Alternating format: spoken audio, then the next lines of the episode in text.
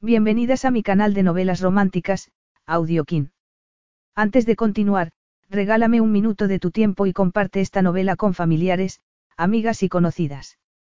Me ayudarías a que otras personas conozcan este hermoso trabajo y cada día seguir creciendo. Estaré infinitamente agradecida por tu apoyo y deseando que una lluvia de bendiciones caigan sobre ti. Comencemos con la narración de la novela cuyo título es Otra oportunidad. Argumento. Frankie pensó que nunca más volvería a ver a su marido, Santino Vitale, hasta que apareció otra vez en escena con noticias que la hicieron tambalearse. Su matrimonio no había sido anulado y él quería pasar con ella la noche de bodas que nunca pasó. Santino lo tenía todo calculado. Si estaban juntos tres semanas, Frankie habría pagado su deuda con él y podría irse de Cerdeña, solicitar el divorcio y olvidarse de todo para siempre. Pero Santino no había pensado que podía enamorarse de ella otra vez, ni que Frankie se iba a quedar embarazada. Capítulo 1. Matt Finlay escudriñó el rostro atónito de Frankie y sonrió. Yo creo que el viaje a Cerdeña te puede servir de terapia. Es un sitio perfecto para superar los amores. Santino ya no es el amor de mi vida. Contraatacó Frankie, con los dientes apretados y su cuerpo tenso como la cuerda de una ballesta. Matt frunció el ceño, fingiendo concentración. Pues creo recordar que cada vez que has visto a ese tipo las piernas se te hacían mantequilla. Le estaba recordando algo que a ella se le había escapado en una fiesta que dieron en la oficina, en la que bebió demasiado. En aquella fiesta, había intentado que la aceptaran como una más del grupo. Debería haberse imaginado que Matt se lo repetiría en cuanto se le presentara la ocasión. Pasé cinco años horribles en Cerdeña. No puedes recriminarme el que no quiera volver. Tampoco tienes que quedarte. Ni siquiera tienes que cambiar tu plan de vacaciones. ¿Quién más hay allí? Dan está todavía en Francia y la mujer de Marty va a dar a luz cualquier día de estos. Frankie no quiso presionarlo. La agencia de viajes, de la cual tenía una buena parte de las acciones, se especializaba en alojamiento con autoservicio en el extranjero, y el negocio no había ido muy bien en los últimos meses. Frankie era una mujer joven, grácil y delgada. Llevaba un traje de chaqueta negro, elegido para que no resaltaran sus formas femeninas. Tenía los ojos verde claro, pestañas negras y largas, con cejas del mismo color. El pelo, una combinación perfecta de rojo, cobre y oro, lo llevaba recogido en una coleta, sujeta por un prendedor. El prendedor era la única concesión que hacía a su condición de mujer. Además eres de allí, musitó Matt con satisfacción. Esa es una ventaja. Yo soy inglesa, le recordó Frankie. Seis villas en Costa Esmeralda. Vas a verlas, firmas el contrato con el propietario, te vuelves a Italia y ya está. A lo mejor, cuando vuelvas de vacaciones te apetece celebrarlo conmigo en una romántica cena para dos, sugirió Matt, sonriendo de forma muy sugerente. Frankie se puso colorada. Eran amigos, pero últimamente Matt había tratado de convencerla para que tuvieran una relación más íntima. Ella le había respondido, con mucha delicadeza, que no y su insistencia la estaba poniendo en una situación bastante incómoda. Después de todo, no solo trabajaban juntos, sino que además estaban viviendo bajo el mismo techo. Ni lo pienses, le contestó sonriendo, mientras se dirigía a la puerta de salida. Hay veces que odio a tu hermano, le informó Frankie a la rubia que estaba en la recepción. Lake se limitó a sonreír. Cerdeña. Lo sabías. Frankie se sintió traicionada, pero también sabía que estaba demasiado sensibilizada. Ninguno de sus amigos podía saber lo que significaba para ella volver a pisar aquella isla de nuevo. Porque, al fin y al cabo, no les había contado todo lo que le había pasado allí. ¿Por qué no me lo dijiste? Matt pensó que lo ibas a aceptar mejor si te lo decía él. Además, te vas de vacaciones a Italia, comentó Leigh, mientras se daba la vuelta, para contestar el teléfono. Frankie subió las escaleras del espacioso apartamento de dos habitaciones que había estado compartiendo con Matt, desde que Leigh se había casado. Hacía tres años que trabajaba con los hermanos Finlay. Con el dinero que consiguió de una póliza de seguro, compró acciones de la empresa. La agencia estaba situada en los bajos del edificio. Se sentía muy a gusto allí, porque se pasaba el tiempo viajando, viendo propiedades inmobiliarias y negociando. El problema era que Matt había empezado a exteriorizar demasiado sus sentimientos. Sus familiaridades y requiebros no habían pasado desapercibidos para el resto de los compañeros. Los comentarios y cotilleos que se oían en la oficina la sacaban un poco de quicio. Hacía tiempo que había aprendido que las habladurías podían arruinarle a uno la vida. Al menos eso fue lo que le pasó a ella en una ocasión. Pero era mejor no acordarse de ello. Se habría impuesto Matt el reto de conseguirla por cualquier medio. ¿Por qué se comportaban los hombres de esa forma? Llamó por teléfono a su madre. Respondió la criada y le pasó la llamada. Mami. Me voy a ir de viaje antes de lo esperado, le dijo, disculpándose. Frankie, ¿no crees que ya estás bastante crecidita como para seguir llamándome mami? Le espetó de ella, con petulancia. Me hace sentir como si ya estuviera cobrando la pensión. Lo siento, Frankie se mordió el labio. Tengo que marcharme. Yo también tengo que ir a la peluquería dentro de una hora, interrumpió de ella. Te llamaré el mes que viene. Frankie colgó el teléfono, temblándole un poco la mano. A pesar de la frecuencia, le seguía doliendo aquella respuesta de su madre. Recordaba todas y cada una de las excusas que le había dado a lo largo del tiempo. No era una persona que le gustara demostrar sus sentimientos.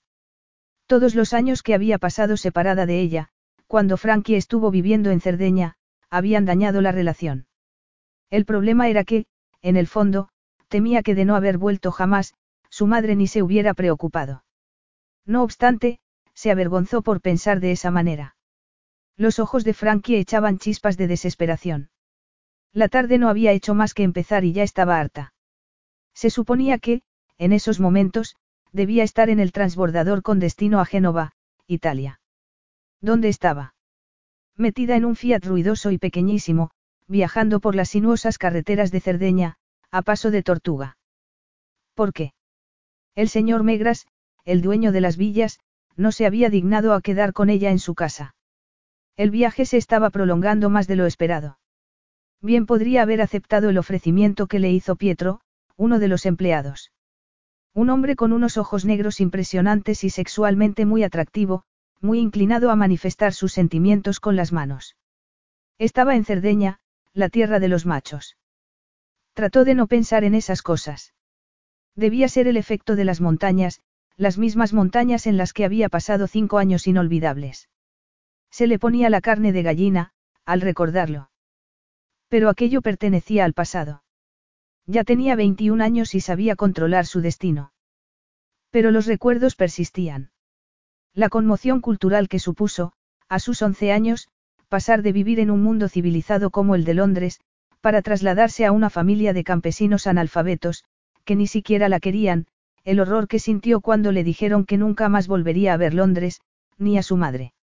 El abandono de su padre a los pocos días, la soledad, el miedo, el aislamiento. Todos esos sentimientos todavía estaban muy dentro de ella y sabía que nunca los iba a poder olvidar. Su madre era modelo. Se quedó embarazada de ella cuando tenía 18 años, de un hombre llamado Marco Caparelli, un fotógrafo muy atractivo. Sus padres se separaron cuando ella tenía tan solo ocho años. Su padre la llamaba muy de vez en cuando, apareciendo cuando menos se lo esperaba. En un par de ocasiones había intentado volver a compartir el mismo techo con su madre. En esas ocasiones, Frankie había confiado con desesperación que sus padres se volvieran a unir. Por eso, posiblemente, se enfadó mucho cuando su madre conoció a otro hombre y decidió solicitar el divorcio. Su padre puso el grito en el cielo, cuando se enteró. Discutieron. Un día, después de aquel incidente, Marco la fue a recoger al colegio.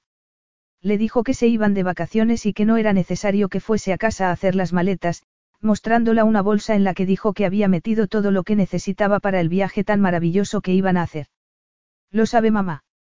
Le preguntó ella, frunciendo el ceño. Marco le contó un secreto que a ella le pareció maravilloso. Mamá y papá iban a vivir juntos otra vez. Le dijo que su madre iría a Cerdeña a finales de esa semana. Intentando olvidarse de aquella mentira tan cruel, Frankie tomó otra de las sinuosas curvas de la carretera y vio la señal al final de un puente que decía, La Roca. Al fin, pensó, acelerando para llegar al pueblo, teniendo que frenar para no atropellar a una cabra y dos cerdos. Era un pueblo en el que se respiraba pobreza y aquella sensación la hizo estremecerse. Le trajo a la mente el recuerdo de otro pueblo mucho más alejado de la civilización. A ese conjunto de casuchas le habían llamado Sienta. El lugar donde nació su abuelo paterno. Sienta era un punto en el mapa que pertenecía a otro mundo. El silencio crispaba los nervios. ¿Dónde estaba el hotel? Confiaba en que fuera un hotel razonable, porque no tenía más remedio que pasar la noche allí. A unos diez metros, vio un bar. Cuando entró en el interior hizo un gesto de desagrado con la nariz. El hombre fornido que había detrás del mostrador la miró.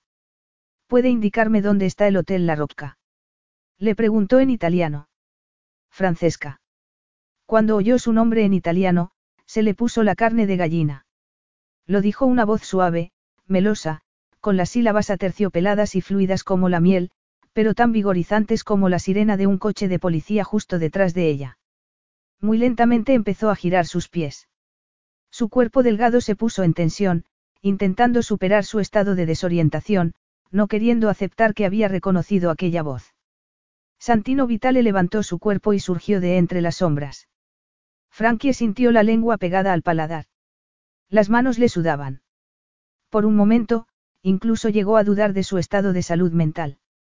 Vestido con un traje gris plateado, con una gabardina sobre sus hombros, Santino era un elemento exótico en aquel escenario de mesas desvencijadas y grasientas paredes. ¿Te apetece tomar algo conmigo? Unos ojos negros y brillantes recorrieron su cuerpo. Agarró su mano de forma muy suave. ¿Tienes frío? Santino suspiró, mientras se quitaba la gabardina y se la ponía sobre los hombros de ella. Frankie permaneció inmóvil, como una figura de cera, sin saber qué decir. Tampoco podía apartar la mirada de él. Era mucho más alto que ella, a pesar de que ella no se la podía considerar baja. Un hombre muy atractivo y viril.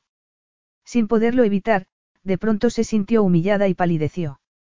Todo lo que durante los últimos cinco años Frankie había tratado de olvidar, le vino de pronto a su mente. Este es el Hotel La Rocca, murmuró Santino. Esto. Repitió Frankie con una voz un poco chillona. Has venido a ver al señor Megras. ¿Y tú cómo lo sabes? Le preguntó Frankie, medio temblando. Además, ¿qué estás haciendo aquí? ¿Por qué no te sientas? Sentarme. Repitió ella, mirándolo como si él fuera a desaparecer entre una nube de humo en cualquier momento. ¿Por qué no? Por aquí no se ve al señor Megras, Satino retiró una silla y la invitó a sentarse. El camarero se apresuró a limpiar el cenicero y se retiró con prudencia. ¿No quieres tomar algo conmigo? Un rayo de sol iluminó los deteriorados pósters en la pared y el gastado suelo de piedra. La reacción natural de Frankie fue la de salir corriendo. Casi sin darse cuenta estaba abriendo la puerta del bar. Es que te doy miedo. Frankie se detuvo, se puso rígida y se apoderó de ella una terrible confusión. Por un momento se sentía otra vez una adolescente, una muchachita de 15 años que obedecía todas y cada una de las instrucciones que le daba Santino. Porque en aquel tiempo, le había asustado tanto la posibilidad de perderlo, que había hecho todo lo que le pedía. Pero Santino no la había enseñado a tener miedo de él. Ella sola había tenido que aprender a controlar las emociones que surgían de su interior, cada vez que estaba a su lado. Sería culpa de Santino que ella lo odiara. La verdad, no quería decidir en aquellos momentos si estaba siendo justa o no. Se dio la vuelta para mirarlo otra vez, en parte para como respuesta a una necesidad que surgió muy dentro de ella. Y fue como salir de la oscuridad. Muy lentamente se fue hacia la mesa y se sentó en la silla. ¿Qué estás haciendo por aquí? Le preguntó ella. El señor Megras no va a venir. Todas las villas son mías. No te creo, respondió Frankie, poniendo cara de incredulidad. Santino dibujó una sonrisa en su boca sensual. Es verdad. Yo te traje aquí, porque quería verte otra vez. ¿Por qué? La cabeza empezó a darle vueltas. ¿Por qué eres mi esposa? A lo mejor he tardado mucho tiempo en recordártelo, pero has de saber que eres mi esposa, le dijo Santino. Nada más volver a Inglaterra solicité la anulación del matrimonio, le respondió. No recibiste los papeles. Santino se limitó a sonreír de nuevo. Los enviaste. Como yo era menor de edad, mi madre se ocupó de todo. Eso es lo que te dijeron. Mira, yo sé que esa ceremonia la declararon nula. Pues te han engañado, le replicó. Su cara se encendió de ira. Su insistencia la enfurecía. Cuando vuelva a Inglaterra, yo te los enviaré. Lo que sí te garantizo es que no estamos casados.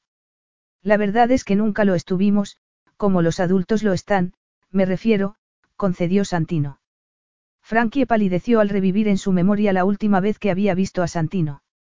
Lo vio en brazos de otra mujer, una rubia muy guapa, sus uñas pintadas de color melocotón entre su pelo negro, mientras lo besaba, con su cuerpo pegado al de él. Desde entonces no lo había vuelto a ver. Me arrepiento de la forma en que nos separamos. Frankie se puso rígida. Clavó sus ojos en la mesa. Casi no podía creerse que estuviera otra vez con Santino. Con renovada decisión, intentó borrar los recuerdos que se le venían a la mente. A lo mejor no te lo tenía que haber dicho tan pronto, pero siento que es como un muro entre nosotros, comentó Santino.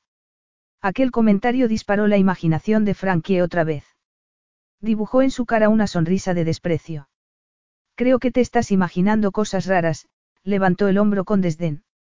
Y ahora, si de verdad esas villas son tuyas, hablemos de negocios. Ya veo que has estado fuera de aquí mucho tiempo, Santino hizo una señal al camarero. Esa no es la forma de hacer negocios aquí. Primero tomamos algo, luego hablamos y a lo mejor te invito a casa a cenar. Después de cenar, a lo mejor, podemos hablar de negocios. Yo no voy a ir a cenar a tu casa, protestó. Espera primero a que te invite, contestó Santino. Se sonrojó y apretó los dientes. Todo esto es una charada juvenil. Recuerdo que te gustaba lo inesperado, Santino se recostó de forma indolente en la silla, sin prestar atención a su creciente ira y frustración. Yo era una cría entonces. Sí, pero en aquel momento no te cansabas de repetir que eras mujer, le recordó Santino, con su voz aterciopelada. Frankie se sonrojó aún más si cabe. Bueno, dime, le dijo, intentando cambiar de asunto, te dedicas ahora al negocio del turismo. Sí y no, con los ojos entornados, levantó un poco el hombro y le sonrió. Era absurdo que ella no conociera a lo que aquel hombre se dedicaba, absurdo que supiera tan pocas cosas del hombre con el que se casó. Cuando se casó con él, todo lo que sabía era que Santino era el sobrino del cura del pueblo y que durante la semana trabajaba en un banco, en Cagliari, donde tenía también un apartamento. Pero se dedicase a lo que se dedicase Santino en aquellos momentos, estaba claro que le iba muy bien. Llevaba un traje muy caro. Si bien había que tener en cuenta que era un hombre latino y los hombres latinos podían gastarse todo lo que tenían por un buen traje. Sin embargo, ella no estaba acostumbrada a verlo con ropa tan formal. Cuando iba a visitarla los fines de semana, siempre llevaba vaqueros y camiseta. Se había convertido en todo un hombre de negocios, muy sofisticado. Aquello la desconcertaba. Santino la estaba observando con los ojos entrecerrados. Tenía mis razones al elegir un sitio tan discreto para hablar. Sí. Creo que estás de vacaciones y me gustaría que te hospedaras en mi casa, propuso Santino. Frankie se lo quedó mirando con los ojos como platos y se le escapó la risa. Me estás tomando el pelo. ¿Por qué lo iba a hacer? He venido solo de paso. Tengo que irme a Italia, le dijo, sin acabarse de creer que le hubiera hecho esa invitación. Así que me temo que tendremos que hablar de negocios ahora, o nunca. A mí me importan un comino las villas, contestó Santino. Pues a mí no, porque ese es mi trabajo, aquella situación cada vez le parecía más irreal. ¿Para qué quería Santino hablar con ella, después de tanto tiempo? Por curiosidad. Estaba claro que había averiguado en qué trabajaba en Londres. Había sido por eso, por lo que le habían ofrecido las villas a Finlay Travel. ¿Cómo habría descubierto Santino dónde trabajaba? Mientras daba un sorbo de su vaso, lo observó. Era una persona tan fría, tan controlado, tan calculador. Sintió un cosquilleo en la espalda. Miró sus facciones agitanadas, absorbiendo la perfecta simetría de cada una de ellas. La frente ancha, la fina y arrogante nariz, la curva de su boca. En aquellos momentos, Santino era para ella un completo extraño, con un aire de autoridad y mando que parecía algo innato en él. No era el Santino Vitale que ella recordaba. O sería que lo miraba con otros ojos. Francesca. Nadie me llama así, murmuró Frankie. Aquel encuentro se estaba convirtiendo en una pesadilla. A los 16 años había estado muy enamorada de Santino. Le había dicho y hecho cosas que ninguna mujer en su sano juicio le gustaría recordar en su madurez. Le había declarado su amor hasta la muerte. En aquel tiempo no era Frankie la que cerraba la puerta de su habitación, para evitar que él entrara, sino que era Santino el que cerraba la suya. Aquellos recuerdos la hicieron sentirse mal.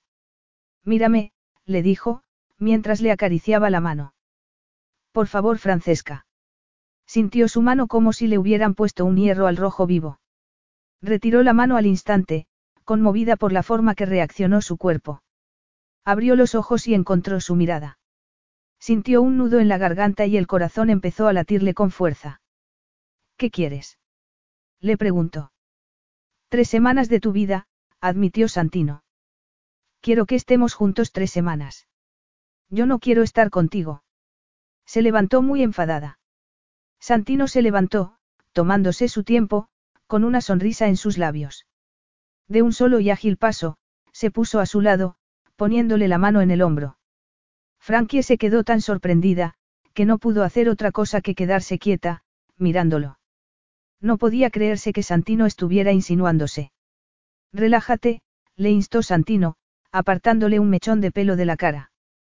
Cuando sintió la mano en su cara, el corazón le empezó a latir de forma violenta y se le puso un nudo en la garganta. No podía casi ni respirar. Santino inclinó la cabeza y la miró a los ojos. Aquel gesto la excitó tanto que casi se le doblan las piernas.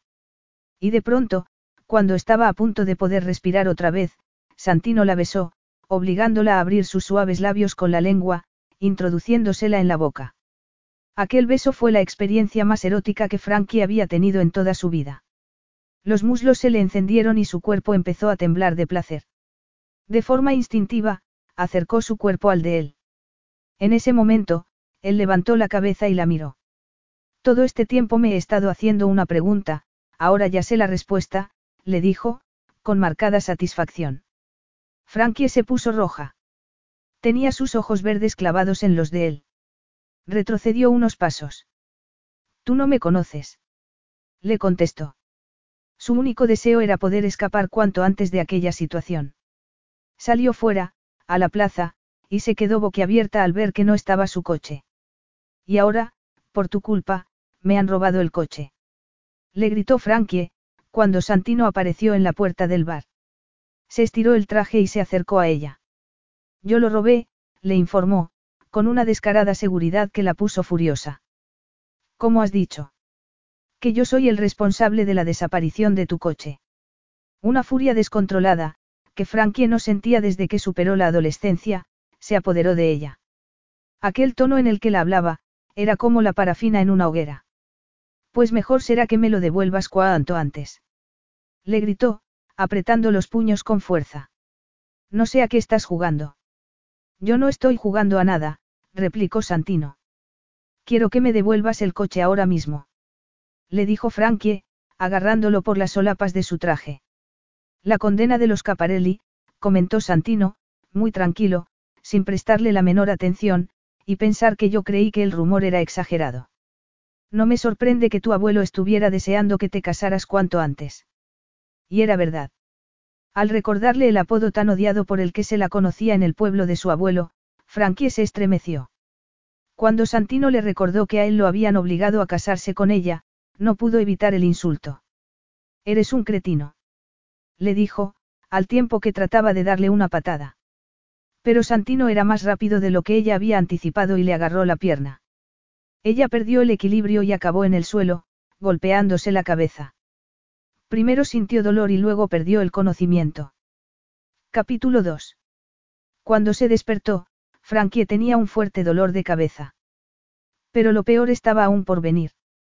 Abrió los pesados párpados, enfocó la mirada y se encontró en una habitación completamente desconocida.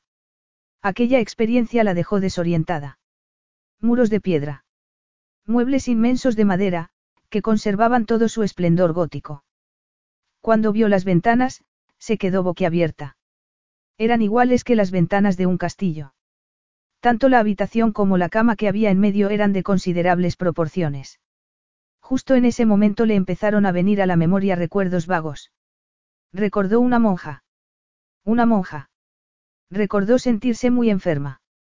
Recordó que le habían dicho que tenía que permanecer despierta, cuando lo que más le apetecía era dormir, porque le dolía mucho la cabeza. Todas las piezas aparecían sin orden, pero había una imagen que se repetía de forma constante, y era la imagen de Santino. Por el rabillo del ojo percibió un objeto en movimiento, y volvió la cabeza. Una figura masculina salió de la oscuridad y se puso en la cortina de luz que había al lado de la cama. Todo empezaba a encajar.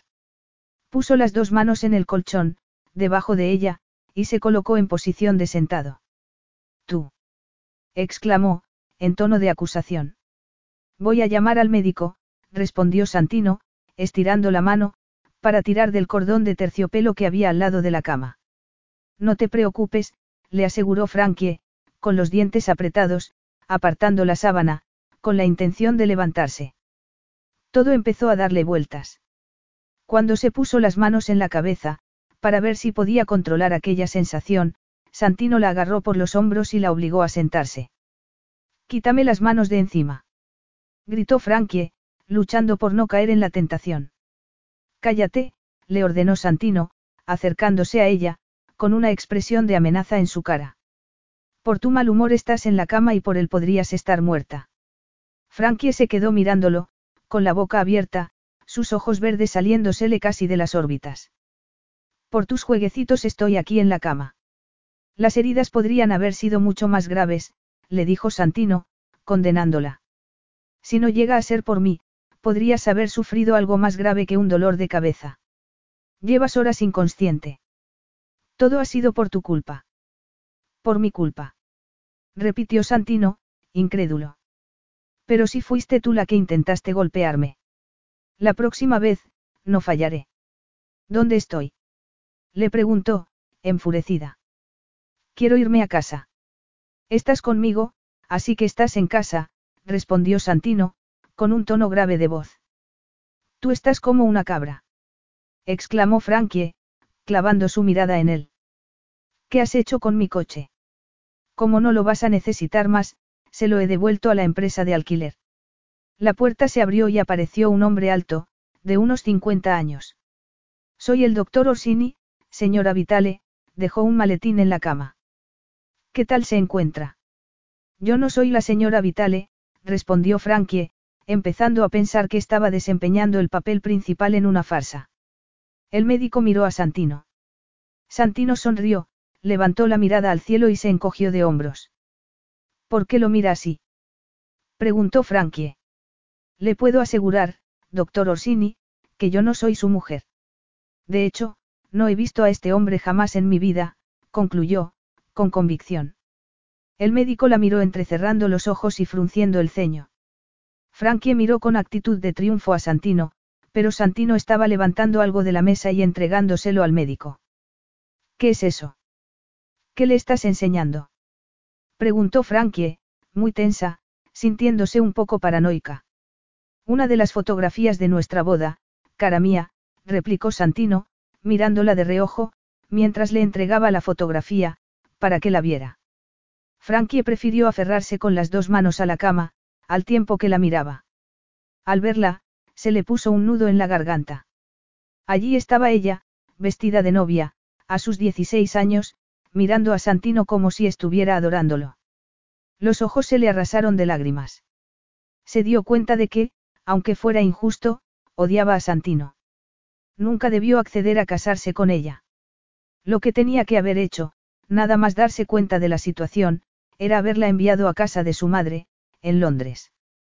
No podía creerse que él no hubiera encontrado otra solución que aceptar la exigencia de su abuelo de que se tenía que casar con ella. Cuando Frankie levantó la cabeza otra vez, el médico estaba abriendo su maletín. Miró a Santino y se aclaró la garganta. Este hombre estuvo una vez casado conmigo, pero ya no lo está. De hecho. Cara, le dijo Santino, en tono indulgente. Me ha robado el coche.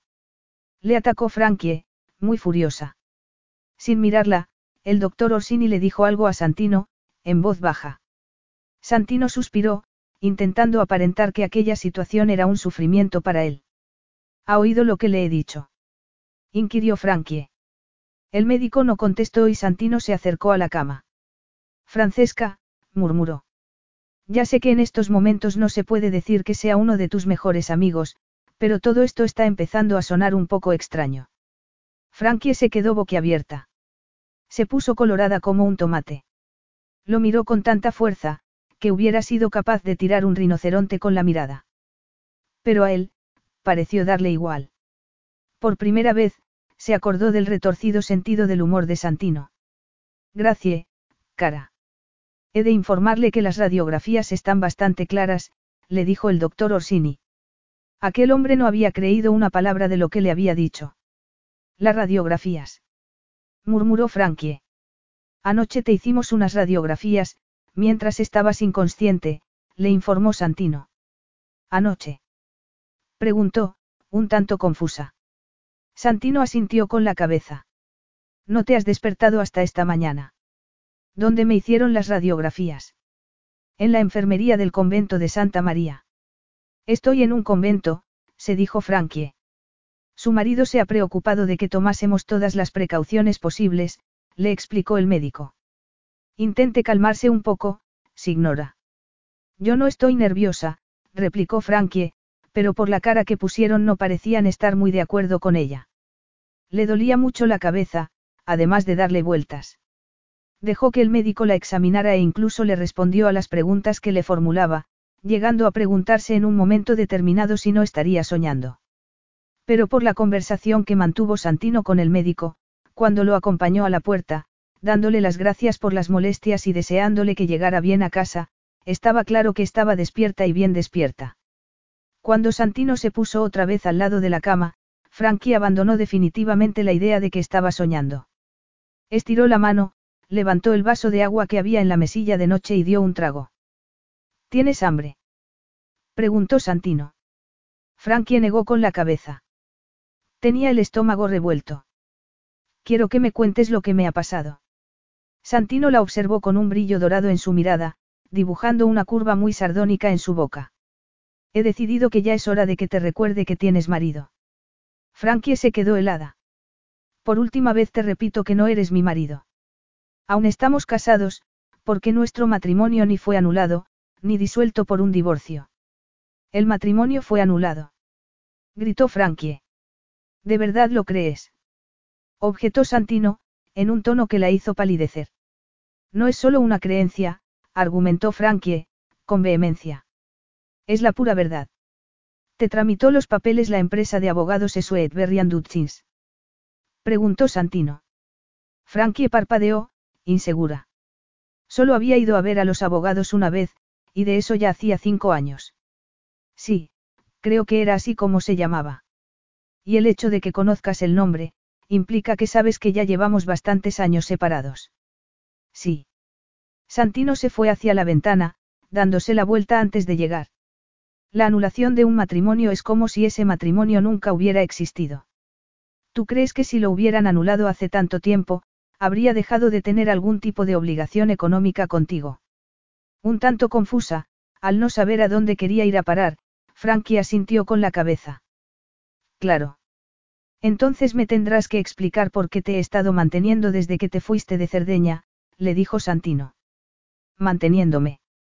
Frankie repitió, sin creerse lo que estaba oyendo. Tú. Yo esperaba que viniera a verme Diamondlil al Hotel La Rocca. Cuando vi aparecer el Fiat, me quedé sorprendido. Hubiera sido más correcto una limusina, musitó Santino. Frankie empezó a reír. No sé de lo que estás hablando. Llevo tres años trabajando. Yo nunca he recibido dinero tuyo. Santino abrió las manos, en gesto muy expresivo. Pues si eso es cierto, alguien ha estado cometiendo un fraude desde la última vez que nos vimos. Frankie se quedó mirándolo. Fraude. Repitió ella. Aquella palabra la dejó un tanto asombrada. ¿Quién ha podido cometer un fraude? ¿Cómo enviabas el dinero? Por medio de mi abogado. Pues debe ser un buen elemento, murmuró Frankie, sintiéndose más débil que nunca. Santino había estado enviándole dinero todos aquellos años. Aquello la desconcertó bastante, a pesar de no haber recibido ni una peseta. Porque en definitiva, no le debía nada. Incluso se sentía humillada, ante la idea de que él hubiera considerado que tenía obligaciones con ella. Lo mejor será no sacar conclusiones precipitadas, murmuró Santino, a quien no parecía preocuparle que alguien le hubiera estado timando durante años. Frankie recordó su encuentro con el señor Sweetberry en el destartalado despacho que aquel anciano abogado tenía. Un abogado que parecía sacado de una novela de Charles Dickens, al que solo le faltaban unos mitones. Cuando se enteró de que ella se había casado en el extranjero, la miró con cara de sorpresa, seguramente porque nunca se le habría ocurrido que hubiera alguien que se pudiera casar fuera de Inglaterra. Es posible, comentó Santino, que el culpable sea alguien mucho más cerca de ti que tu abogado. Alguien en Cerdeña, alguien muy cercano a él, pensó Frankie. De pronto se sintió más aliviada, al quitarse de encima el peso de la responsabilidad. Estaba muy cansada, pero sin embargo pensó que se lo tenía que repetir otra vez. Por nada del mundo hubiera aceptado tu dinero, Santino. Santino sonrió. Te creo, respondió. Pero tendremos que descubrir al culpable, ¿no crees? Claro, claro, contestó Frankie, agradeciendo que él hubiera aceptado que ella estaba diciendo la verdad, pero un poco avergonzada por toda aquella situación. Pero de pronto, se dio cuenta de la razón por la que Santino la había querido ver. Para hablar del dinero. Por mucho que odiara a su exmarido, el hecho de que la hubiera estado enviando todo aquel dinero para mantenerla, la hacía sentirse culpable. ¿Y crees que debería caer todo el peso de la ley sobre esa persona? Nunca pensé que fueras tan alfeñique. Quien sea el culpable tendrán que juzgarlo y meterlo en prisión. No descansaré hasta no pague por lo que ha hecho. Santino le estiró la sábana, sin que ella se diera cuenta. Entonces me has invitado para hablar de lo del dinero. Tengo que admitir que en un principio pensé que tú estabas enterada del fraude. Ya entiendo, respondió ella, intentando ser justa, mientras se le entornaban los ojos de cansancio. Será mejor que me traslades a otro sitio, Santino. ¿Por qué? Porque no creo que mi seguro pague por estos lujos. No te preocupes. No tendrás que reclamar ningún gasto. Santino tenía una voz tan suave que no pudo evitar bostezar. No quiero que pagues tú la factura. No hay que pagar nada. ¿Cómo dices? Duérmete, cara. Justo antes de caer en un profundo sueño, se preguntó cómo se le habría ocurrido a Santino sacar aquella fotografía de la boda en la enfermería de un convento. Pero tampoco era tan importante, y seguro que habría alguna explicación razonable. Por lo menos, sabía la razón por la que Santino pensaba que todavía estaban casados. La persona que había cometido aquel fraude no le había comunicado que el matrimonio había sido anulado, para así seguir recibiendo el dinero. Cuando Frankie despertó de nuevo, era casi mediodía. Salió de la cama. Aparte de un ligero dolor de cabeza en la nuca, se sentía mucho mejor. Se dirigió al cuarto de baño y lo miró con admiración. Era un baño muy lujoso. Era imposible que hubiera un baño de esas características en la enfermería de un convento. Seguro que estaba alojada en un hotel. Sacó el cepillo de dientes que había en la repisa y clavó la mirada en el espejo. Sería aquella la habitación de Santino. Se la habría cedido para que descansara. Sería esa la razón por la que estaba allí aquella foto. Porque conservaba todavía Santino una fotografía enmarcada. Solo se le ocurría una explicación. Apretó tanto los labios que casi se le duermen. Seguro que la había utilizado para no comprometerse demasiado con sus amantes. Aunque si de verdad Santino seguía pensando que estaba casado con ella, Diamond Lil, cuánto dinero habría enviado a los bolsillos de la persona que había cometido el fraude. Había gente que era despreciable. De repente sintió pena de Santino. Estaba claro que no era tan inteligente como parecía, de lo contrario habría comprobado el método de pago. Su maleta estaba en una esquina de la habitación. Mientras se vestía, suspiró. ¿Por qué se hospedaba Santino en un hotel, cuando su casa estaba muy cerca de allí? Además un hotel de lujo. ¿Cómo podía pagar una habitación de esas características? A menos que aquello no fuera un hotel, sino su casa, Frankie empezó a reír a carcajadas ante esa idea tan ridícula, aunque su abuelo Gino le había contado que Santino era un hombre muy rico y por tanto un buen partido. A ella, en aquel momento también le pareció que Santino era muy rico. Compró una de las casas más grandes de Sienta, una granja a las afueras de la ciudad. Un día, incluso le llevó una lavadora a casa. Ella no pudo leer las instrucciones, porque estaban en italiano, y en varias ocasiones inundó la cocina de agua. Pero no solo porque tuviera casa y coche, se podía decir que Santino fuera un hombre rico. Aquello tenía que ser un hotel.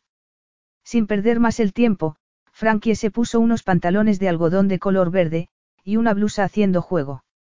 Se miró al espejo y se descubrió otras dos nuevas pecas cerca del puente de la nariz. Se oyeron golpes en la puerta. Entró un hombre uniformado con la bandeja del desayuno. No esperó a que le diera propina. Mientras comía con apetito, Frankie volvía a mirar una y otra vez la fotografía en aquel marco de plata. Al cabo de un rato, se decidió y la puso boca abajo. ¿Por qué la habría besado Santino el día anterior? Lo habría hecho por curiosidad. ¿O sería porque no entendía que una mujer lo pudiera rechazar? Que creía, que seguiría sonrojándose y adulándolo como cuando era una adolescente. Frankie se estremeció, deseando haber podido mantenerse a una prudente distancia de Santino. Porque lo que había sentido por él en la adolescencia, lo había vuelto a sentir. Durante unos segundos se sintió como si los años no hubieran transcurrido y hubiera caído víctima de emociones y deseos tan fuertes que eran difíciles de controlar. Casi podía recordar, sin hacer el menor esfuerzo, a Santino mucho más joven. Un chico muy alto, grácil, de piel dorada, que guardaba un cierto parecido con algún dios pagano de la mitología. Uno de los días que él había ido a visitar a su tío abuelo, el padre Basari, el sacerdote le había llevado a la casa de su abuelo, solo porque Santino hablaba inglés y nadie más en la isla lo hablaba. En aquel tiempo, Frankie había aprendido un dialecto de raíz latina, que hablaban su abuelo y sus hermanas, Madalena y Teresa. Después de pasar meses y meses aislada, el sonido de su lengua materna había provocado en ella un mar de emociones. Le había pedido a Santino que localizase a su padre y le preguntara cuándo iba a ir a llevársela para Inglaterra. Santino le propuso dar un paseo. No voy a hablarte como si fueras una niña pequeña, recordó que le había dicho Santino. Seré franco contigo. El padre Basari cree que serías mucho más feliz si aceptaras este pueblo como tu hogar. Después de observar su reacción, Santino había suspirado. Sabe que no estás acostumbrada a este tipo de vida y que te sientes aprisionada, pero también tienes que entender que es muy difícil que tu abuelo cambie de actitud. Lo odio. Le había respondido Frankie. Odio a todo el mundo en este pueblo. Pero tú tienes la sangre de tu padre en las venas, y por tanto la de tu abuelo también, le había recordado Santino. Gino acepta ese vínculo. Si no, no estarías viviendo en esta casa. Tú formas parte de la familia. Ellos no son mi familia. Había replicado ella, casi sollozando. Madalena se pondría muy triste si te oyera hablar de esa manera. Su tímida tía abuela, una persona a la que dominaba su hermana mayor y su malhumorado hermano, había sido el único miembro de la familia que había hecho algún esfuerzo por alegrar la existencia de Frankie. Nunca le había gritado, cuando la había oído llorar por la noche. Siempre había intentado consolarla. Te prometo que intentaré localizar a tu padre, pero me tienes que prometer una cosa, le había informado Santino, muy serio. Una promesa que te tendrás que pensar bien. ¿Qué promesa? Que dejes de huir. Porque eso pone cada vez más furioso a tu abuelo y cree que eres una niña malcriada, en la que no se puede confiar. Es un hombre muy estricto y tus continuos desafíos provocan una respuesta muy desagradable en él. Dijo el padre Basari que el abuelo era desagradable. Le había preguntado Frankie. No, no, Santino se había sonrojado. Pero Gino Caparelli tiene fama de ser un hombre muy testarudo, que nunca da su brazo a torcer. Lo que debes hacer es morderte la lengua y fingir que estás dispuesta a obedecerlo, aunque no quieras. No creo que el sacerdote te haya dicho que sea una hipócrita. Eres muy lista, para tener solo doce años. Había respondido Santino, medio riendo. Lo único que quiero que sepas es que a tu tío abuelo no le gusta verte triste. Quería que te dijera que lo mejor que puedes hacer es obedecer a tu abuelo. Yo solo quiero volver a Londres, había murmurado ella, con lágrimas en los ojos, a ver a mi mamá, a mis amigos, mi colegio. Pero ahora tienes que acostumbrarte a vivir con la familia que tienes en Cerdeña, la mía, le había respondido Santino. Había sido tan claro con ella, después de todos aquellos meses de haber sido tratada como una niña impertinente, que sus palabras le habían llegado al corazón. Y había creído que él sería el que encontraría a su padre. Pero cuando, a la vuelta de unos meses, le había comunicado la noticia de que su padre había muerto en un accidente, se había sentido desolada. A lo largo de los años, Santino se convirtió en el salvavidas de Frankie. Cada dos meses iba a visitar a su tío abuelo, y con bastante más frecuencia, cuando la salud del anciano sacerdote se había empezado a deteriorar. Y siempre la había ido a visitar a ella también. Frankie no tenía nada en común con la familia de su padre. Se había sentido contenta y aliviada de haber podido censurar a aquella gente delante de Santino. Él le enviaba libros en inglés y algunos periódicos. Ella había comenzado a escribirle cartas. El amor que había surgido en ella por Santino, había sido un proceso natural. Frankie también se acordó de Gino, Madalena y Teresa. Se puso tensa e intentó borrarlos de su imaginación. Durante los últimos cinco años, su abuelo no había contestado a ninguna de sus cartas, lo cual no era una sorpresa. Seguro que no entendía la conducta de su nieta, que había abandonado a su marido. La familia de su padre adoraba a Santino. Frankie salió de la habitación y se encontró en un pasillo en el que se veían cuadros con escenas medievales y cubierto de preciosas alfombras. Cuando vio la escalera en forma de caracol, estuvo a punto de subir por ella, para averiguar dónde iba. Recordó que tenía que llamar a Matt. Seguro que estaría preocupado, porque hacía tres días que no lo llamaba. Abrió la puerta de roble macizo que encontró al final de la escalera y salió a un tejado, o eran las murallas de un castillo. Se fijó en las torres cuadradas que se alzaban frente a ella, se dirigió al parapeto, miró hacia abajo y le horrorizó la altura. A continuación miró a su alrededor, contemplando las montañas nevadas y los fértiles valles. Parece que ya te has recuperado. Frankie se sobresaltó al oír la voz de Santino. Casi sin aliento, se dio la vuelta. Se dirigía a ella con una actitud bastante familiar.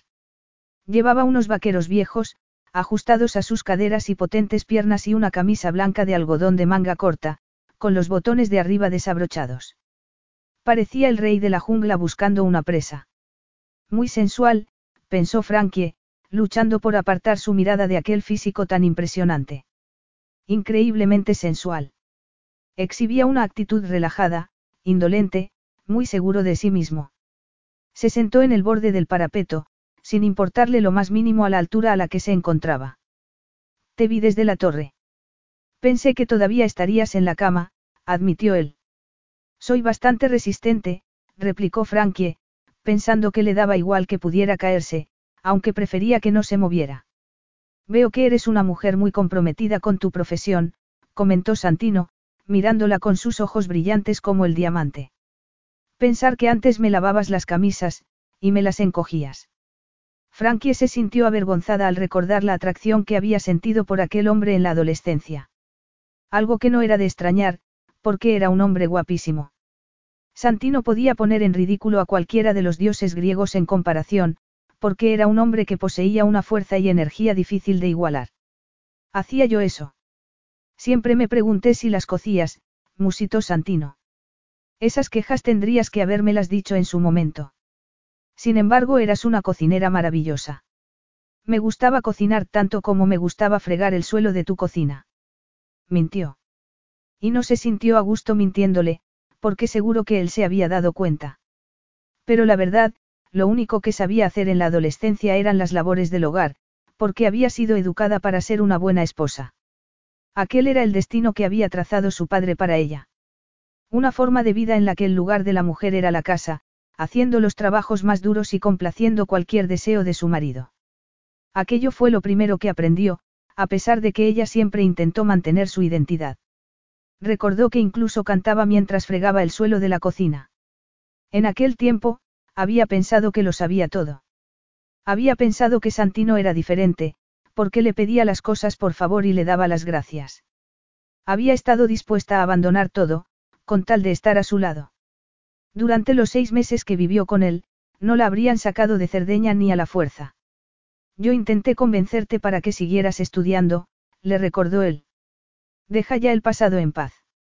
Me pones enferma. Espetó Frankie, dándose la vuelta. Lo cierto era que él había querido que fuera a un colegio en Florencia. Florencia. Los Caparellis palidecieron al oír aquello. ¿Qué clase de marido enviaría a su mujer a un colegio? Ella sabía leer, escribir y aritmética, ¿qué más quería?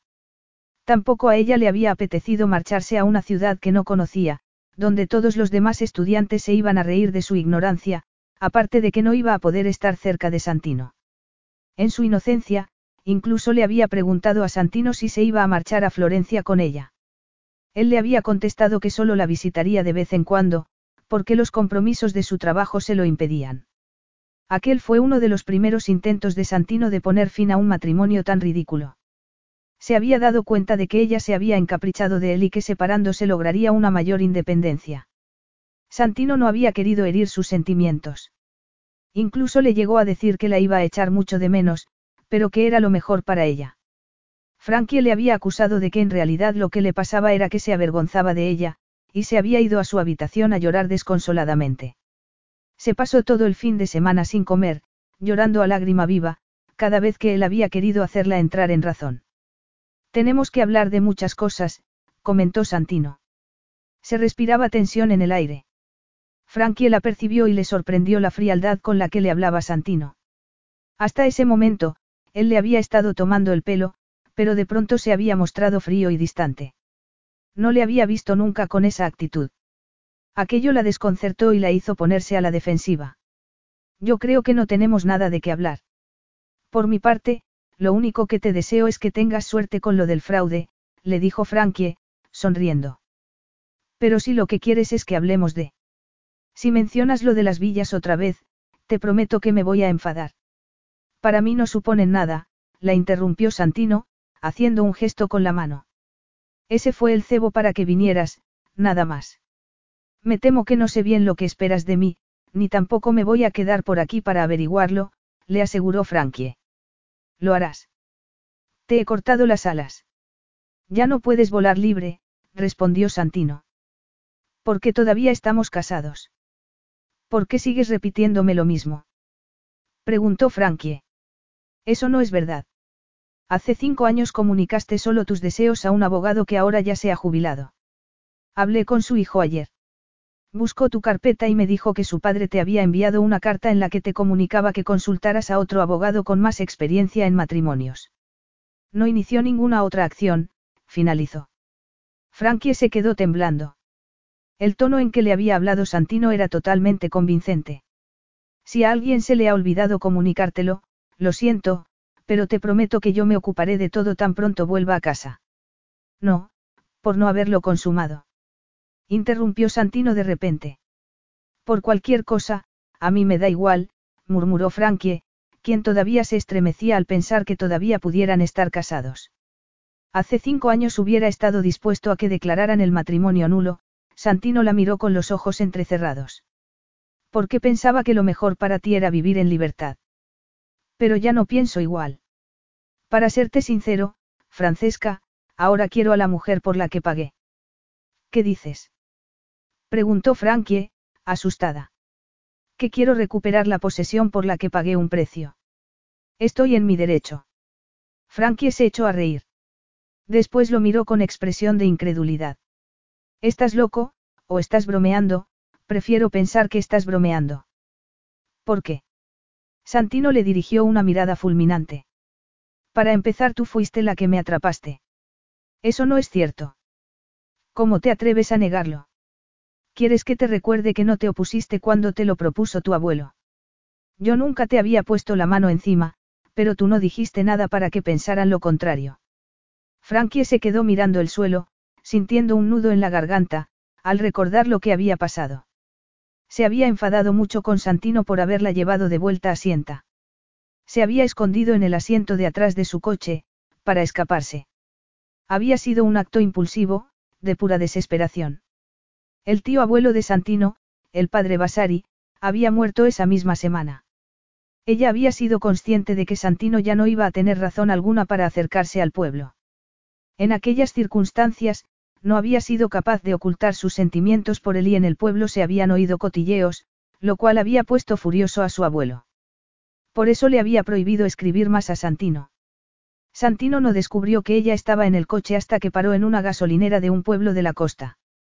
Aquella ocasión fue la única vez que ella recordaba que él había perdido los estribos.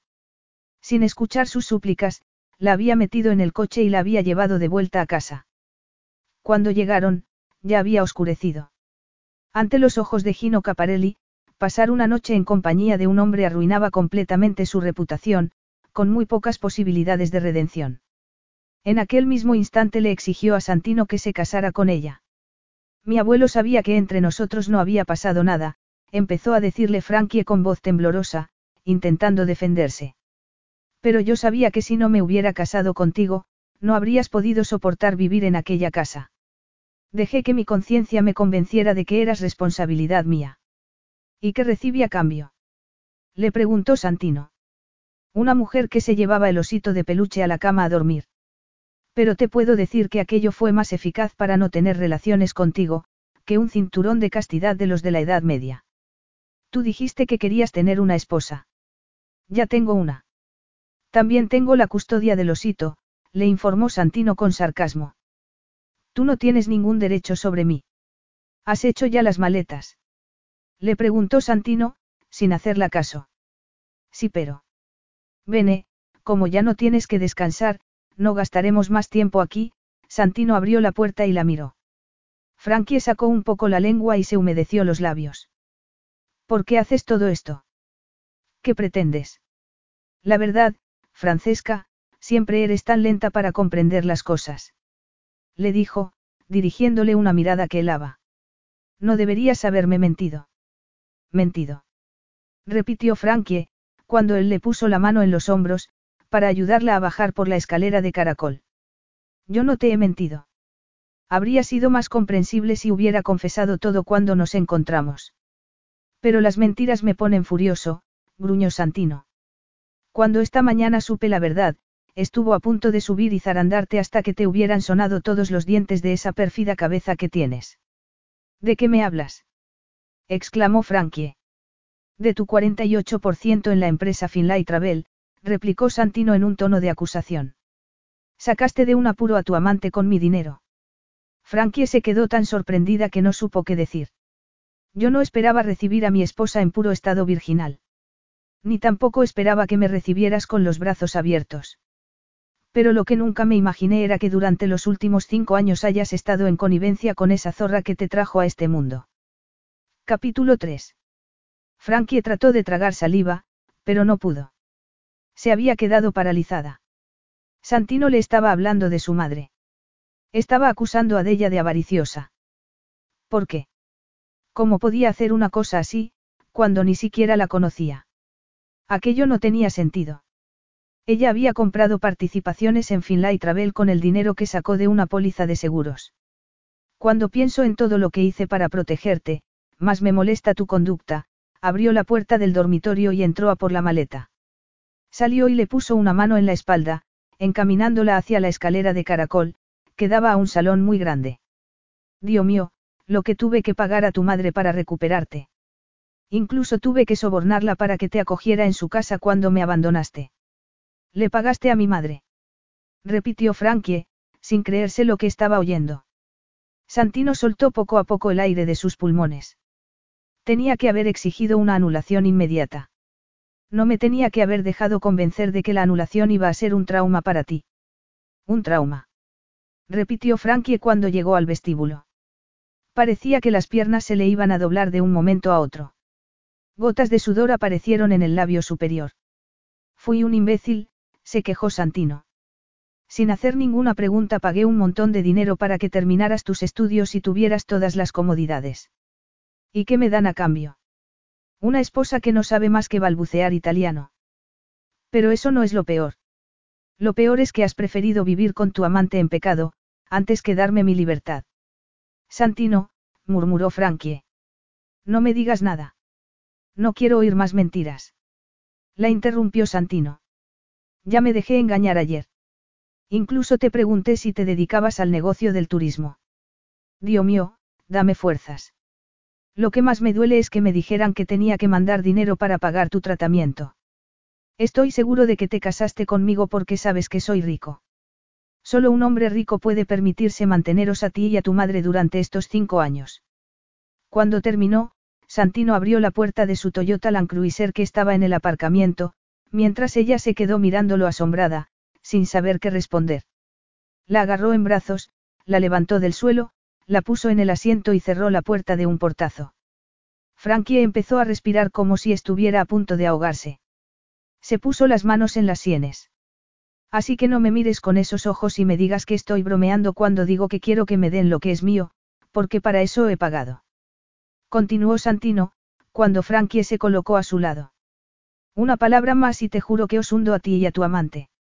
Y luego denuncio a Della por todas las facturas falsas que ha presentado en tu nombre, pretendiendo que todavía seguías estudiando.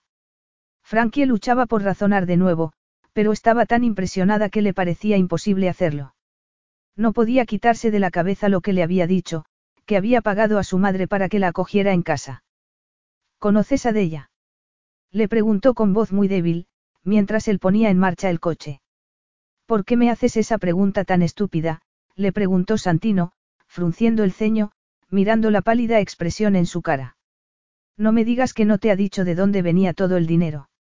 A mi madre le quedó una asignación bastante generosa de su segundo matrimonio, murmuró Frankie, con voz temblorosa, mientras intentaba calmarse un poco.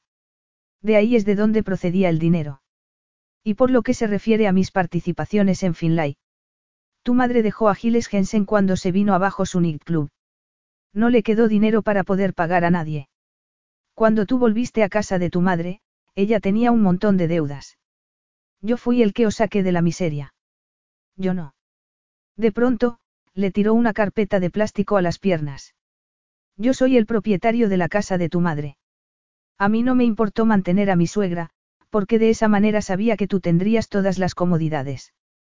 Pero lo que más me molesta es saber que tú estabas enterada de todo.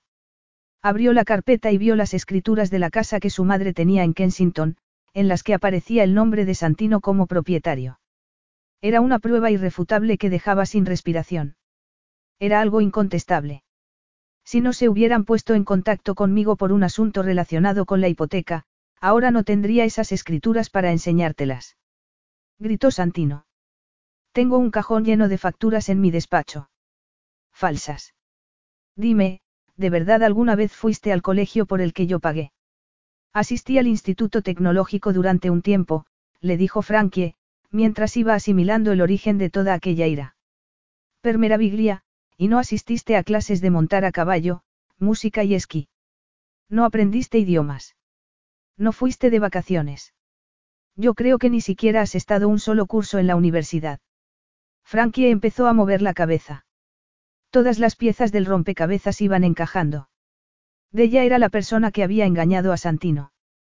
Su madre, su propia madre. Empezó a sentirse enferma. De ella había estado llevando una vida de lujo. No trabajaba. Poseía una casa, con muebles muy caros, un ropero bastante extenso y se iba de vacaciones con bastante frecuencia. Cuando se dio cuenta de que Santino había sido el que había estado pagando todo aquello, Frankie se sintió desolada. Yo no sabía nada, te lo juro. Le dijo. Muy bien. Pues siéntate y relájate, porque voy a denunciar a tu madre por gastarse el dinero que enviaba para ti. Frankie se quedó pálida. Pero todavía tienes que explicarme de dónde sacaste el dinero que invertiste en Finlay Travel. Ese dinero no era tuyo. Protestó ella. Ese dinero fue del seguro que mi padre se hizo cuando yo era niña. Marco, el jugador compulsivo, se hizo un seguro.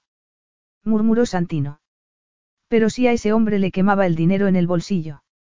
Si tu padre hubiera tenido un seguro, hubiera intentado recuperar el dinero al mes siguiente. No habría sido capaz de pagar las mensualidades. Frankie trataba de concentrarse. La verdad era que no tenía constancia de que la procedencia de aquel dinero fuera de una póliza de seguro. Cuando ocurrió, tenía solo 18 años y no se le había pasado por la cabeza cuestionar a su madre. De ella había metido el dinero en su cuenta corriente. Y a partir de ese momento, de ella no le había dado nada más. ¿Qué había pretendido de ella con todo ello? Engañar a Santino, para que pensara que Frankie estaba enterada de todo aquel engaño. Solo de pensarlo, se le revolvía el estómago. Al principio pensé que me estabas diciendo la verdad. Pensé que no sabías que yo te estaba manteniendo, hasta que me enteré de que comprabas acciones de Finlay Travel. Me enfadé mucho cuando me enteré de que no habías ido a los colegios que yo había pagado, pero podía habértelo perdonado. Pero lo que no te perdono es que seas una mentirosa y una ladrona, como tu madre. Para el coche, quiero vomitar, Frankie se puso la mano en la boca. Cuando salió, casi se cae del coche. Se agarró a la puerta y respiró aire fresco. Te has puesto enferma de verdad, le dijo Santino, saliendo del coche y acercándose a ella. Creí que estabas fingiendo. Frankie ni siquiera pudo levantar la cabeza para mirarlo. Tenía los nervios agarrados al estómago. Se preguntaba cuánto dinero se habría guardado de ella a lo largo de aquellos cinco años. Incluso era posible que de ella se hubiera vuelto tan exigente, que Santino empezara a sospechar. Siéntate, la agarró con mucha suavidad por los hombros y la volvió a sentar en el asiento del coche. Baja la cabeza, si todavía estás mareada, le indicó él, sin soltarla. Frankie se fijó en sus zapatos hechos a mano. ¿Estás mejor? Le preguntó Santino, soltándola. Ella asintió, miró hacia arriba y se encontró con unos ojos negros brillantes entre unas pestañas negras largas y sensuales. Aquellos ojos tenían un efecto extraordinario en ella. La hacían sentirse débil. Sin darse cuenta, se quedó mirándolo, como si la hubiera hipnotizado. Santino se irguió y ella se quedó mirando al vacío. ¿Qué le estaba pasando? Le habría hecho perder la cabeza la noticia de que su madre se había quedado con todo el dinero. Tenía que concentrarse. Santino era un hombre muy guapo, pero ella ya era lo suficientemente madura como para controlarlo. Santino era el propietario de la casa de Della, recordó con desesperación. Era posible que todo lo demás que le había contado, fuera cierto también. Con lo cual las participaciones que tenía en Finlay Travel, también le pertenecían. Aunque le diera todas las acciones, con ello no pagaría ni una décima parte de lo que le debía. En cierto modo, ella también era responsable de lo que su madre había hecho. Si no se hubiera creído lo que le había contado su madre sobre la anulación del matrimonio, no la habría engañado con tanta facilidad. Habrían conseguido la anulación cuando era el momento, Santino hubiera recuperado su libertad y no les habría estado enviando dinero a su madre y a ella. Pero Frankie nunca le pidió que lo hiciera. Además, no quería nada de Santino. Parece que piensas que te pertenezco, y ahora me doy cuenta del por qué, Santino se limitó a sonreír. Pero siento mucho decirte que la gente no se compra. El amor es lo que no se compra. Comprar a la gente es muy fácil, contestó Satino. Solo tienes que saber qué es lo que quieren. ¿Y qué es lo que quiero yo? Ser querida. Me di cuenta antes de que fueras mujer. Necesitabas con desesperación ser querida. Pero eras tan cabezota, que lo buscaste en los sitios equivocados, donde no podías reconocerlo, aunque lo hubieras encontrado. Frankie perdió el color de la cara. Le había respondido a sus ironías con seriedad, recordándole las muchas decepciones que había sufrido a lo largo de su vida. Por eso, ayer cuando te vi, no esperaba encontrarme con un ángel. Te has llevado muchas decepciones en tu vida. Sabía también que había perdido tu confianza, pero sí que esperaba que siguieras siendo honesta, como antes lo eras. Debí haberme imaginado que de ella te estropearía. No hables así de mi madre gritó Frankie. Creo que ya es hora de que alguien lo haga. Cuando empezaste a trabajar en Finlay, a los 18. ¿Cómo te has enterado de eso? Le preguntó. No fue difícil. Finlay, murmuró de nuevo. Pero dime, cuando invertiste ese dinero en la empresa, esperabas con ello ganarte su afecto. Frankie se puso rígida. ¿Cómo te atreves a? Es una pregunta razonable. A la mayoría de los adolescentes con una considerable suma de dinero, se les ocurriría hacer un montón de cosas con él, pero a ninguno se le ocurriría invertirlo en una empresa. Frankie apretó los labios, para no responderle con un insulto. Cuando recibió aquel dinero caído del cielo, había querido tener algo seguro. Hasta que se casó con Santino, todas las personas con las que había convivido habían pasado por dificultades económicas. Sus padres habían tenido violentas discusiones acerca del dinero. Y de allí se fue a vivir con su abuelo, que tenía lo justo para mantenerse. Me aconsejaron que lo hiciera, contestó Frankie. ¿Quién te lo aconsejó, Finlay? Te lo pregunto porque ahora mismo esa inversión es poco segura. El mercado de las agencias de viaje está ya muy saturado. Yo estoy contenta con los intereses que me han dado. Un hueco en su cama, que no es exclusivamente tuyo. Porque sé que no eres la única mujer en su vida. Frankie se estaba poniendo cada vez más furiosa. A lo mejor él no es el único hombre en la mía. Muy pocas mujeres quieren tener una relación abierta a tu edad. Estás muy enamorada de él. Frankie abrió sus manos, en un gesto de frustración.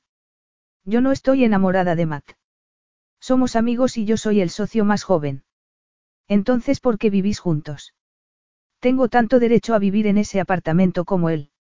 ¿O no te lo ha dicho eso tu espía? El bloque de pisos es de Finlay Travel. Perdón por tener que corregirte. El banco es el propietario del edificio. Pues ahora tienes una parte de lo que el banco posee. Ahora entiendo por qué tu amante aparece ahora como un amigo. Pero estás loca si piensas que voy a financiarlo, le contestó Santino. Ese es un barco que se hundirá solo. Haz lo que quieras. Porque si es verdad que es tu dinero, puedes hacer lo que quieras con él. Pero no hagas que Matt pague por algo en lo que no tiene nada que ver, argumentó Frankie, con vehemencia. La agencia necesita esas villas. No tendrá ningún problema para alquilarlas durante el verano. Necesitamos con urgencia casas de calidad. Santino le dirigió una sonrisa que la dejó helada. Eres increíble. Me quitas hasta la piel y pretendes que te ayude. Yo no te he quitado nada. Yo no sabía nada de lo del dinero. Razonó, sintiéndose cada vez más resentida. Tú a mis espaldas llegaste a algún acuerdo con ella del que yo no tenía noticia. ¿Cómo puedes echarme ahora la culpa de todo? Santo cielo, las ratas empiezan a saltar del barco, murmuró Santino con ironía. No te preocupes. A mí no me tiembla el pulso cuando empiezo a hacer justicia. Ya me encargaré que de ella reciba lo suyo. ¿Qué quieres decir? Que le voy a enviar una notificación de desahucio hoy mismo. Frankie lo miró horrorizada. Santino frenó hasta detener el coche y salió. Frankie hizo lo mismo. No puedes hacerle eso. Dime por qué no. Frankie intentó buscar una respuesta, pero no la encontraba. Santino la miró con sus ojos dorados medio entornados, mientras sacaba una cesta y una manta del maletero del coche. No puedo creer que seas tan cruel, le dijo Frankie. Es que no me conoces bien.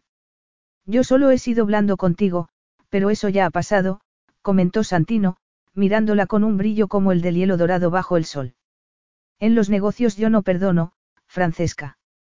Y siento mucho decirte que tanto contigo, como con tu madre, mantengo ahora una relación comercial. Frankie sacó la punta de la lengua para humedecerse los labios. No podía creerse que fuera Santino el que estuviera hablando de aquella manera. Tenía razón en todo lo que estaba diciendo. Pero era muy distinto del hombre cálido y amable que ella recordaba. Se fijó en la cesta que llevaba en la mano. ¿Y qué vas a hacer con eso? Es nuestra comida, respondió Santino. Frankie abrió la boca y la cerró de inmediato. Hasta ese momento no se había preguntado por qué se habían parado allí. La comida. Le preguntó. Aclaremos un poco las cosas. ¿Crees que después de decirme que vas a desahuciar a mi madre, voy a irme contigo a comer al campo? A mí, sin embargo, pensar que la voy a desahuciar me ha abierto el apetito, confesó Santino, sin ningún tipo de remordimiento. Frankie lo observó dirigirse hacia un prado con unos árboles que se veían al otro lado de la carretera. Apretó los dientes y se fue tras él. Santino puso la manta en un punto desde donde se veía el pueblo. Santino, empezó a decirle. Mi. Eso es la roca, interrumpió. Mi abuela nació en el bar en el que nos vimos ayer. En aquel tiempo era un hotel también. Su padre tenía aspiraciones que nunca vio cumplidas. Frankie frunció el ceño. Yo. Calla y escucha, la atravesó con su mirada, apretando al mismo tiempo los labios. ¿Qué más ves desde aquí? Frankie tragó saliva y miró a su alrededor, preguntándose a qué estaba jugando. Mi abuelo nació en esa casa en ruinas, le dijo, con deliberada paciencia. Uno de los once niños de su familia, de los cuales solo seis llegaron a viejos. Él me trajo aquí cuando yo tenía ocho años y me dijo que este lugar era donde la familia Vitale había echado sus raíces. Unos comienzos muy humildes, de los que, aunque no te lo creas, me siento muy orgulloso. Ya se ve, comentó Frankie. Pero. Tú no ves nada. Le dijo Santino con desprecio, alejándose de ella. Frankie era incapaz de concentrarse. Estaba demasiado alterada por todo lo que estaba pasando. Las sienes le palpitaban de la tensión. Pero parecía que ella era la única que sufría, porque Santino estaba tan tranquilo descorchando la botella de vino. En estos momentos tiene visitas, mi madre, quiero decir, comentó Frankie, incapaz de organizar sus pensamientos. No estoy tratando de justificarla, pero no lo ha tenido muy fácil. Hasta que yo aparecí. Frankie se sonrojó. Podría haberse convertido en una modelo muy importante si no se hubiera quedado embarazada de mí. Luego mi padre la apartó de mi lado y no pudo encontrarme. Y terminó casándose con Giles, y él. Quedó en la bancarrota, porque ella es una derrochona. Frankie se puso muy tensa. No es eso lo que yo he oído. Imagino que ella no te lo contó así. Estás gastando saliva, le informó Santino. De ella es la avaricia en persona. Créeme cuando te digo que ha demostrado un talento criminal increíble en todos los fraudes que ha hecho. No trates de justificarla, porque tú también te llevaste tu buena parte. ¿Qué intentas? Llevarnos a juicio a las dos. ¿Crees que voy a llevar a mi propia esposa a juicio? Pero a tu madre, Santino miró sus ojos asustados y continuó, no tengo el mayor problema en llevarla a juicio. Pero si crees que yo también soy culpable, lo más justo es que arremetas contra mí también, protestó Frankie, a quien le horrorizaba la posibilidad de que a su madre la llevaran a los tribunales. ¿Quieres decir que estabas enterada de todo? preguntó Santino. ¿Por qué me ha parecido entender que de ella solo te dio un pequeño porcentaje de todo el dinero que recibió? Yo sabía lo que de ella estaba haciendo, desde el principio, mintió, tratando que no dirigiese toda su furia contra su madre. Santino se quedó muy quieto, mirándola con los ojos entornados. Estás cambiando tu versión, ahora. Yo sabía que lo que estábamos haciendo no estaba bien, pero después de verte con aquella mujer en Calgiari, te odié, lanzó Frankie, para proteger a su madre. Eso me lo puedo creer, pero también me dijiste una vez que preferirías morirte de hambre antes de aceptar mi dinero. Por eso enviaba el dinero en secreto. Fui muy ingenuo, Santino la miró entrecerrando los ojos, poniendo un gesto cínico en la boca. Parece que hace cinco años no solo eras tú la que tenía que madurar. Frankie no lo estaba escuchando. No le hagas eso a mi madre, por favor, suplicó. Dale tiempo para que se vaya de la casa con dignidad. Y yo que vaya a obtener a cambio. El silencio cayó sobre ellos como una losa. No se oía ni el aire. El calor era sofocante. El sudor mojaba su ropa. Respiró hondo y lo miró a los ojos. La verdad, no sé lo que quieres. No. Santino sonrió con gesto de desprecio. Te quiero a ti, en mi cama. Eso no es posible, murmuró Frankie, muy nerviosa. Es imposible que sea eso lo que quieras. No es lo que cualquier hombre querría hacer con una mujer tan guapa como tú. Yo no soy guapa. Santino se acercó a ella, la miró con sus ojos dorados, con tal intensidad que casi sintió su piel arder. Después estiró la mano y le quitó el pasador del pelo. Me gustas con el pelo suelto. Con una paciencia desconcertante, se lo fue desenredando. Frankie se quedó quieta, casi sin respirar, pero cada vez que le tocaba la piel con sus dedos, su corazón empezaba a latir con tanta fuerza que la dejaba sin sentido. Muy guapa y muy sensual, repitió Santino, acercándose un poco más. No supo cómo reaccionar.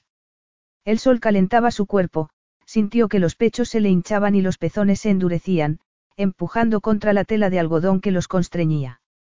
Cuando encontró su mirada, para ella en el mundo solo estaba su dorada mirada. Y tan sumisa de repente. Pero aunque te digas a ti misma que es para salvar a Della, sabes que en el fondo eso no es verdad, pico la mía. Porque eres una mujer que te dejas llevar por los sentimientos. Y ahora mismo lo que estás es excitada. Frankie permaneció en silencio, sabiendo que lo que decía era verdad. Su cuerpo la delataba. Durante unos instantes le había deseado con una intensidad incontrolable. Y no había sido un recuerdo del pasado, lo que una vez sintió por él, era un sentimiento del presente. Santino se inclinó, sacó dos vasos de la cesta y le ofreció uno. No me estoy quejando, murmuró él. A mí nunca me han atraído los sacrificados. Como tampoco me atrae mucho en lo que te has convertido. ¿Qué quieres decir? Que de momento creo que con tres semanas me conformo, Santino la miró con gesto de frío desprecio. Tres semanas será suficiente. Tres semanas era el tiempo que ella había pensado pasar de vacaciones por Italia. Le tembló la mano y se le derramó el vino de la copa. Me estás pidiendo que pase mis vacaciones contigo. Algo así. Después nos separamos y te concedo el divorcio. De ella se va de la casa y yo le perdono lo que me debe. Es una oferta muy generosa, le aseguró. Pero Frankie no pensaba lo mismo. Era una oferta humillante y degradante. Recordó el desprecio en su mirada y se recogió en sí misma. Cuando lo vio en el bar, Santino le había parecido un extraño, pero según fue pasando el tiempo empezó a recordarlo tal y como era. Pero en esos momentos le volvió a parecer un extraño. Tienes que decidir. No tengo otra elección, si no se quedaba, denunciaría a ella. No podía permitir que su madre sufriera de aquel modo, por mucho que se lo mereciera. Santino sacó un teléfono móvil del bolsillo, marcó los números y empezó a hablar en italiano con alguien. Cuando terminó, se lo guardó de nuevo y le dijo. La orden de desahucio ha sido anulada. Frankie se sentó en la manta y dio un trago de vino, para humedecer sus resecos labios. Capítulo 4. Frankie abrió los ojos, cuando sintió que una mano le agitaba el hombro. El sol había cambiado su posición en el cielo. Ya es hora de marchar, Santino se agachó y la levantó con mucha delicadeza. Lo último que recordaba era dejar el vaso de vino vacío en el mantel. Había logrado dormir un par de horas. Frankie se estiró un poco los pantalones y se pasó la mano por el pelo. ¿Por qué no me has despertado antes? Porque pensé que era mejor que descansaras un poco, Santino dobló la manta. La cesta de la merienda ya no estaba allí. ¿Y por qué me has traído a este sitio? Preguntó Frankie por curiosidad porque a lo mejor estaba intentando que resurgieran recuerdos de la familia que abandonaste en Italia. ¿Cómo dices? Fino, Madalena y Teresa, precisó Santino. Aunque no me lo hayas preguntado, tu abuelo y tus tías abuelas están todavía vivos y muy bien. Santino se dio la vuelta y empezó a caminar en dirección a la carretera. Frankie lo siguió. Escribí muchas veces a mi abuelo y él nunca contestó. No digas más mentiras, le aconsejó Santino con un tono frío, cuando ella se puso a su lado. No escribiste. Si lo hubieras hecho, me habría enterado. Sí escribí. Protestó Frankie, pero de pronto se acordó de que en aquel tiempo había sido de ella la que se había encargado de echar las cartas. ¿Cómo habría sido capaz su madre de hacer una cosa así? Estaba claro que veía como un peligro, la comunicación que pudiera haber entre ella y Gino Caparelli. Seguro que mi madre no echó las cartas exclamó Frankie. Santino la miró, y permaneció en silencio. Frankie giró la cabeza, consciente de que él no se había creído aquella excusa. Pero lo cierto era que había escrito varias veces a su familia. Aunque los primeros meses que pasó en Londres fue un tiempo que se sintió muy desorientada. De vuelta otra vez al mundo del que su padre la había apartado, se sintió perdida. Se encerró en el piso de su madre, como un animal herido. Después de ver a Santino en brazos de otra mujer, se sintió desdichada. Santino había sido todo para ella, la única persona que había amado y en la que había confiado, la persona en la que se había apoyado en tiempos de crisis. De pronto, se había dado cuenta de la realidad de su matrimonio, un matrimonio que era solo una charada. Pero a lo que no estaba dispuesta era a decirle a Santino lo destrozada que se había sentido al dejarlo y lo mucho que había tardado en recuperarse. Frankie se metió en el 4x4. Le había dicho que era un hombre muy rico. Vitale, el banco de Cagliari. Recordó haber visto anunciado ese banco en algunas revistas.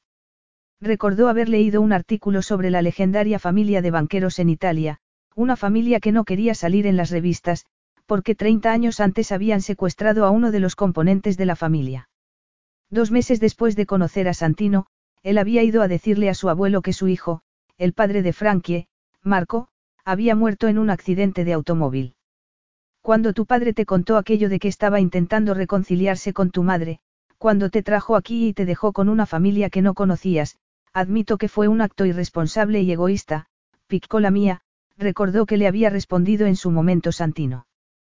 Pero nunca digas que te han raptado, porque tengo un tío que todavía te puede enseñar las marcas de un verdadero secuestro.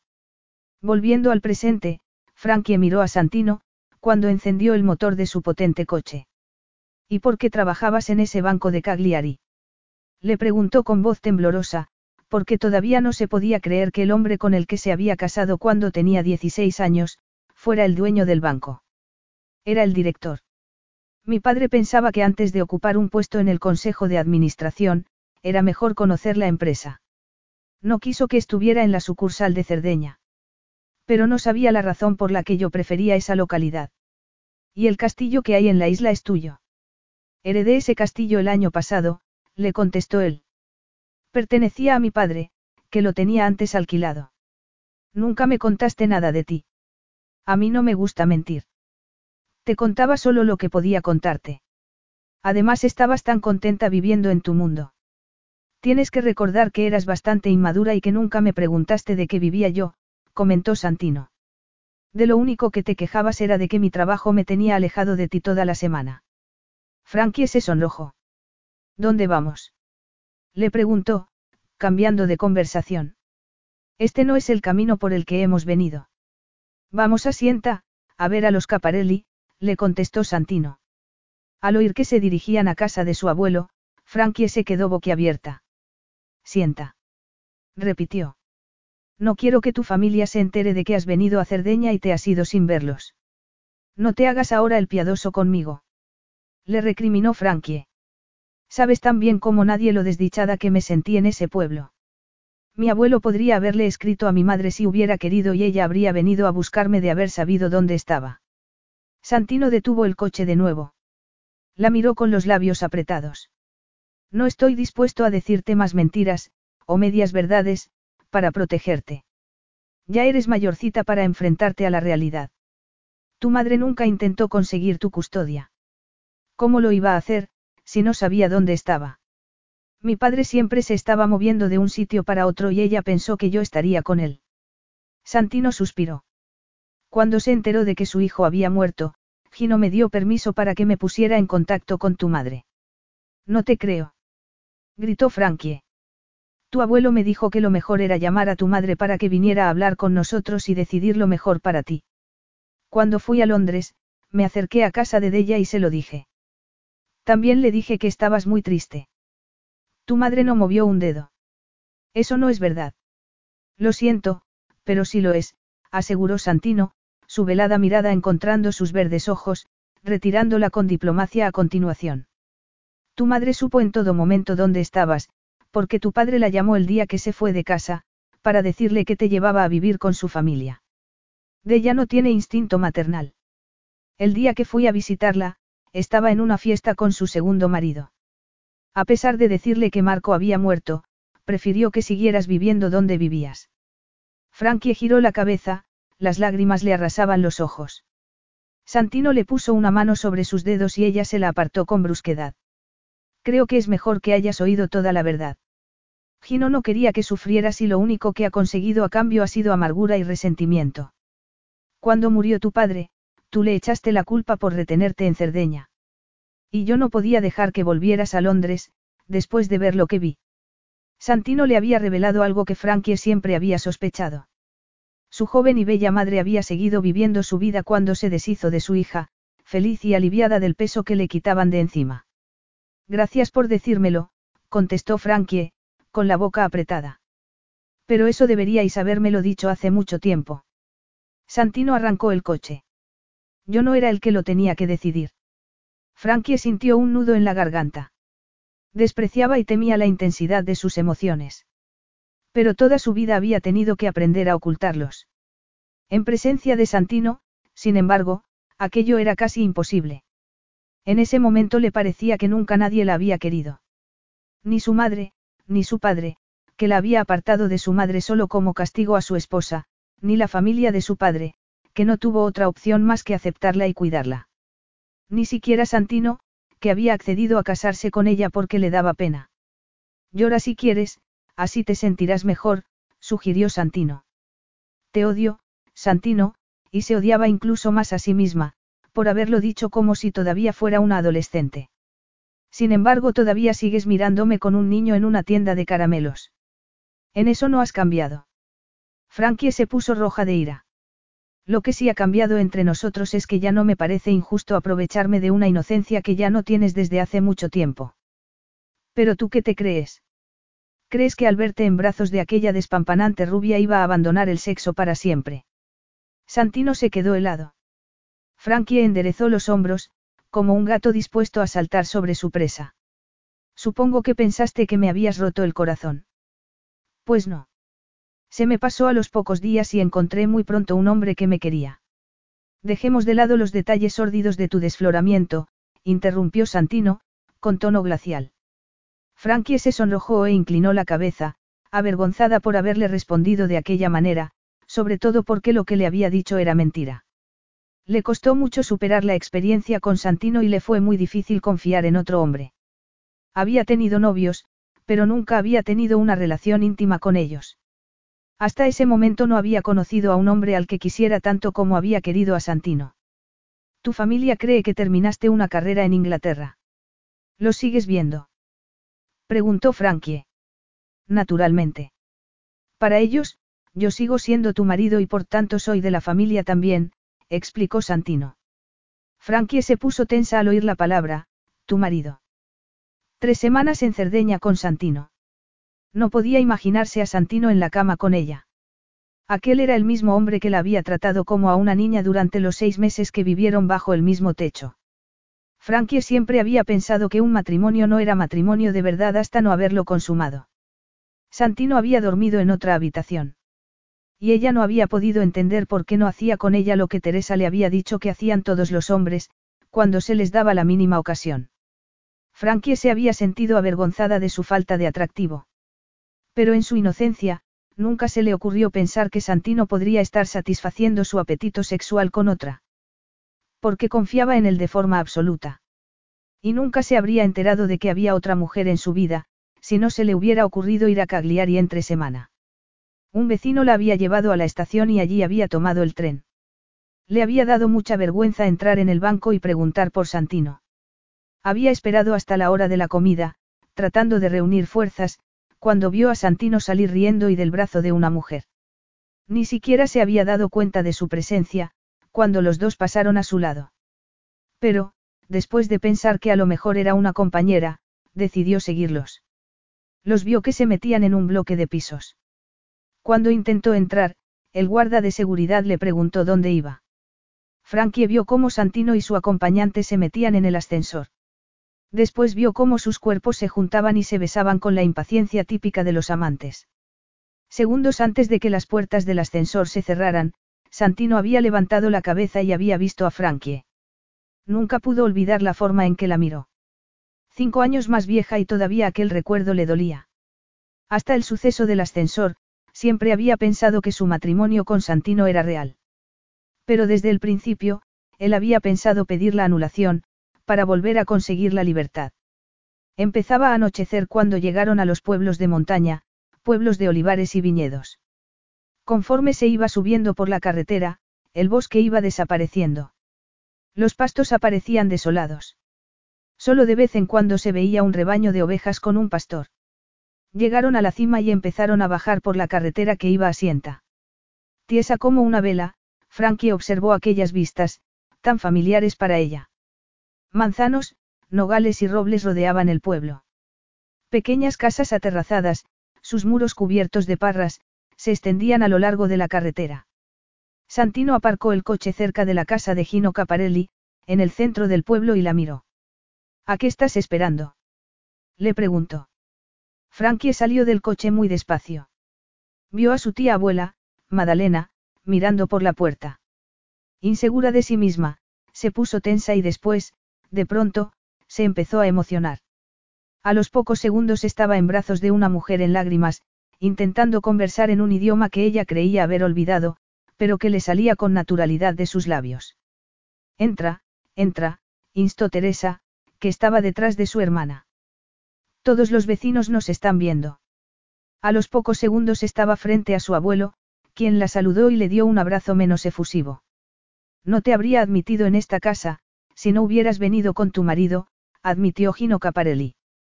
Pero veo que has vuelto donde debes estar, a su lado. Frankie no quiso discutir en aquel momento. Se sonrojó y se mantuvo en silencio, emocionada por el recibimiento tan cálido después de cinco años de silencio. Sintió que era más de lo que se merecía. Veía cosas que no había sido capaz de ver en su época de adolescente, cuando todos sus pensamientos se centraban en Santino y en escapar de Sienta. Vio el brillo de desconfianza y satisfacción en la mirada de su abuelo y la cara de rechazo de Teresa. Frankie se fue hacia ella y la abrazó. Sácale a Santino un vaso de vino, le dijo Teresa a Madalena, sonriendo de una forma un tanto extraña. Yo le voy a enseñar a Francesca la casa. Frankie frunció el ceño, sin entender la razón de aquel comentario, hasta que vio a Santino y a su abuelo salir al patio. Se fue hacia la puerta y miró la mesa, las sillas y las plantas decorativas que embellecían el espacio que en un tiempo estaba reservado para el perro pastor de Gino. Cuando los Frestini se fueron, tu abuelo compró la casa y la unió a esta, anunció Teresa con orgullo. Ahora tenemos cuatro habitaciones. ¿Y de dónde sacó el dinero? preguntó Frankie asombrada. Gino se encarga de gestionar todas las tierras que Santino tiene en el pueblo y cuidamos tu casa, contestó Madalena, muy alegre. Ahora vivimos con todas las comodidades. Cuando entraron en la cocina, Frankie la siguió. Había un nuevo fogón y también un cuarto de baño, del que Teresa se sentía orgullosa. Luego fueron a los dormitorios, todos muy pequeños, pero muy bien amueblados. Aquí es donde tú y Santino dormiréis esta noche, le informó Madalena, con cierto recato, después de abrir la puerta. Se asomó y admiró los motivos florales que había en el alféizar de la ventana y la colcha de algodón sobre la cama de hierro forjado, de tamaño muy reducido. La perspectiva de tener que compartir aquella cama tan estrecha con Santino, casi la hizo perder la compostura. Te pones colorada, como una recién casada, comentó Teresa, moviendo la cabeza. ¿No crees que ya va siendo hora de que le des un hijo a tu marido? Santino quiso que Francesca terminase antes sus estudios, recordó Madalena a su hermana, Gino dice que Santino quiere que su familia tenga estudios. Cuando Francesca estaba yendo al colegio aquí, solo le interesaba Santino. ¿Le escribió alguna vez? ¿Le mandó alguna carta, o un paquete? Decía Teresa con aire de desaprobación, y cuando Santino venía de visita con su tío, había que tener mucho cuidado contigo. La de cotilleos que han dicho los vecinos de ti, Francesca. Por suerte Santino te tomó como esposa. Frankie se puso más colorada aún. De repente se sintió como si tuviera otra vez 14 años, sentada en un rincón escuchando a Teresa recriminarle que era impropio perseguir a Santino de la manera que ella lo hacía.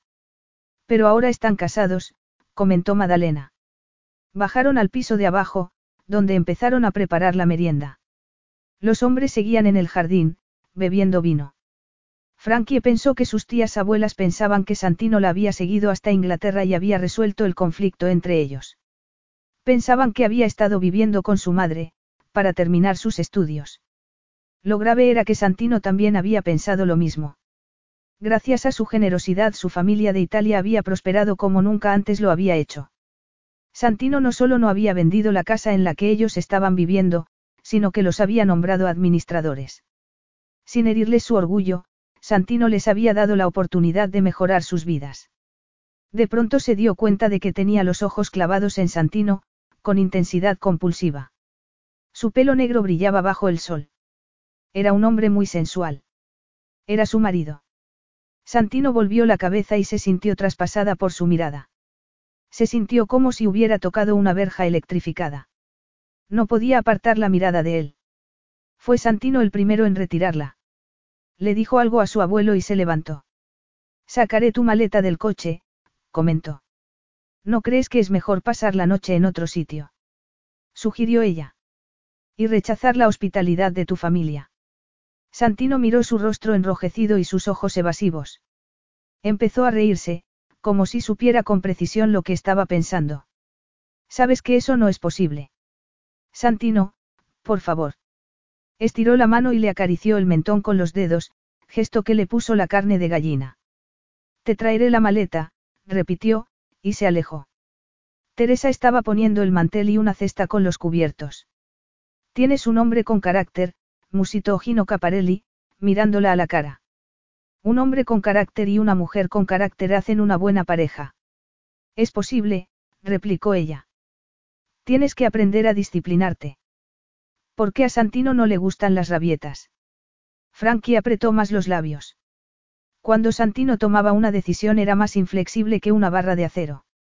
Se dio cuenta al día siguiente de estar casados, cuando le dijo que le gustaría irse a Cagliari con él. Santino le contestó que prefería que se quedara en Sienta, cerca de su familia.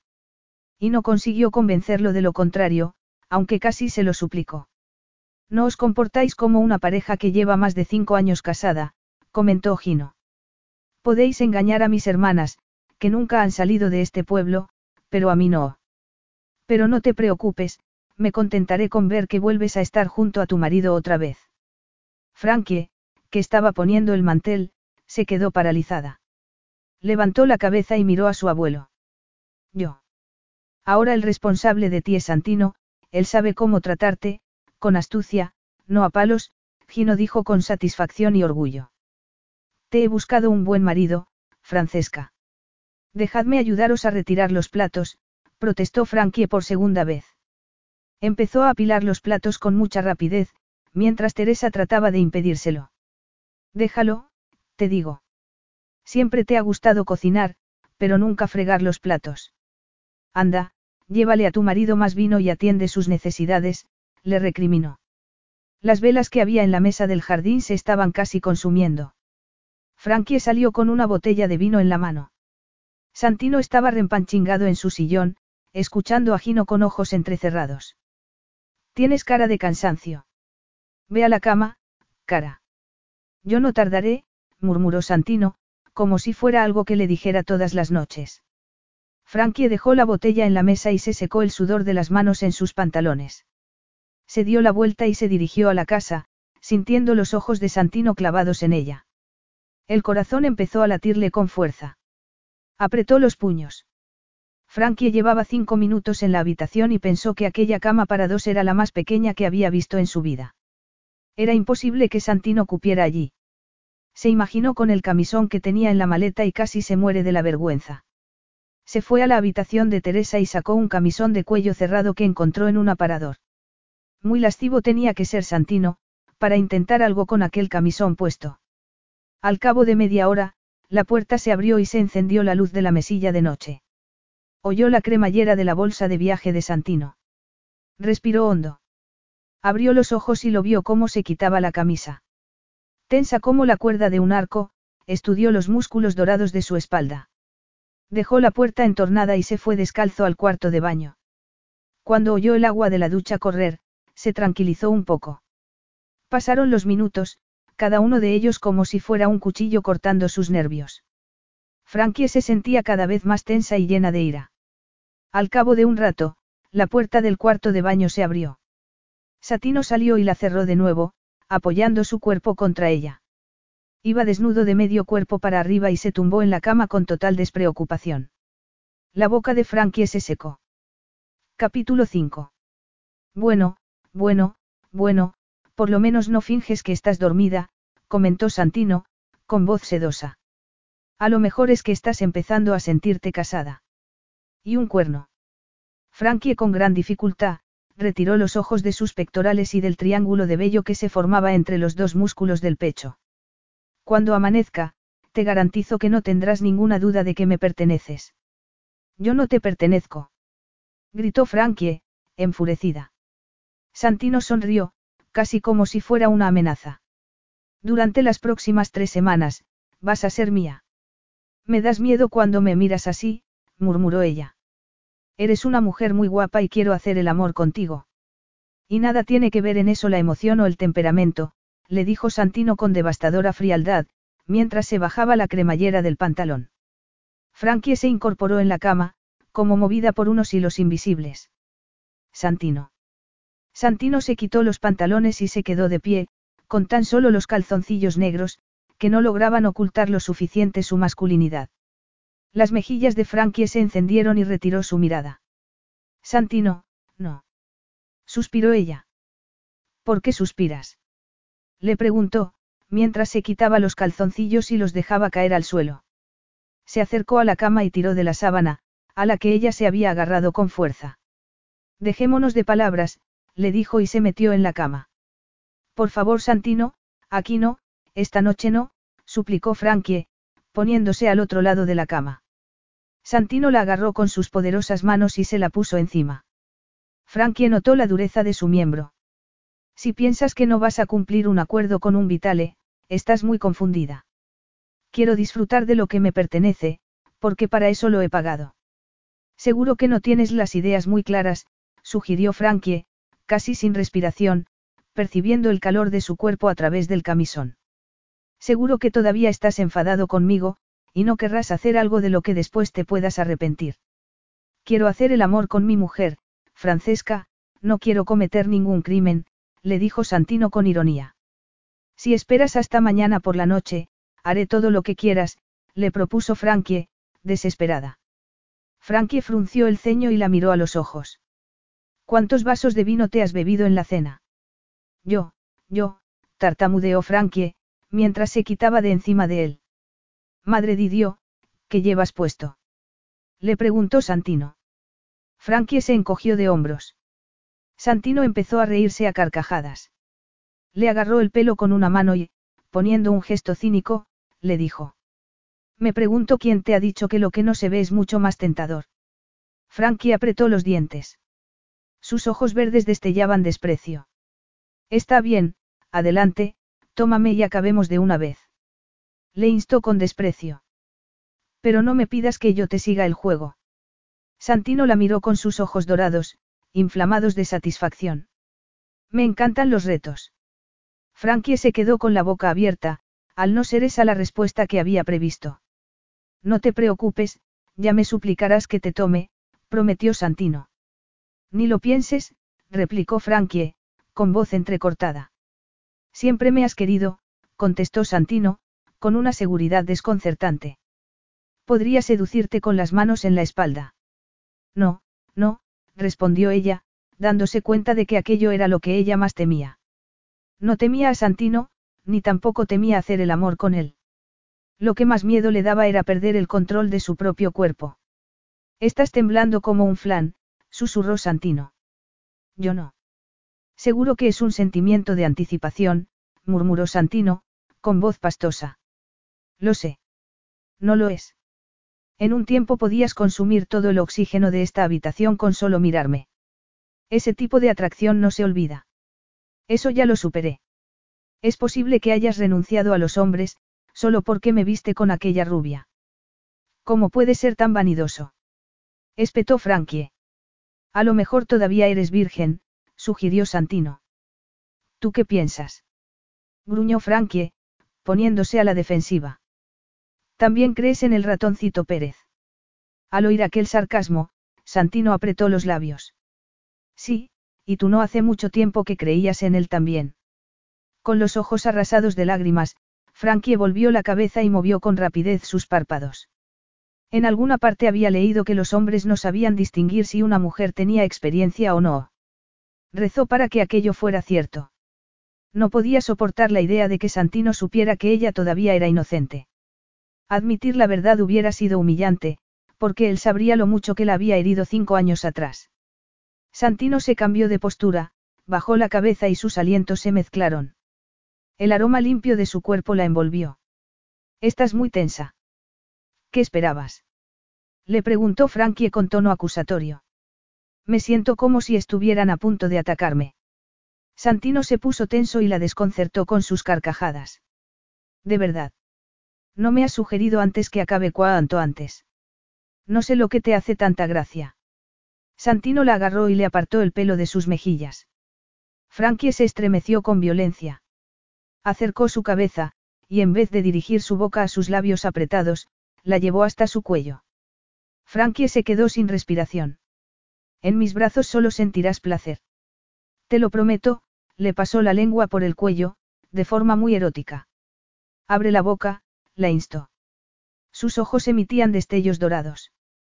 Frankie empezó a temblar, pero no accedió. Pero cuando él le rozó la boca con sus labios, ella, casi sin darse cuenta, abrió los suyos.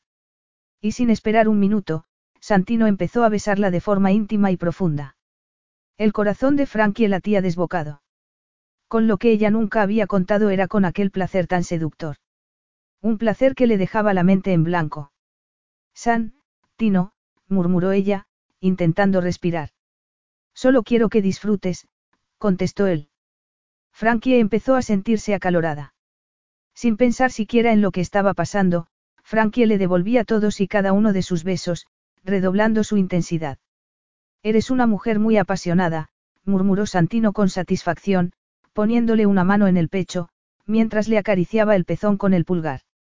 Frankie arqueó su cuerpo de forma involuntaria, al tiempo que emitía un quejido al sentir que él le levantaba el camisón. Frankie sintió que su cuerpo ardía de placer y le fue imposible estarse quieta. El calor le subía por los muslos. Santino bajó la cabeza hasta sus pechos. La tela no pudo aminorar su respuesta. Y cuando le chupó el pecho, ella volvió a gemir. Tranquila, cara, le dijo Santino, con una voz grave y profunda, mientras le acariciaba con su mano los muslos. Todavía no he empezado. Hubiera empezado o no, Frankie ya había perdido todo el control y la pasión la desbordaba. Se agarró a sus hombros, con los dedos en tensión, buscando enloquecidamente su boca. Y todavía con el camisón entre ellos, lo cual le provocaba un sentimiento de frustración, porque deseaba con todas sus fuerzas sentir su cuerpo desnudo, Santino le puso la mano en el punto más sensible de su cuerpo. Quítame este camisón, suplicó ella. Su, le indicó Santino. Sé lo que estoy haciendo. Que era mucho más de lo que Frankie hacía. Ella seguía apretando su cuerpo contra el de él, en tensión, por el placer que le daban sus caricias. Santino la abrazó y empezó a besarla, para acallar sus gemidos. Cuando la soltó y pudo respirar otra vez, Frankie se sintió saciada de satisfacción física y devastada por la experiencia. En aquel silencio ensordecedor, Santino miró su cara y sus ojos con gesto de satisfacción. Seguro que todo esto es la primera vez que lo sientes. Con un terrible sentimiento de mortificación, Frankie le pegó un empujón. Se dio la vuelta y se acurrucó, para defenderse de cualquier ataque. La luz se encendió. Ella permaneció tumbada, sintiendo una vergüenza inmensa, porque Santino la había visto perder todo su control. Y ni siquiera le había tenido que quitar el camisón, aunque ella se lo había suplicado, recordó, horrorizada por su comportamiento. De pronto, sintió que un brazo tiraba de ella, hasta que entró en contacto con el cuerpo de Santino. Frankie se puso rígida, pero él, sin inmutarse, le dio la vuelta. Sintió su miembro en su estómago. Le había dado el placer que le había prometido, pero él todavía no estaba satisfecho. Me has dicho que si espero hasta mañana, harás todo lo que quiera, le recordó Santino. Una oferta muy provocativa. Pura tentación erótica. Así que te dejaré en paz por esta noche. Frankie casi explota de ira. Se mordió el labio tan fuerte que se hizo daño. Pero logró reprimir la respuesta. A menos que hayas cambiado de opinión. No, no he cambiado de opinión, murmuró Frankie, preguntándose si no le habría dicho eso en un momento de locura. ¿Qué querría hacer con ella? Poco a poco logró no pensar en ello. Todavía quedaba mucho para la noche siguiente. Frankie se miró al espejo que había en la cómoda de la habitación y no le gustó nada lo que vio. Si cuando Santino empezó a tocarla, ella le hubiera rechazado, seguro que él no habría insistido. ¿Y qué habría hecho? Seguir con su plan original y denunciar a ella por fraude. Frankie se estremeció. Por muy mal que se hubiera portado de ella, no podía soportar la idea de que humillara a su madre de aquella forma. Al mismo tiempo, se daba cuenta de que se había traicionado a sí misma ante Santino. Dándose cuenta de su pasión, había calculado su respuesta para socavar su orgullo. ¿Qué otra cosa hubiera podido hacer? Después de todo, ella se había puesto de lado de ella. Sobre ella había caído la venganza y desprecio de Santino. Un hombre que la conocía más que nadie en el mundo. Santino, que sabía lo importante que era su orgullo para ella. Santino, que sería capaz de hacer trizas sus emociones en solo tres semanas. Porque al fin y al cabo no conocía a Santino, no como era en aquel momento. Era un hombre muy atractivo. El 99% de las mujeres se derretiría solo con mirarlo. Tenía un aura muy especial. Para ella, Santino había sido algo muy especial. De pronto la puerta se abrió, sin que nadie llamara. Frankie se sobresaltó. Santino apareció en la puerta, con una camisa negra y unos vaqueros. El desayuno está preparado. Cuando lo miró a sus ojos negros con destellos dorados, Frankie se sonrojó. Bajaré en un minuto. ¿No te has traído ninguna falda? Le preguntó Santino. No me gustan las faldas. Pues a mí sí.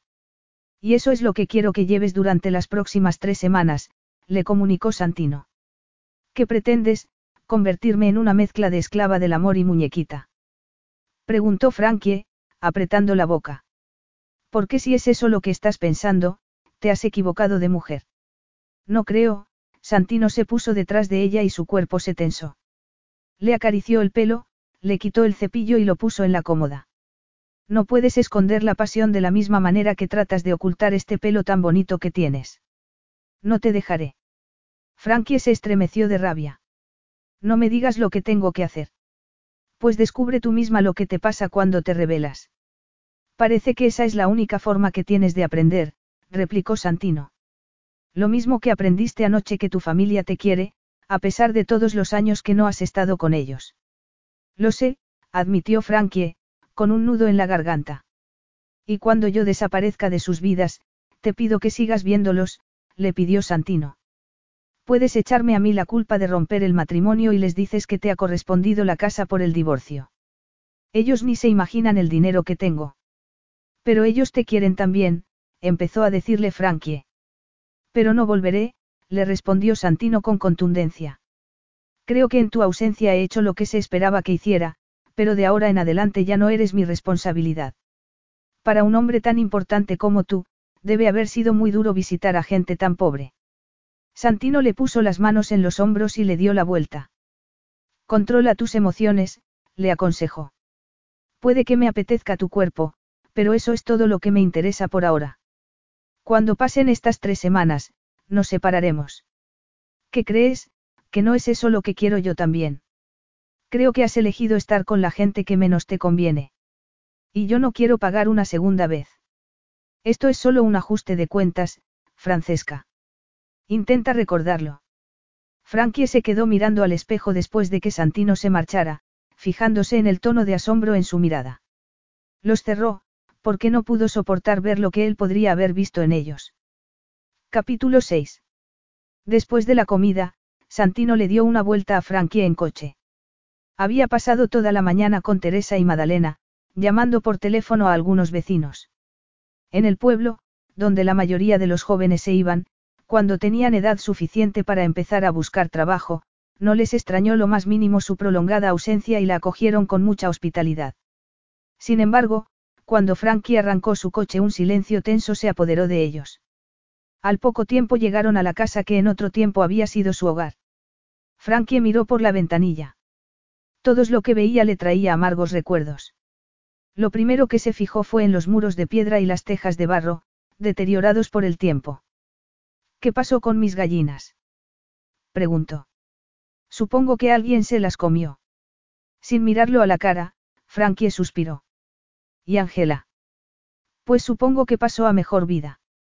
¿Y Milly y su ternero? Le preguntó, sintiéndose incluso más tensa. Los vendieron. Topsy y Pudding. Le preguntó, una octava más alto. También han desaparecido. Sí. ¿Y qué hiciste con mis gatos? Le preguntó. ¿Te los comiste, los vendiste, o los enterraste? Me los llevé a Roma conmigo. Oh, sonrojándose por la vergüenza y la sorpresa, Frankie se cruzó de brazos y volvió la cabeza. Temblando, lo siguió hasta la casa y entró en el salón, que tenía un techo muy bajo y dos sofás muy cómodos. Se fue a la ventana y miró el jardín que ella había cuidado con tanto esmero cinco años antes. Se lo había comido la maleza. ¿Y qué más daba? Aquel no era su hogar, y nunca lo fue. Ninguno de aquellos cambios le importaban mucho. Sin embargo, sin saber muy bien la razón, tenía la sensación de que había perdido algo. Había querido tanto aquella casa, tanto como había querido a Santino. Después de vivir en la casa de su abuelo, aquello le había parecido un palacio. No había en aquel momento novia más dichosa que ella. Se sintió un poco ridícula al recordar todo aquello, en especial cuando pensó en el castelo. Criadas, muebles antiguos y cuartos de baños preciosos. Siguiendo la tradición de aquella comarca de Italia, él había comprado la casa y los muebles antes de casarse. Fue el primero en Sienta que contrataba a una cuadrilla de gente para que le decoraran la casa. En todo lo demás, Santino se había comportado como se suponía que se tenía que comportar un novio de por allí. Francesca, murmuró Santino en el quicio de la puerta. Fui tan feliz aquí, susurró, arrepintiéndose nada más decirlo. De todas maneras me tendrías que haber dicho lo de nuestro matrimonio desde el principio. Pensé que todavía no estabas preparada para ello, le contestó Santino. Habías invertido mucho en nuestra relación. Eso no es verdad. Exclamó Frankie, apretando los puños. Me han dado muchos golpes en mi vida, pero ninguno como el que me diste tú. Santino se quedó mirándola, con sus ojos negros como la noche, como si supiera que estaba mintiendo, como si supiera que le había destrozado el corazón el día que lo vio en Cagliari. En aquel tiempo eras terriblemente vulnerable. Tenías el cuerpo de una persona adulta, pero no la experiencia. Después de cinco años viviendo aislada, lo único que conocía se limitaba a lo que ocurría en aquel pueblo. Frankie palideció y sus ojos expresivos se velaron, sabiendo que poco podía decir para rebatirle aquel argumento porque recordaba a la perfección lo desorientada que se había sentido nada más volver a Londres. Si no hubieras tomado el tren a Cagliari aquel día, habrías continuado tus estudios en Florencia, aseguró Santino con convicción. De esa manera podrías haber superado tu amor por mí y te habrías empezado a interesar más por los chicos de tu propia edad. Y si no hubiera ocurrido eso, ¿qué habrías hecho tú entonces? exclamó Frankie. Santino se encogió de hombros, sus ojos tapados por pestañas largas y negras. Pues habría resuelto la situación de alguna manera. Porque yo te tenía mucho cariño. Pero podríamos haber seguido viviendo juntos. Yo no quería correr el riesgo de terminar en la cama contigo. No creo. Replicó Frankie, con el resquemor del dolor no olvidado, mientras pasaba a su lado. Santino estiró una mano y la agarró por el antebrazo, impidiéndola continuar. Sus ojos brillaban como el oro. En aquel tiempo eras tan salvaje como una gitana, además de guapa y muy sensual. No te dabas cuenta de ello, pero lo tenías y eso no me dejaba pegar ojo por las noches, le informó Santino. Eras una tentación que me atormentaba día y noche. Frankie lo miró con ojos de sorpresa, sin poder siquiera respirar. Yo caminé en la cuerda floja contigo, le recordó Santino con tristeza. Sabía que si cedía, los dos terminaríamos en una relación imposible. Me tendrían que haber dado una medalla por haber aguantado tanto tiempo sin meterme en la cama contigo. Más cuando no parabas de recordarme que eras mi mujer. Los pulmones de Frankie volvieron a llenarse de oxígeno. Apartando su brazo, corrió escaleras abajo y salió a respirar aire puro. Durante todo el tiempo que estuvieron casados, él la había querido. Frankie nunca se lo habría imaginado. Lo había querido tanto. Lo había querido con una intensidad inaudita. En aquel tiempo, era incapaz de imaginarse un futuro sin él. No se había podido imaginar el daño que un amor de ese tipo podría hacerle, hasta que fue demasiado tarde. Pero Santino sí lo había sabido. A pesar del calor que hacía, sintió frío. Le había dicho que había invertido mucho en la relación. Con aquellas palabras, Santino reconocía que ella le había pertenecido en cuerpo y alma. A Santino le había tentado su cuerpo, un cuerpo que ella había ofrecido sin pedir nada a cambio. Pero Santino había resistido la tentación con disciplina y frialdad colosal. El molde se rompió cuando hicieron a Santino. La lujuria se había enfrentado al intelecto y el intelecto había salido victorioso. El instinto de conservación le había mantenido fuera de la cama matrimonial. Porque había sabido que si se acostaba con ella, le habría costado mucho deshacerse de ella. De pronto sintió una mano en el hombro. Santino le dio la vuelta, sus ojos negros con brillos dorados, mirando su expresivo rostro.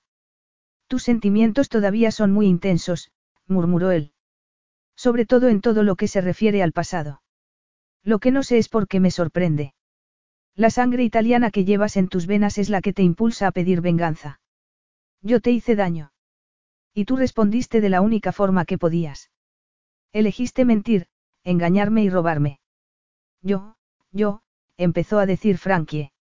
Ya te he explicado por qué me comporté contigo así en aquel tiempo, aunque no tendría que haber sido necesario. Ningún hombre con decencia se habría acostado con una adolescente. Ningún hombre con decencia hubiera olvidado lo que juró ante el altar. Me fuiste infiel.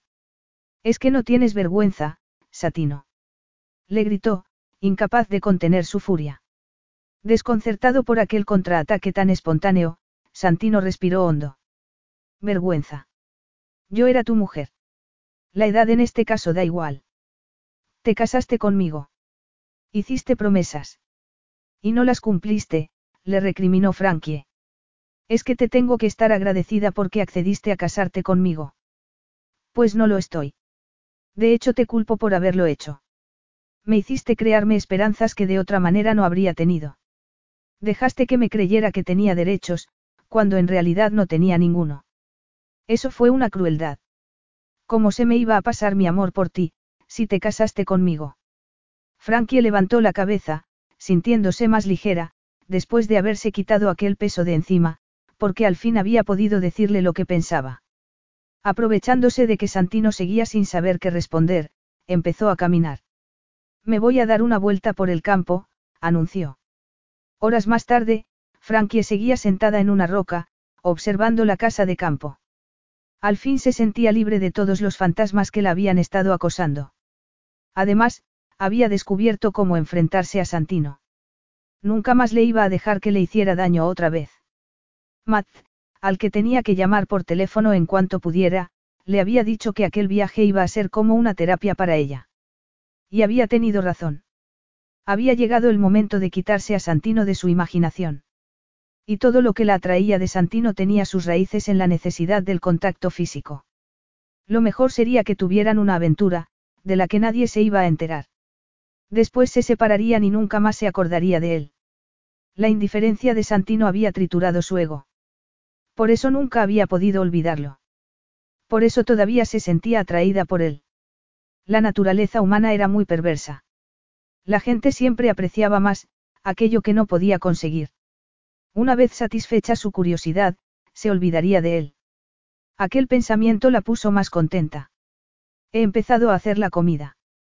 Pensé que te gustaría tomar una copa, dijo Frankie, pasando a la habitación que Santino siempre había utilizado como despacho. Santino apartó la mirada de la pantalla del ordenador, poniendo cara de sorpresa. Sonriendo, Frankie puso el vaso de vino en la mesa, intentando no mirar la fotografía de boda, que todavía estaba allí, después de cinco años. Es que no hay nadie que tire nada por aquí. Protestó, levantando la fotografía, antes de tirarla a la papelera. Lo siento, pero es horripilante seguir viendo este tipo de cosas. Frankie se dio la vuelta y se dirigió hacia la puerta, segura de que aquella conducta le había desconcertado. La cena tardará un rato largo. Voy a hacer algo especial para esta ocasión. Es una pena que no hayas traído champán. Diez minutos más tarde, estaba debajo del chorro de agua de la ducha. Decidió ponerse un pareo para cenar. Santino le había dicho que la quería ver con falda. Se sentía generosa. Iba a dejarlo impresionado.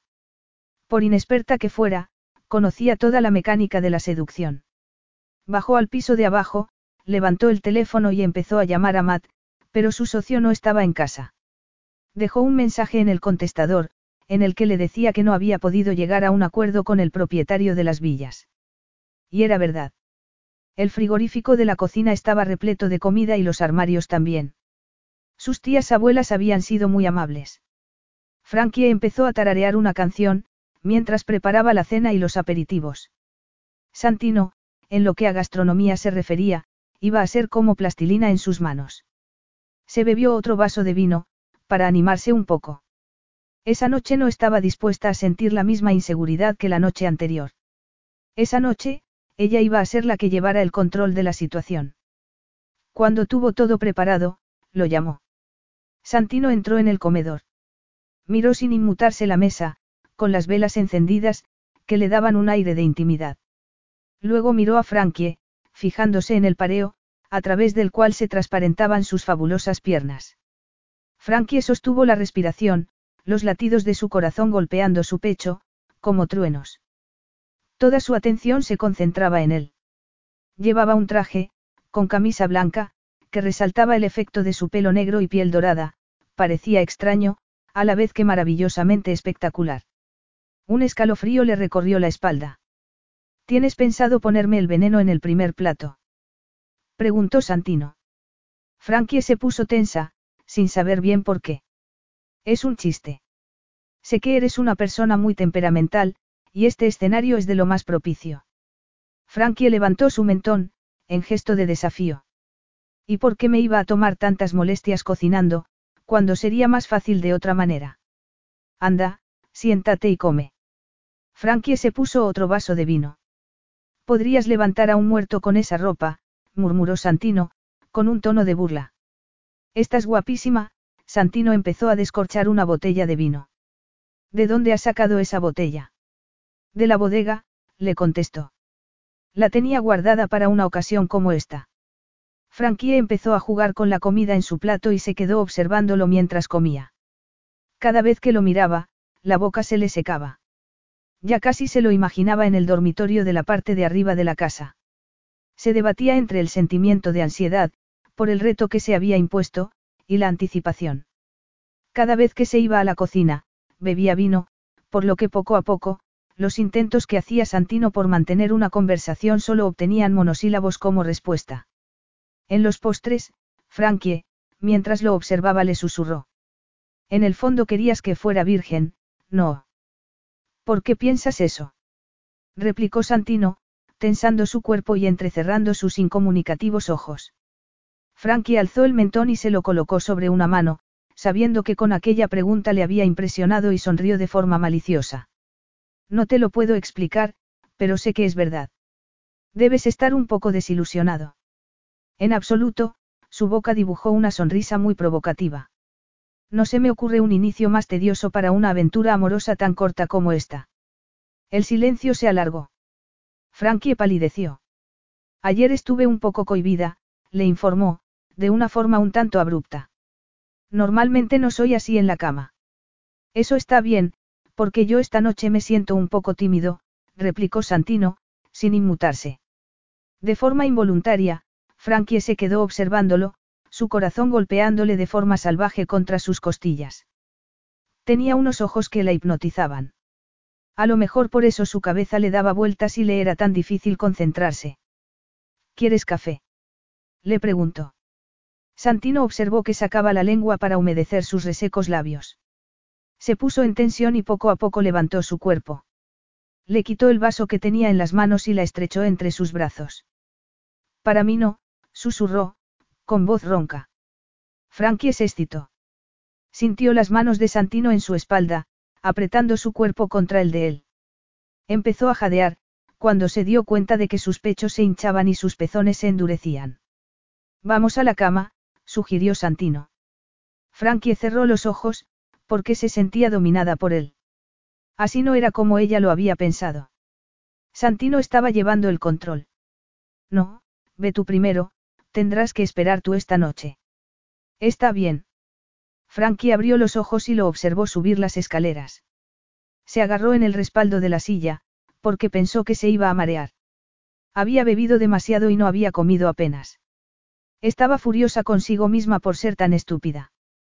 Se sirvió una taza de café, que se bebió de forma inmediata, para ver si se espabilaba un poco. Con la cabeza un poco más despejada, empezó a subir las escaleras. Así era como ella se lo había imaginado.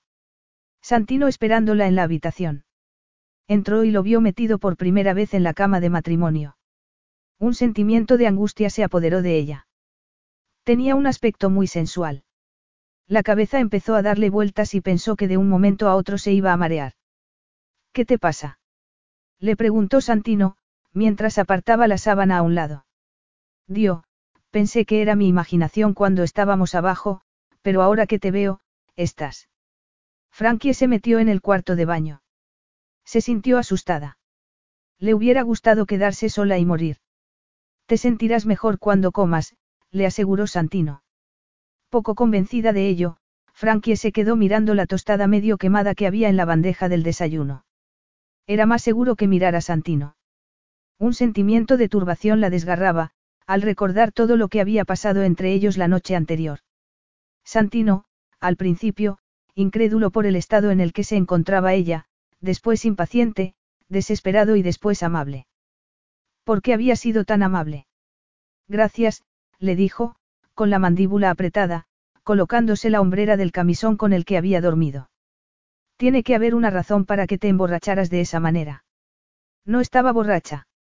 Estaba un poco alegre, contraatacó, mientras daba un mordisco a la tostada. Estás enamorada de Matt Finlay. Frankie casi se atraganta.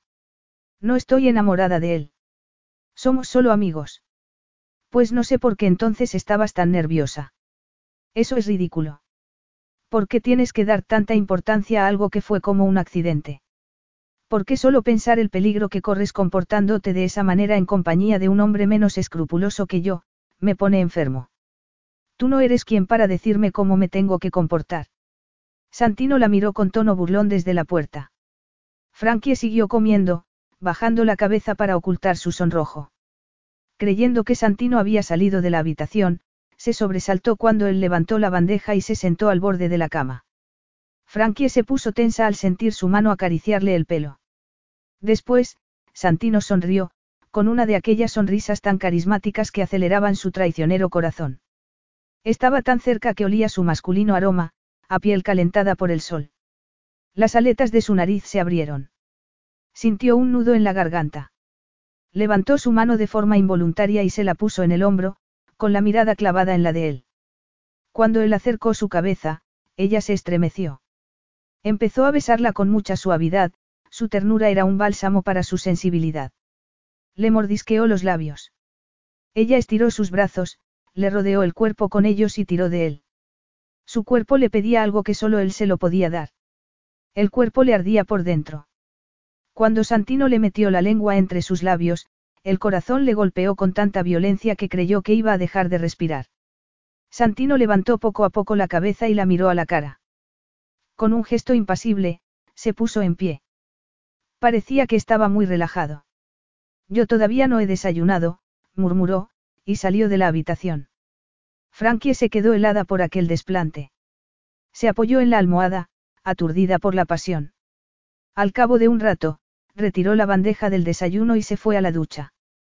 Salía del cuarto de baño, cuando creyó oír que alguien llamaba a la puerta.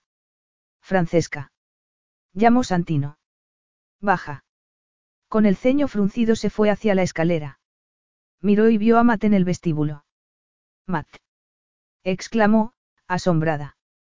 Sí, Matt, confirmó su socio, mirándola indignado. ¿Me quieres explicar qué está pasando aquí? Capítulo 7. La tensión que se sentía en el salón, casi se podía cortar con un cuchillo. Frankie empezó a bajar las escaleras. Matt la estaba mirando con un gesto de furia contenida, como acusándola de algo.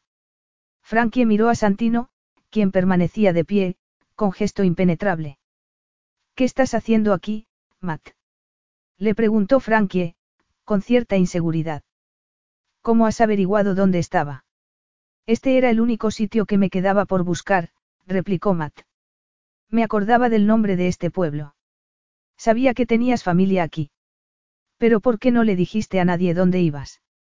Te dejé un mensaje ayer, en el contestador, respondió Frankie, mientras intentaba buscar la razón por la que Matt había abandonado la agencia y había ido a Cerdeña en su busca. Ya sé que tendría que haber llamado antes, pero no entiendo por qué has tenido que venir hasta aquí. Tu madre. Mi madre. Interrumpió Frankie. Yo no me preocupé de nada, hasta que llamé a tu madre para saber si te habías puesto en contacto con ella. Cuando se enteró de que habías venido a Cerdeña y que yo no tenía noticias tuyas, se puso histérica. Histérica. Repitió Frankie, con voz temblorosa, incapaz de imaginarse a su madre en ese estado emocional. A mí me entró el pánico, cuando me enteré que habías devuelto el coche que habías alquilado. No hay nadie que abandone en vacaciones su medio de transporte. Además, parecía como si se te hubiera tragado la tierra. No se me ocurrió pensar que os ibais a preocupar tanto por mí, antes nadie. Nunca habías hecho una cosa así. Tu madre llamó a la policía. La policía. Frankie parpadeó, horrorizada. Lo siento, pero no sé qué mosca os ha picado a todos. La verdad es que yo tampoco, Matt miró a Santino, quien se había puesto muy tenso al oír la referencia que había hecho a la policía. Pero lo cierto es que apareciste en las noticias de la tele de anoche. Turista inglesa desaparecida. Oh, no, murmuró Frankie. ella piensa que te han raptado.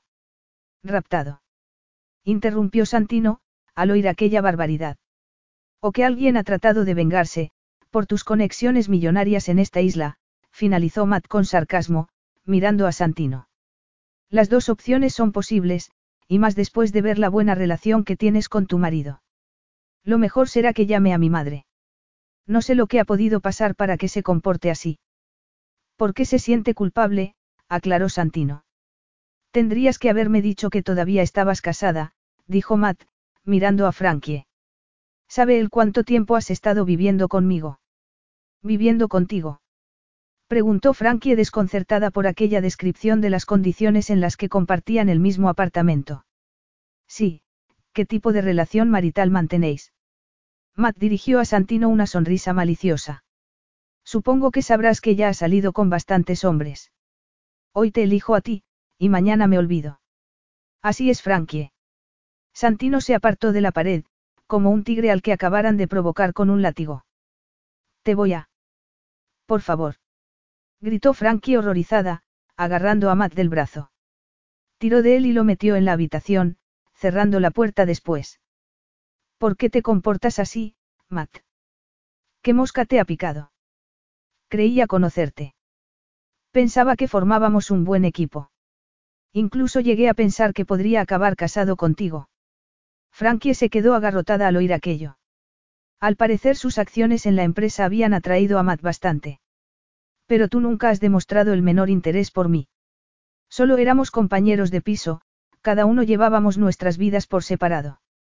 Matt no escuchaba. Así que Santino ha sido tu marido desde que tenías 16 años, según ella. Y lo único que te ofrece ese bastardo es un fin de semana en un agujero olvidado entre las montañas. Pero ¿por qué le has insinuado a Santino que tú y yo éramos amantes?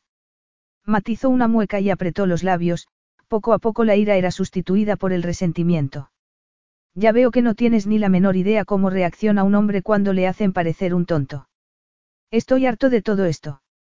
Será mejor que llames a la policía y lo aclares todo. ¿Qué pasa con esas villas? Sigo trabajando en ello. ¿Llamas a esto trabajar? Matt abrió la puerta y le dirigió una mirada de amargura. Me alegro de que estés bien, pero te juro que le retorcería el cuello a tu madre por todo esto. Santino ya no estaba en el vestíbulo, y 30 segundos después, Matt tampoco. Frankie respiró hondo. Todavía un poco aturdida por todo aquello, se fue hacia el teléfono, para llamar a su madre. Una mujer a la que no conocía respondió el teléfono. A Frankie le tembló la voz, cuando se dio cuenta de que era un policía. Solo en aquel momento se dio cuenta de la gravedad de la situación. De ella se puso al teléfono, casi sin respiración y lacrimosa. ¿Estás bien, Frankie? Estoy con Santino, mamá, respondió. No entiendo por qué has llamado a la policía. Si estás con Santino, te habrás enterado ya de todo, respondió ella, bajando la voz. Frankie. La verdad es que me llevé una sorpresa cuando me enteré de que Santino y yo estábamos todavía casados. Pero mucho más me impresionó saber que nos había estado manteniendo, respondió Frankie. ¿Cómo has podido hacer algo así, de ella. No podía permitir que anularan tu matrimonio. Era como tirar todo por la borda. Lo hice todo por tu bien. De ella, por favor, respondió Frankie, en un susurro. No me mientas. Estoy diciéndote la verdad. Santino te rompió el corazón y yo tuve que cargar con una adolescente deprimida. Tenía que pagar por lo que hizo. Mamá, yo. Pero no había forma de parar a ella. No he querido siempre lo mejor para ti. No utilicé su dinero para comprarte los mejores vestidos. No celebré fiestas, para que conocieras gente. Es culpa mía que nada de lo que hacía te gustara. No, pero, Frankie trató de interrumpirla de nuevo, pero su madre ya se había puesto a la defensiva. Y por lo que se refiere a esas tonterías que me dijiste, que Santino nunca se había acostado contigo, ¿piensas que me lo he creído alguna vez? ella empezó a reír con cinismo. Eso lo decías para salvar tu orgullo, para no aceptar el hecho de que te utilizó y dejó cuando ya no le servías. Y Santino pensó que se iba a salir con la suya. Pensó que con dinero iba a callarte y salvar su reputación, porque no quería que se enteraran de que un Vitale se había casado con una chiquilla de la que ya se había aburrido. Pero no fue así. Te comportaste de una manera suicida, Frankie. Santino se merecía un castigo. Solo espero que la publicidad que se está haciendo de él y su familia, le sirva de escarmiento. ¿Qué publicidad? Preguntó Frankie, con una sensación de angustia en su estómago, al tiempo que oía un ruido extraño en el teléfono, como si alguien hubiera levantado otra extensión. Escucha, al ver que no daba señales de vida, empecé a preocuparme, le dijo su madre. Tu padre me habló mucho de las vendettas de los italianos. Santino había descubierto quién estaba recibiendo todo su dinero y decidió librarse de ti, pero sin que se hiciera público el divorcio. Mamá, todo eso es una locura. Eres muy ingenua, Frankie. Los Vitales son una familia muy poderosa y sin escrúpulos, y tú solo eres una molestia para ellos. Por eso he querido que todo el mundo se enterase. Ahora mismo, la casa está rodeada de periodistas, y algunos son italianos. ¿Qué quieres que les diga cuando salga? Gotas de sudor aparecieron en el labio de Frankie. A Della le encantaba ser el centro de atención. Su madre continuó preguntándole, de forma inquisitiva. ¿Qué relación tienes con Santino? ¿Quieres que diga que su familia exigió vuestra separación hace cinco años, o quieres que les diga que es un desvergonzado seductor de adolescentes? Eso puede ser importante cuando pidas el divorcio. Deja que yo decida si me quiero divorciar o no. De ella, se oyó otra voz en la conversación. Soy Santino. Si se te ocurre hablar con la prensa, te juro que haré que te echen de esa casa antes de esta noche. Y después te llevo ante los tribunales por fraude. Las dos mujeres permanecieron en silencio, al darse cuenta de que Santino había escuchado toda la conversación. Eres mi yerno. Protestó de ella. En esa relación, eso no tiene nada que ver. Así que ten cuidado, le retó Santino, y se cortó la comunicación, porque la madre de Frankie colgó sin decir otra palabra. Frankie se dio la vuelta, sintiéndose confusa, cuando Santino entró en el vestíbulo. Le quitó el teléfono de la mano y lo colgó en su sitio con brusquedad. Y como si eso no hubiera sido suficiente, arrancó el cable de la pared. Frankie se asustó. Santino estaba pálido de la rabia, sus músculos de acero en tensión, con una mirada encolerizada. Una llamada bastante instructiva, le dijo Santino, con claro desprecio. Tú y tu madre formáis la mejor pareja de ladronas desde que desaparecieron Bonnie and Clyde. Ella ha llamado a la prensa y ahora tú estás estudiando lo que me vas a pedir para obtener el divorcio. Eres una zorra. Tendría que haberme imaginado que tú querías sacar también un beneficio de todo esto. Completamente pálida, Frankie retrocedió unos pasos. Santino, te juro que todo esto es un malentendido. Mi madre solo ha intentado protegerme. ¿De quién? De mí. ¿Por qué iba de ella a querer protegerte de mí? Le preguntó Santino. Lo que está claro es que mi madre no se creía nada de lo que le decía hace cinco años, lo que le conté de nosotros, murmuró Frankie, con gesto ausente. Ni siquiera sale con hombres, porque desconfía de ellos. Siempre dice que entre Giles y mi padre habían arruinado su vida, y cree que tú hiciste lo mismo con la mía, y la verdad, eso es lo que hiciste. Es arruinar tu vida, asegurarme de que vivieras como una reina. Santino se echó el pelo para atrás. Frankie se puso nerviosa, cuando le oyó decir una grosería entre dientes. Clavó su dorada mirada en su rostro. A lo mejor tienes razón, a lo mejor arruiné tu vida, porque en realidad te has convertido en una mujer retorcida. Yo no soy retorcida. Santino empezó a reír a carcajadas, mostrando su desacuerdo. Te dejé en manos de una mujer egoísta y avariciosa. Si te hubieras quedado conmigo, por lo menos podrías haber aprendido algo de moralidad. Te aseguro que yo no ando corta de eso, replicó Frankie, alzando el mentón, sus pómulos enrojecidos por la ira. Santino la miró de arriba abajo, con un aire tan insolente que la dejó helada. Su mirada desdeñosa recorrió el valle profundo de sus pechos, que surgían entre su albornoz. Ni siquiera tu amante se lo cree. Matt no es, ni nunca ha sido mi amante. Santino torció la boca, de forma muy expresiva. No debe ser un caballero, si comparte cama contigo y luego viene aquí a contar lo promiscua que eres. Luchando por tragarse el insulto, Frankie suspiró hondo y después sintió como si una luz muy brillante le hubiera estallado en la cabeza.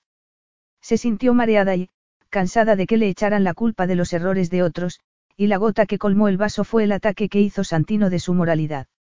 ¿Y qué pasa si he salido con montones de hombres en mi vida? Frankie lo desafió, sabiendo que Matt había hecho aquel comentario, porque nunca estaba mucho tiempo con un hombre, y por ello se sentía ofendido. Eso a ti no te incumbe. Se la quedó mirando fijamente a los ojos y no dijo nada. Está bien, soy una furcia. Pero no pudo seguir mirando a Santino a la cara. Se dio cuenta demasiado tarde de que le había tirado un guante que él no había querido aceptar. Había tratado de impresionarlo, pero no lo había conseguido. Por lo menos ya hemos dejado clara una cosa, continuó Frankie. ¿No crees que ahora sería conveniente decirle a la policía que estoy aquí y que se han preocupado por nada? Ya lo he hecho. La policía local ya les van a informar de tu presencia, y dentro de poco vendrán por aquí los paparazzi, aseguró Santino con gesto triste, saliendo de la habitación. Tenemos que irnos de aquí cuanto antes. Frankie lo siguió. Entraron en su despacho y le oyó que daba instrucciones por teléfono a una persona. Todo esto es culpa tuya, lo acusó ella, cuando dejó de hablar por teléfono. Si no me hubieras engatusado para venir aquí, nada de esto hubiera ocurrido. Cuando vaya a casa, ¿cómo le voy a explicar esto a todo el mundo? Ya viste cómo reaccionó Matt. Él piensa que todo esto es muy extraño. Algo extraño, pero sin sexo, aburridamente convencional, la interrumpió Santino, con brusquedad. Yo lo que creo es que ya es hora de que haga, lo que he venido a hacer. Se plantó frente a ella, y sin darle una pista de sus intenciones, se agachó y la levantó en sus poderosos brazos. Santino, ¿qué estás haciendo? Preguntó asustada Frankie. Te traje aquí para acostarme contigo y disfrutar de ese exquisito cuerpo que tienes, le recordó Santino, mientras subía por las escaleras con decisión. Y eso es lo que voy a hacer antes de que nos marchemos. Pero la policía va a venir.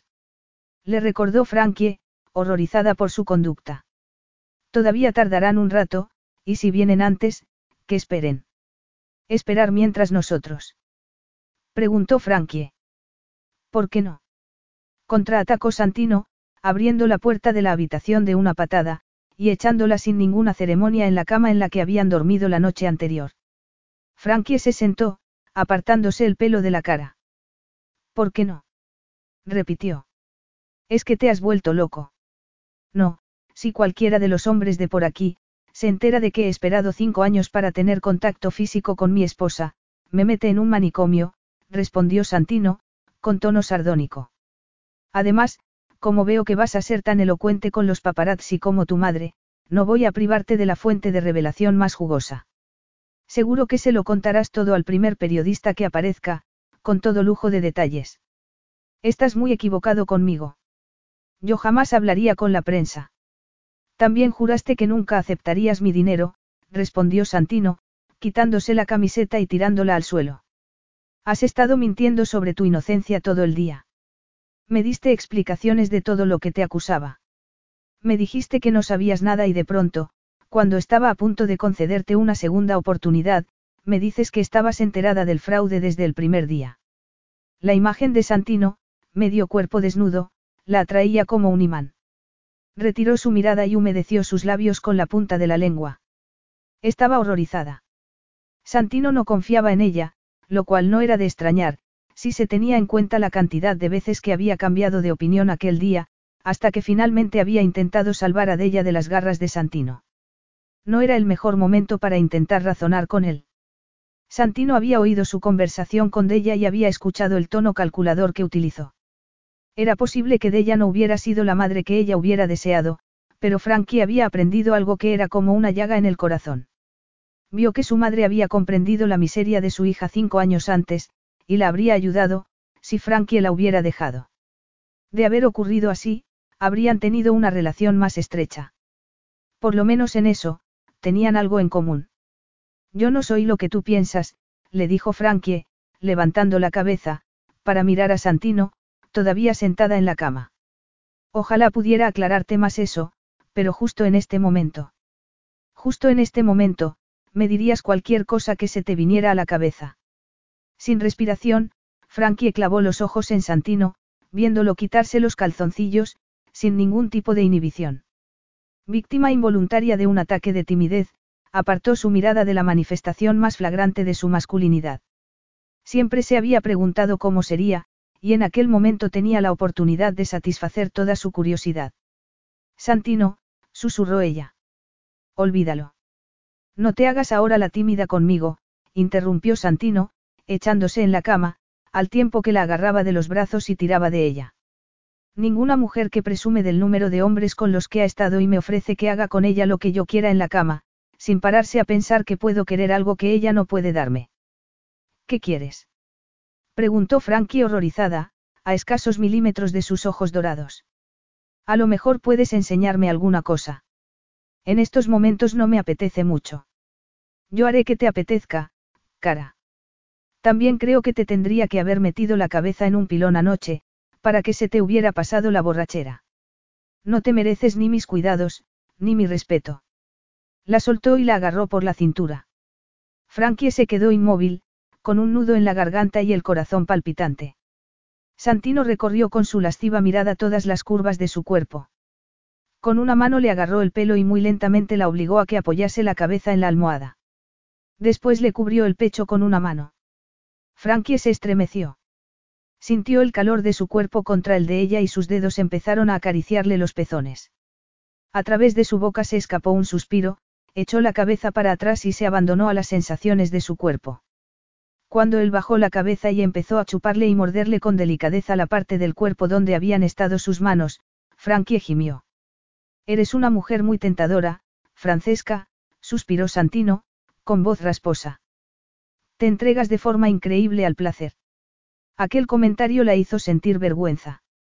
Abrió los ojos y vio a Santino mover su mano. Le quitó el albornoz y lo tiró al suelo. Apartó el edredón y la echó en las sábanas perfumadas con romero. Romero para la fertilidad. Algo de lo que no me tengo que preocupar contigo. A Frankie se le extravió la mirada. Sintió que sus mejillas ardían. No estaba escuchando. Estaba pidiendo a gritos que él pusiera fin a aquel deseo que la estaba abrasando por dentro, que terminara con lo que había empezado hacía ya cinco años. Hacer el amor con Santino sería como pasar una página en su vida. Me encanta cuando te sonrojas, le dijo Santino, apartando la sábana con la que ella se había cubierto. Frankie lo miró, atrapada en su mirada, como si la tuviera encadenada. Se sentía tan a gusto, tan feliz. Eres exquisita, cara mía, murmuró Santino. En estos momentos, todo lo demás me da igual. A mí también, susurró Frankie, pensando que solo iban a hacer aquello una sola vez, porque después se separarían para siempre.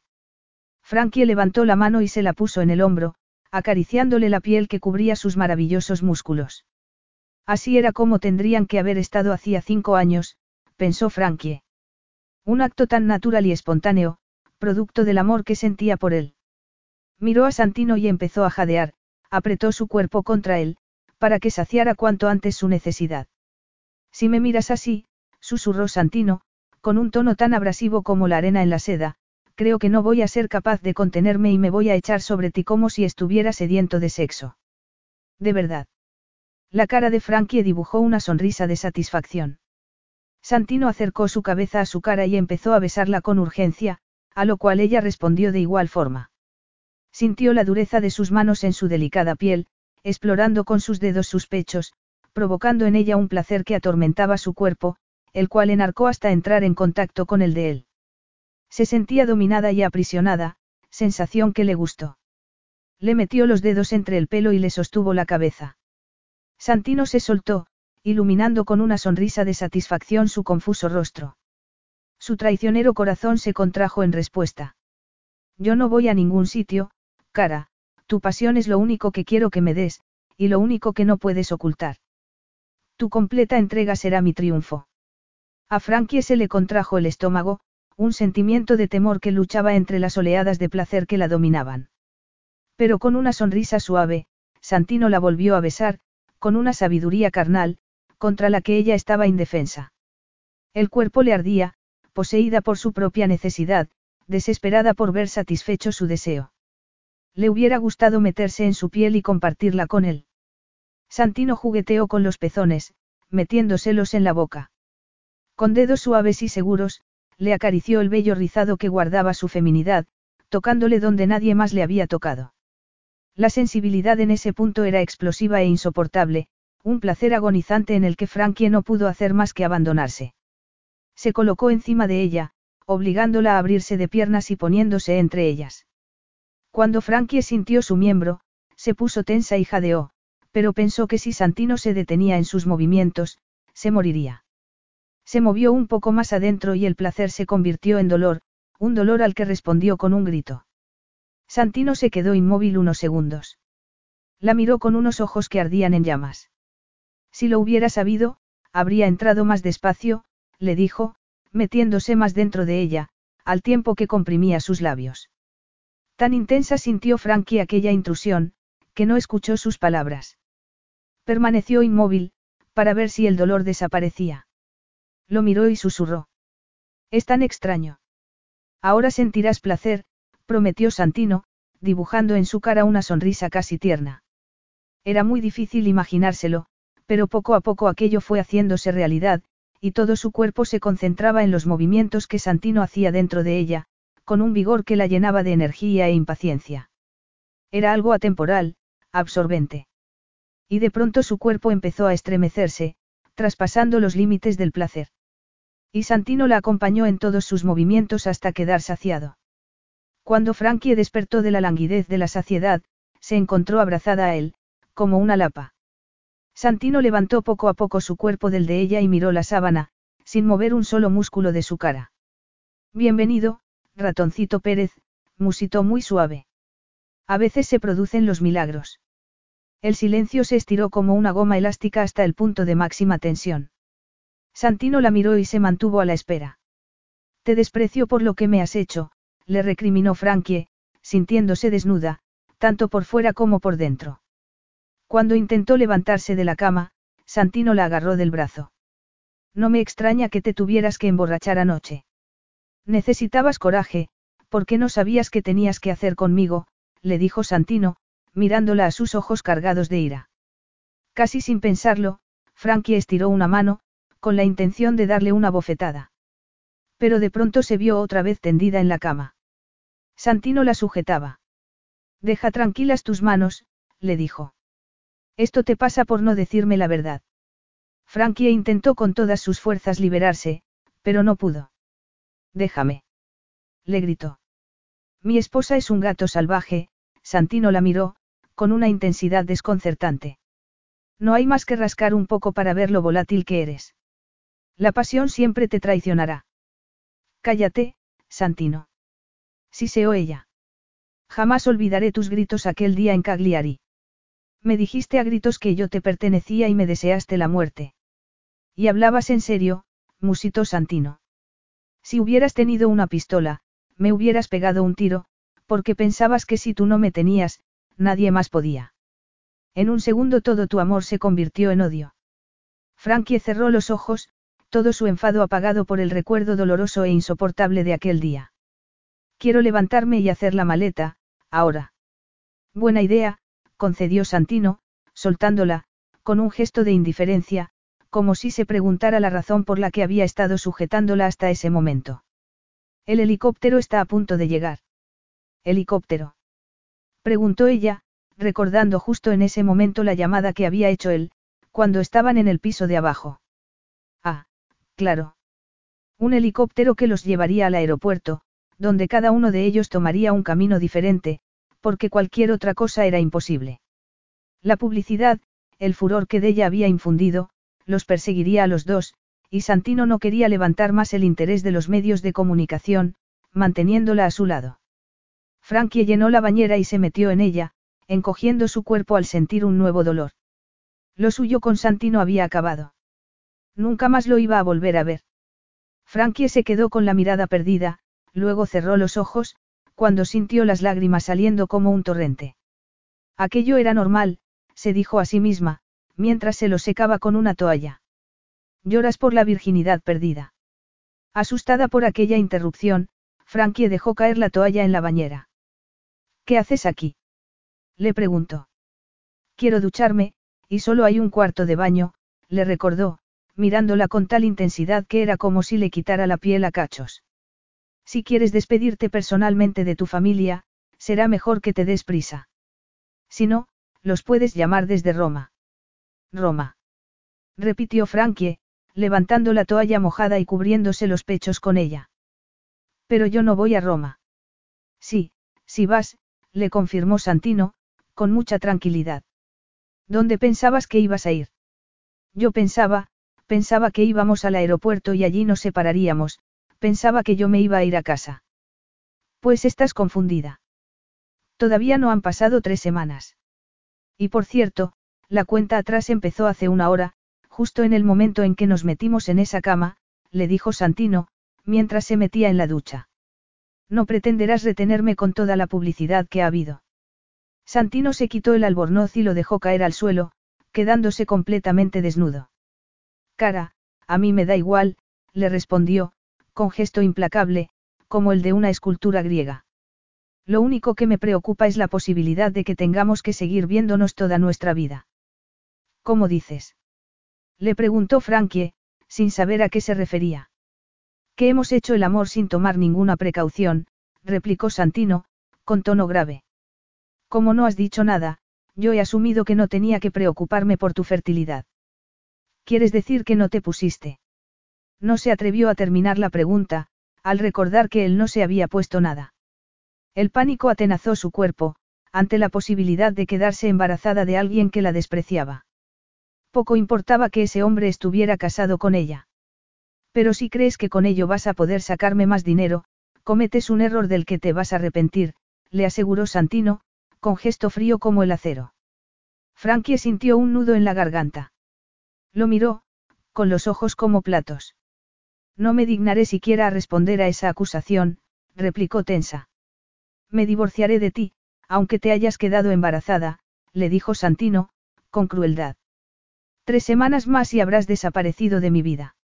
Santino, suspiró Frankie, pero se detuvo, al darse cuenta de que la emoción afectaba su dicción. No queriendo indagar más en las confusas y complejas emociones que se apoderaban de ella, prefirió pensar que había remotas posibilidades de concepción. No creo que ninguno de mis óvulos esté dispuesto a aceptar una semilla de los vitale, contraatacó Frankie. Estoy convencida de que tus células reproductoras están en este instante perdiendo la batalla en territorio hostil. Espero, por el bien de los dos, que tengas razón, replicó Santino, cerrando la puerta de la ducha con una violencia, que reflejaba su estado de ánimo. Mientras salía del baño, con los ojos cargados de lágrimas, Frankie se recriminó a sí misma su extrema sensibilidad. ¿Por qué le tenía que doler su actitud?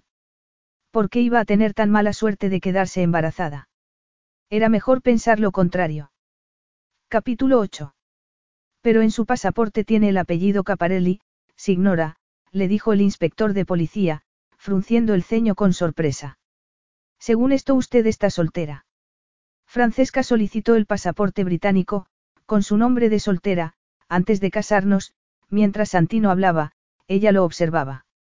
Llevaba un traje muy elegante, color gris perla, ajustado a sus hombros y a sus estrechas caderas. Frankie no podía apartar la mirada. Conservó el apellido Caparelli por precaución. Preguntó el hombre, dando a entender que sabía que en un tiempo atrás un miembro de la familia Vitale había sido raptado. De todas maneras, le recomiendo que lo actualice. Su cara ha aparecido en todos los periódicos y en la televisión. Es una ironía, Signor, su ilustre familia tiene fama de proteger celosamente su privacidad, pero su mujer no puede ir a ningún sitio en Italia sin que la reconozcan como una vitale. Santino se puso tenso, y su cara se ensombreció. Frankie estaba convencida de que aquella información lo había afectado. Lo primero que le dijo cuando la encontró en la roca, era que tenían que ser discretos. Hasta ese momento no había sabido a qué se refería. La familia de Santino era una de las familias con más dinero de Europa. Ni siquiera se creía que iba a volar a Roma con él. Es una tontería que me obligues a acompañarte a Roma, le dijo Frankie muy bajo, mientras miraba cómo el policía se metía en su coche. Cuando te subes a una montaña rusa, y estás arriba, no puedes decir que quieres bajarte porque tienes miedo. Frankie palideció. La tensión que había entre ellos casi se podía palpar. El sonido de las hélices del helicóptero rompió el silencio del valle. Frankie miró para el otro lado, intentando distraerse. Santino la agarró del brazo. No estoy asustada. Le informó, metiéndose las manos en los bolsillos de su vestido de verano. Pues deberías estarlo, comentó Santino. Porque hay una debilidad que no compartimos. Yo nunca seré un esclavo de la pasión.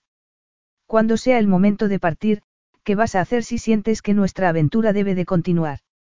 A escasos milímetros de su musculoso cuerpo, absorbiendo su erótico poder que le laceraba su orgullo y la llenaba de malos presagios, Frankie lo miró, luchando por que las piernas no se le doblasen. Pues me cortaría el cuello, contestó con desprecio. Los ojos de Santino brillaron, y sonrió. Morir o curarte, todo o nada, que poco has cambiado, cara. Pero por desgracia en la vida a veces no es tan simple elegir. Es lo simple que tú quieras que sea, le dijo Frankie, apretando los dientes, luchando por la atracción tan fuerte que sentía por él. Apretó los puños y se metió las manos en los bolsillos, para aguantar la tentación de tocarlo. Deseaba sentir su contacto, oler su aroma, satisfacer el deseo que le subía por el cuerpo y se le agarraba al cuello, que hacía que sus pechos se hinchasen.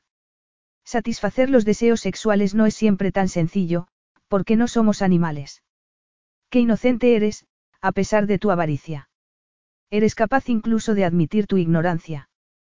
Pero cuanto más te engañes a ti misma, peor lo vas a superar. Con el pulgar le acarició los labios. De forma involuntaria, cerró los ojos y abrió la boca para chuparle el dedo. Cada uno de los músculos de su cuerpo se tensó de anticipación. De pronto sonaron golpes en la puerta. Frankie se asustó. Cuando abrió los ojos, Santino ya había ido a abrir. Un hombre con traje oscuro, al que Santino llamó Nardo, levantó las maletas que había en la escalera. El helicóptero había llegado y era hora de marchar. Se puso sus manos sudorosas en la cara. No había querido darle a Santino tanto poder sobre ella, no había pensado que con ello se debilitaban más sus defensas. ¿Vendrás otra vez a visitarnos? Le preguntó Madalena, que junto con su abuelo y otras tías abuelas habían ido a despedirla. El sitio de Francesca está al lado de su marido, y Santino es un hombre muy ocupado, le reprendió Teresa a su hermana. ¿A quién más has visto que haya llamado a un helicóptero porque no puede ir en coche? Santino siempre se despide en persona, interrumpió el abuelo. De pronto Frankie se dio cuenta de la más cruda realidad. Santino no iba a volver a aquel pueblo nunca más. La próxima vez que los visitara, tendría que ir ella sola, para comunicarles la noticia de su separación. Aquello seguro que avergonzaría a su abuelo, quien quería a Santino más de lo que había querido jamás a su propio hijo. Y todos le echarían la culpa a ella. Frankie se durmió durante el vuelo. Cuando Santino la despertó, miró por la ventanilla, quedando desorientada por la vista, porque no estaban en el aeropuerto de Roma. El helicóptero había aterrizado en un prado inmenso. Tienes la misma pinta que los niños cuando vuelven de haber pasado un día en la playa, censuró Santino, cuando puso pie en tierra. Parecía estar tenso. Cuando observó la expresión en su cara, apretó los labios. Se detuvo, para apartarle unos mechones de pelo de la cara, intentando al tiempo estirarle un poco su arrugado vestido de algodón. Frankie caminó a su lado por el césped. Era césped. Césped en un sitio tan grande, pensó. Se dio cuenta de dónde estaba, cuando de pronto apareció ante ella un edificio impresionante, tostándose al sol de la media tarde. Esa es mi casa, le dijo Santino, poniéndole una mano en el codo. ¿Tu casa? ¿Dónde estamos? Preguntó, boquiabierta. A unos 30 kilómetros de Roma. Los paparazzi no nos molestarán aquí. Tenemos guardias de seguridad y circuito cerrado de televisión. No cae una hoja en Villa Fontana sin que lo sepamos. Fascinada, Frankie miró la belleza de aquella mansión que tenía frente a ella. Tenía una parte central con dos alturas, y dos alas a cada lado, formando una media luna. En uno de los extremos de la casa, Frankie vio una de las limusinas más largas que había visto jamás. Vas a conocer a mis padres, le dijo Santino, con cierta tensión en su cara. Debes sentirte honrada, porque han venido desde Suiza para manifestar su horror y desaprobación. ¿Tus padres? Le preguntó Frankie. Hubo un tiempo que soñaste con conocerlos, le recordó Santino. Decías que para intercambiar recetas de cocina con mi madre. Incluso llegaste a decir que querías escribirles, para decirles que estabas cuidando de mí. No me lo recuerdes. exclamó Frankie, poniéndose roja como un tomate, mientras subía por las escaleras. Entraron a un inmenso vestíbulo, adornado con columnas y estatuas de mármol. Frankie quedó impresionada por tanta grandiosidad. En aquel tiempo, yo sabía tanto de ti, como un marciano que acaba de aterrizar en este planeta. Pero no creo que este sea el momento de conocer a tus padres, con esta pinta. Francesca, daría lo mismo, aunque fueras la diosa de la perfección y el buen gusto. ¿Por qué no me dijiste que tus padres iban a estar aquí esperando? Porque casi nunca vienen a visitarme. Pero al ver que el nombre de la familia aparecía en los periódicos, han pensado que era necesario. Creo que será mejor que hables tú solo con ellos, murmuró Frankie. Después de todo, yo no me voy a quedar por aquí mucho tiempo. Eso ellos no lo saben, replicó Santino, poniéndole la mano en la espalda. Una mujer de corta estatura, con un vestido negro muy elegante, salía por una de las puertas de las habitaciones que daban al vestíbulo. Empezó a exclamar algo en italiano. Santino respondió con suaves palabras. Mi ama de llaves, Lina. Ya te la presentaré más tarde. Se pone muy nerviosa cuando alguien no acepta algo de beber, y mi madre parece que no lo ha aceptado, tradujo Santino, en tono confiado. Frankie miró otra mujer, elegantemente vestida, que estaba sentada en una silla. Tenía una mirada que intimidaba. El color azul de su vestido, hacía juego con sus ojos. Frankie se fijó en que Santino se parecía a ella. Al lado de la ventana había un hombre canoso, con aspecto muy distinguido. Francesca, murmuró Santino. Permíteme que te presente a mis padres, Sonia y Álvaro. No aceptaré ninguna presentación. Aseguró Sonia Vitale, con tono glacial. Explícanos, Santino. ¿Cómo has podido permitir que la escandalosa asociación con esta mujer saliera en los periódicos? Creíamos que esta desafortunada aventura había acabado hacía años, comentó Álvaro Vitale. Yo nunca dije eso, contraatacó Santino. Francesca es mi esposa y espero que la tratéis con el debido respeto. Sonia Vitale miró a Frankie, retirando después la mirada con gesto de desprecio. Nunca aceptaré en mi casa a esa mujer como nuera. Pues entonces, yo tampoco iré, respondió Santino, en tono cortante.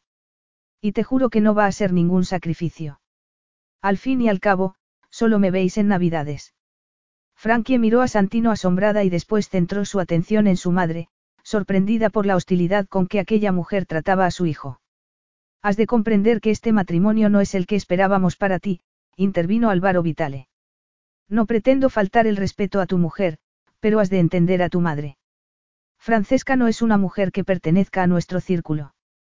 No somos la realeza, papá, le interrumpió Santino. Tratar de razonar contigo, es perder el tiempo, Santino, condenó su madre con crueldad. Con este matrimonio insultas la memoria de tu hermano. Frankie sintió que Santino se ponía en tensión, como un gato a punto de saltar sobre su presa. Frankie estuvo a punto de hablar en su defensa. Su madre continuó mirándolo con gesto de condena. He de recordarte que siempre pesará sobre ti la sombra de Rico, Santino. Todo lo que una vez fue suyo, te pertenece a ti ahora. Tienes que hacer ciertos sacrificios en su memoria. Y Rico nunca se habría casado con una mujer de un estrato social inferior a nosotros. Porque eso sería un deshonor para los Vitale. Yo no soy, ni nunca seré rico, mamá, contestó Santino, con voz cansina, apoyando su mano en la cadera de Frankie. Sonia Vitale se levantó de la silla. ¿Cómo te gusta decir lo que es obvio? respondió su madre. Sabes que nuestro deseo era que te casaras con Melina. No estoy dispuesta a verte más, hasta que vengas con Melina como esposa. Santino, ¿puedo hablar contigo en privado? Le preguntó su padre, luchando por permanecer impasible. ¿Nos perdonas, Francesca? Esperaré en el coche, Álvaro, anunció Sonia, levantando la cabeza, cuando pasó al lado de Frankie. ¿Por qué no lo quiere? Le preguntó Frankie a la madre. Sonia Vitale se detuvo, se dio la vuelta y miró con cara de asombro a Frankie. Perdón. murmuró, con un tono de incredulidad en su modulada voz. Santino es mi hijo. Por descontado que lo quiero. Eso no es cierto. Contradijo Frankie, condenándola con su mirada. Lo único que quiere es herirlo. Lo que quiero saber es por qué. ¿Por qué? Santino es un hombre maravilloso, en muchos sentidos. Es inteligente y honesto. A muchas madres les gustaría tener un hijo así. ¿Cómo te atreves a hablarme de esa manera? De pronto, dándose cuenta de su conducta, Frankie se sonrojó. Ni siquiera ella podía entender cómo se había atrevido a enfrentarse a aquella mujer. Pero le había salido desde muy dentro aquel instinto de proteger a Santino, y lo único que había conseguido era enfurecer a su madre y empeorar aquella situación. Así que mi hijo se ha casado con una verdulera que lo protege como una zorra protege a sus cachorros. Pero Santino no te va a agradecer esa actitud conmigo, Sonia se puso los guantes, sin mirar a Frankie a la cara. De hecho te devorará viva, porque él ama y respeta a su madre. Y por lo que he visto en la prensa, tú también amas a mi hijo. Pero eso es solo una aberración pasajera, de la que Santino pronto se librará con un poco de suerte. Frankie encogió el cuerpo, como si le hubiera clavado una daga en el corazón. Tu puesto es el de amante, no el de esposa. Melina hubiera aceptado esa situación. Todos lo hubiéramos aceptado, le dijo Sonia con crueldad. Pero ahora ya es demasiado tarde.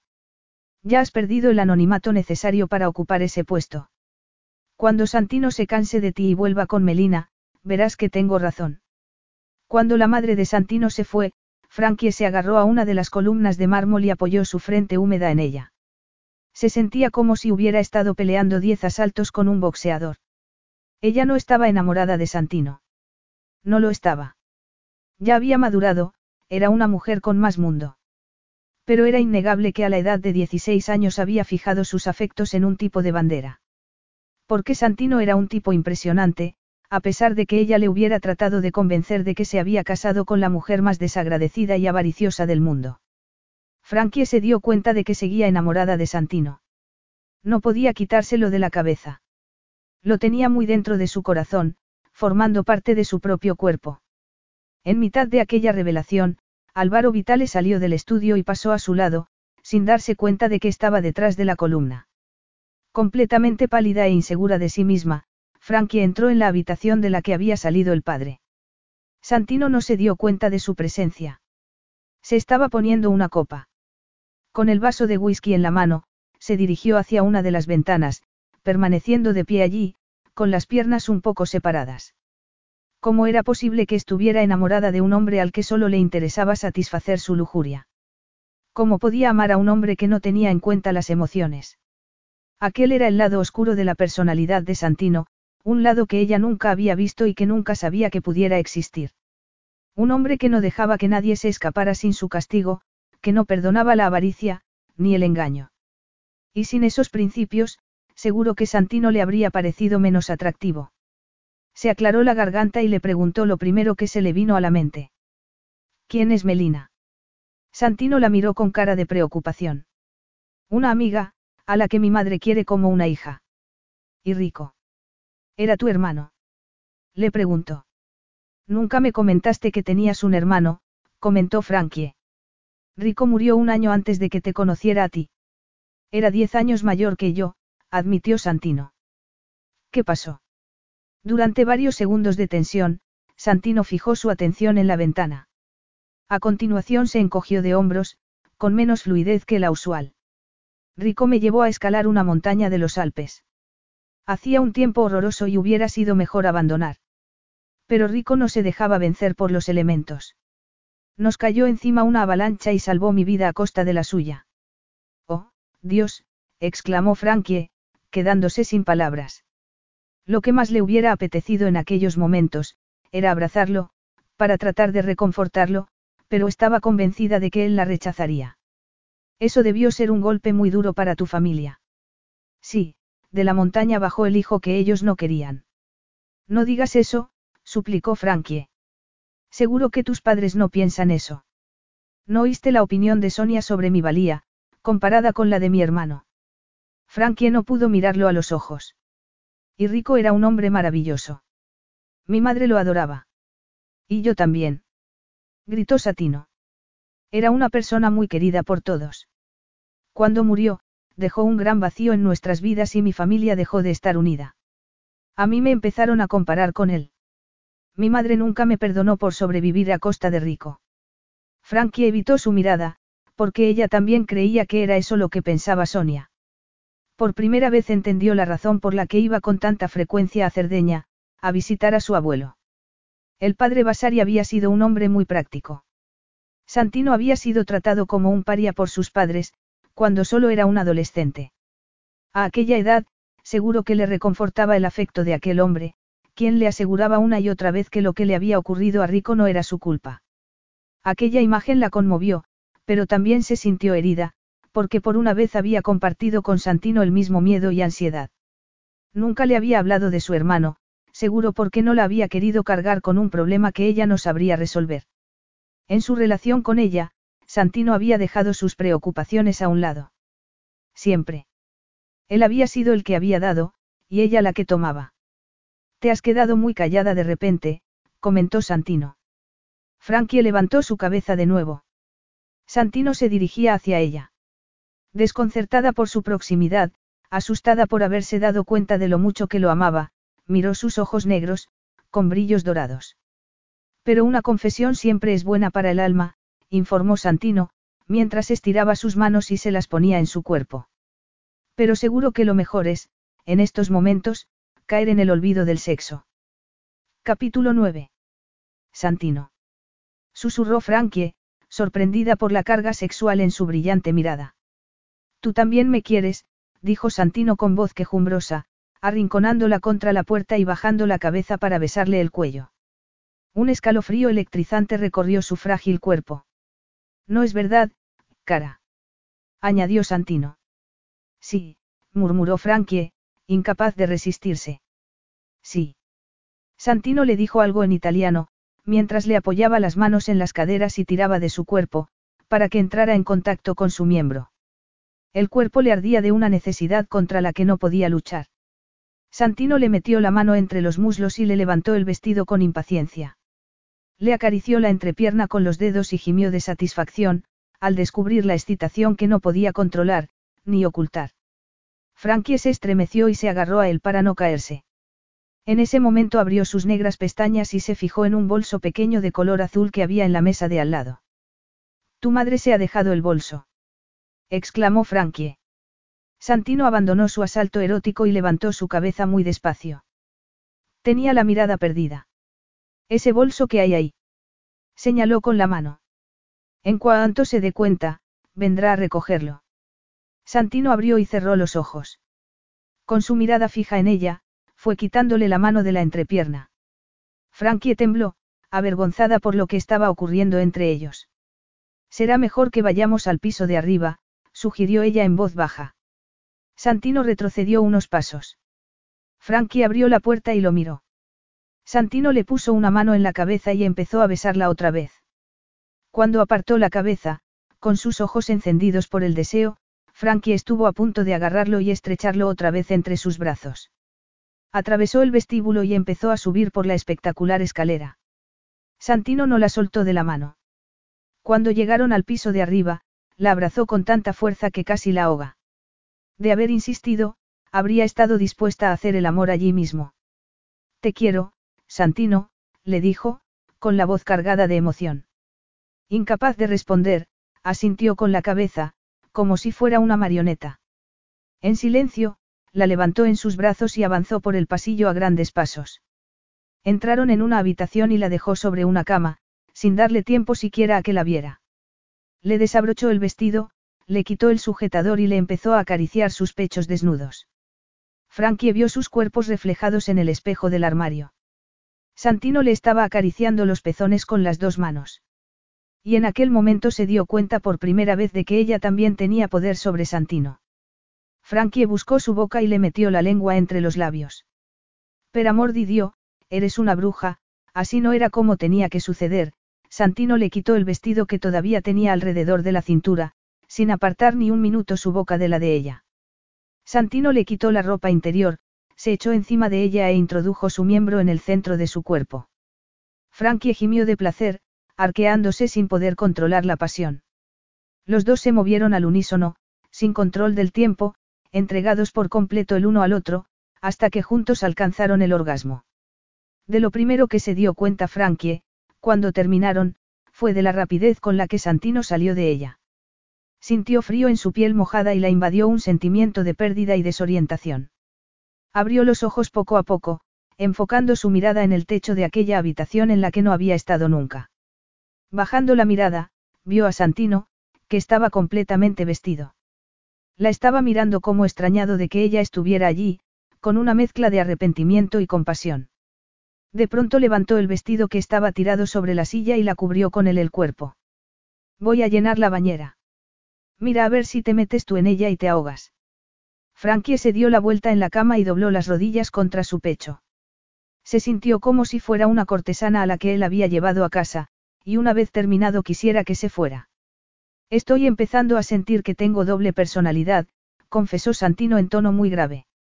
Nunca antes me había tirado sobre una mujer como si fuera un animal hambriento.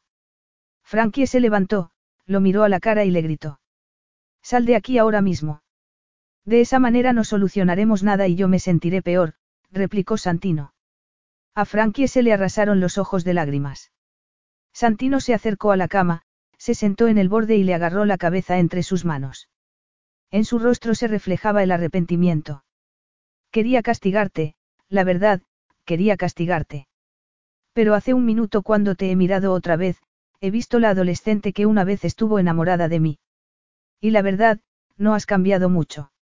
No me importa que me hayas robado dinero, porque soy rico y eso me da igual, le dijo con tono de tristeza. Ojalá pudiéramos atrasar el reloj y volver a ese momento en que nos encontramos en la roca. Sí, sí, tartamudeó Frankie, a quien se le había ocurrido el mismo pensamiento que a él. Aunque la verdad, no sé de qué hubiera servido. Porque lo que más me molestó fueron tus mentiras. Aunque yo no soy una persona que perdone, de pronto ya no estoy enfadado contigo. ¿Y si te digo que yo no vi ni un céntimo de ese dinero? Le preguntó Frankie de forma impulsiva. Estuvo a punto de confesarle la verdad, porque le dolía que él la considerara una mentirosa y una ladrona. Imagina que lo hice para proteger a mi madre. Mientras la escuchaba, el rostro de Santino se endureció y ensombreció. No seas infantil, Francesca. No trates de hacerme cambiar de opinión, diciéndome más mentiras, le advirtió con impaciencia. Lo sé, pero yo. Escúchame, le interrumpió Santino con tono grave. Si no hubiera sido porque tú también estabas metida en ese fraude financiero, hubiera demandado a tu madre. Dándose cuenta de que con su falsa confesión había evitado que su madre fuera a la cárcel por fraude, Frankie bajó la mirada y guardó silencio, agradeciendo no haber levantado más sospechas. Porque era evidente que si Santino hubiera estado seguro que ella no era cómplice, habría hecho caer todo el peso de la ley sobre su madre. Sabia decisión, comentó Santino, al ver que permanecía en silencio. Tienes que asumir lo que hiciste, pero eso no quiere decir que no puedas cambiar. Supongo que no, contestó ella, restregándose los ojos, a la vez que daba un suspiro. Todavía eres mi esposa y soy responsable de ti, continuó Santino, con tono más amable. Cuando empezamos a hacer el amor, yo no quería hacerte daño. He sido demasiado egoísta y solo he pensado en mí. Deja de hablarme de esa manera, lo interrumpió Frankie, cada vez más avergonzada. Yo sabía lo que estaba haciendo. Ese es precisamente el problema, que no lo sabes, le contradijo Santino. Tú haces siempre lo que te apetece en todo momento. No creo que en toda tu vida hayas pensado en lo que vas a hacer al día siguiente. Y esa conducta irresponsable es como una enfermedad contagiosa, que me afecta a mí también. Después de haber hecho una valoración de su carácter, con la incredulidad y censura del que considera que una personalidad impulsiva es una debilidad peligrosa que solo puede traer malas consecuencias, Santino se levantó y se alejó. Llenaré la bañera y llamaré para que te suban algo de comer. Tienes que estar hambrienta, porque yo lo estoy también. Frankie se levantó de la cama y se metió en el cuarto de baño. Observó cómo abría los grifos dorados de la bañera con unos gráciles movimientos de la mano. Todo lo que hacía Santino le gustaba, y no tuvo más remedio que admitir que estaba profundamente enamorada de él. Aunque él le hubiera recriminado su actitud, estaba claro que haber hecho el amor había sido como una especie de catarsis. Frankie volvía a ver el Santino que recordaba, aquel hombre perfecto que la dejaba estasiada. Porque podía ser un hombre muy cariñoso. En aquel momento le estaba llenando la bañera. Incluso había admitido que podía estar equivocado. Frankie había elegido un ganador a los 16 años. Ojalá lograra que se enamorara de ella en aquellas tres semanas. Rezó a Dios con fervor para la escuchara.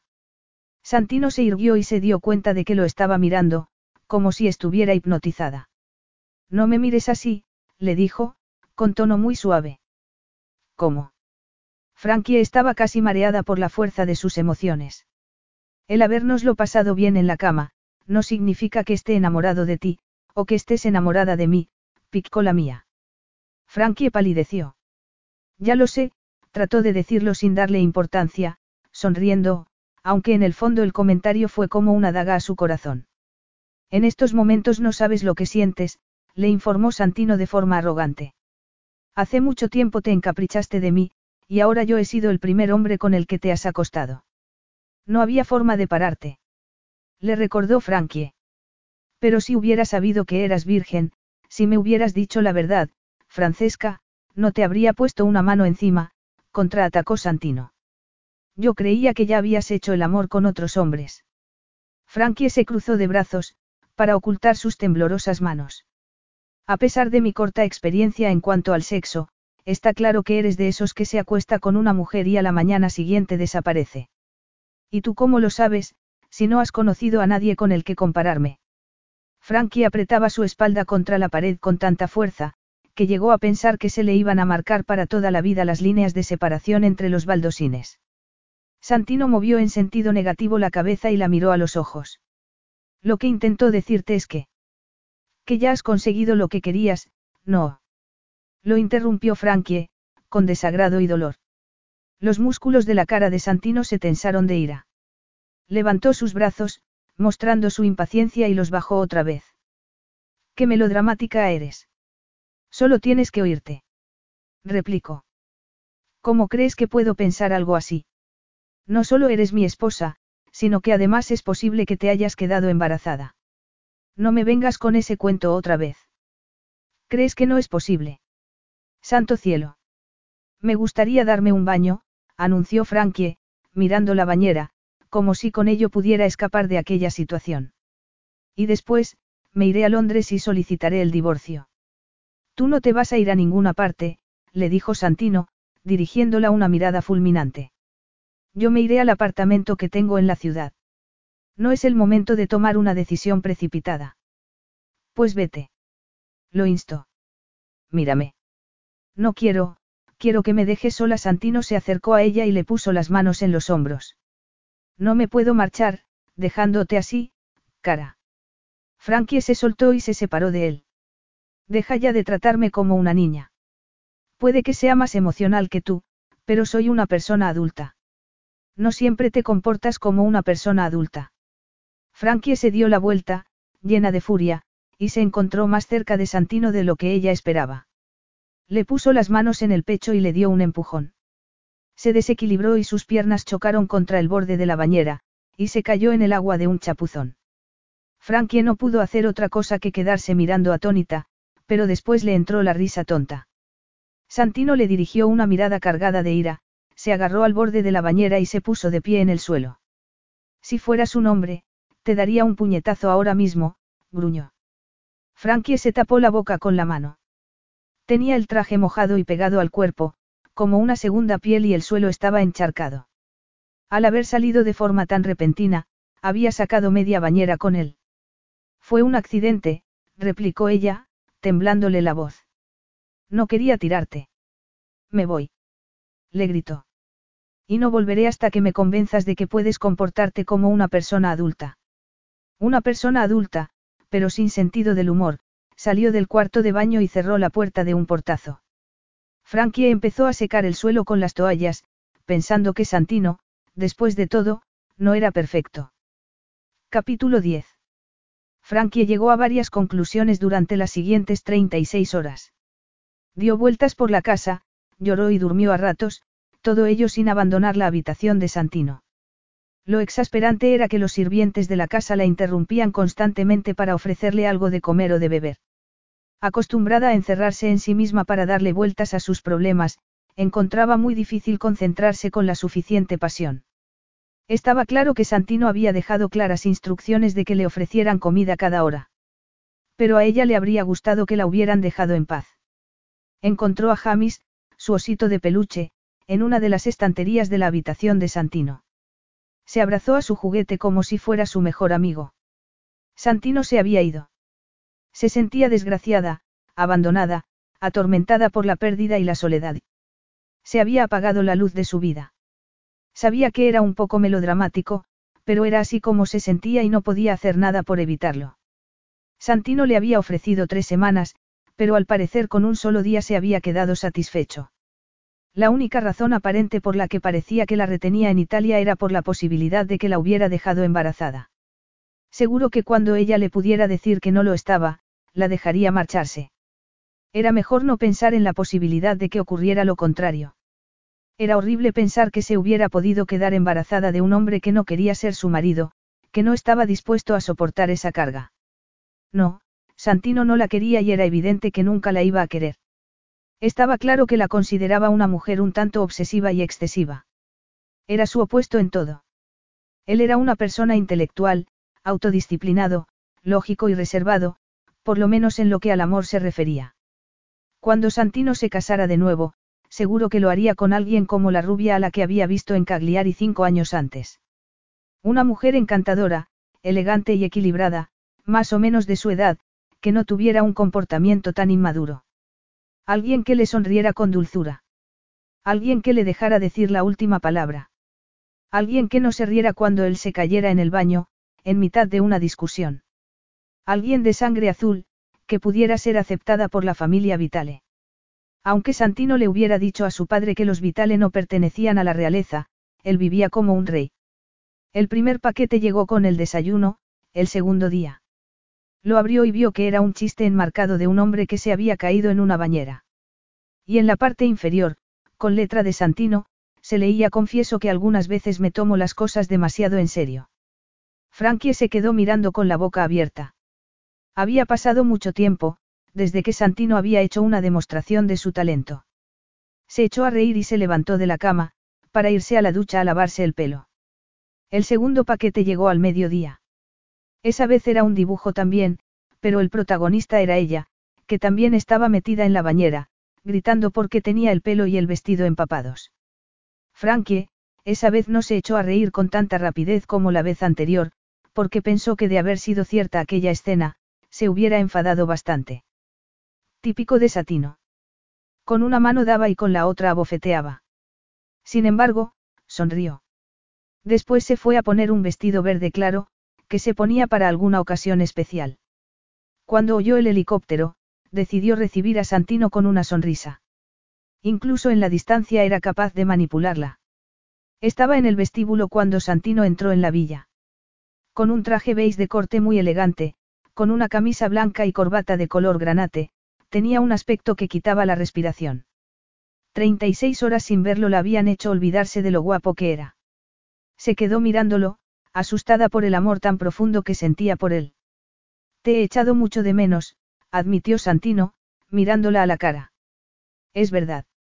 Seguro que se te ha roto el corazón al ver que estaba esperando como una fiel esposa, le dijo, con una sonrisa de oreja a oreja. He pensado que dadas las circunstancias sería divertido. Divertido. Sí, porque la verdad no te conozco mucho, pero me alegro de que por fin podamos ser amigos. Tienes que admitir que no conectábamos, porque no teníamos nada en común, a excepción de los asuntos de cama. Santino se puso detrás de ella. Frankie giró la cabeza, para ver lo que hacía. ¿Pero qué? Estaba mirando a ver si encontraba algún interruptor en tu espalda, le contestó Santino. Para ver si se te puede apagar. Porque en 30 segundos que llevo aquí, no has parado de mencionar temas bastante delicados. Frankie tragó saliva. Si quieres me salgo otra vez y puedes interpretar el papel de esposa, le sugirió Santino. ¿Qué es lo que quieres de mí? Le preguntó Frankie. Estar contigo. No lo entiendo, murmuró Frankie. Santino le puso una mano sobre el hombro y empezó a caminar con ella a su lado. No es importante, cara. La culpa es mía. No tenía que haberte dejado sola tanto tiempo. Frankie se acurrucó a su lado, como una gata en celo, restregando la cabeza contra su hombro. La verdad es que me ha venido bien estar sola, y los dibujos que enviaste eran muy divertidos, pero ahora lo que quiero es volver a la vida de antes, vale. Eso no es posible, respondió Santino. ¿Y por qué no? Apartándose a toda prisa, Frankie lo miró. Su rostro expresaba calma. Salió a los jardines interiores de la casa y se detuvo frente a una fuente. Estás pensando en que puedo estar embarazada, ¿no es cierto? murmuró ella, al cabo de un rato. Santino sonrió. ¿Y no crees que más bien estoy pensando en lo que hacemos en la cama? Te hablo en serio, Frankie luchaba con todas sus fuerzas para no desmayarse, cuando comprobó el efecto de su sonrisa. No es posible que tengamos tan mala suerte. Eso depende en lo que tú interpretes por suerte. ¿Cuándo lo sabrás? Le preguntó Santino, con gesto cansado. Frankie se encogió de hombros. La actitud mojigata de Teresa en lo que se refería a los mecanismos biológicos de su cuerpo, había dejado huella en la adolescencia de Frankie.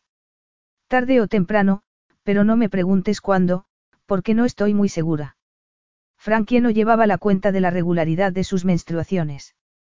Más o menos recordaba que la última había sido dos o tres semanas antes. Yo creo que es una tontería que nos preocupemos por algo que ya no se puede solucionar, respondió Santino con frialdad. Parece que has cambiado de tono. Puede que me apetezca la idea de ser padre. Incluso es posible que me lleve una desilusión si no estás embarazada, murmuró Santino. Aquel comentario dejó a Frankie con la boca abierta. Se dio la vuelta, esforzándose por imaginarse qué era lo que le había hecho hacer aquel comentario. Es que no estás por interrumpir un embarazo. Santino se puso tenso. No estarás pensando en eso ahora. Ella negó con la cabeza, al tiempo que comprobaba el alivio que produjo aquella respuesta en el rostro de Santino. Ya sabía la razón por la que él se mostraba tan sincero y amable con ella. Quería mejorar las relaciones entre ellos, por si acaso.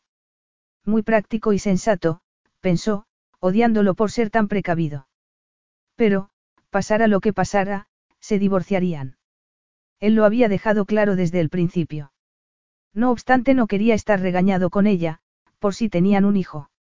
Santino sonrió, lo cual no la sorprendió. Frankie había accedido obedientemente a lo que él había querido. Propongo que sellemos esta nueva relación con una comida. Quince minutos más tarde, era eso lo que estaban haciendo. Una comida deliciosa les fue servida a la sombra de la logia. Se acababan de sentar cuando un gato se acercó a ellos. Topsy, susurró Frankie, echando la silla para atrás y agachándose para recibir a su antigua amiga, estás preciosa.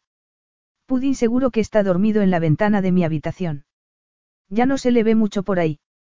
Está muy mayor, dijo Santino, recordándole el otro gato. A ti no te gustaban los animales.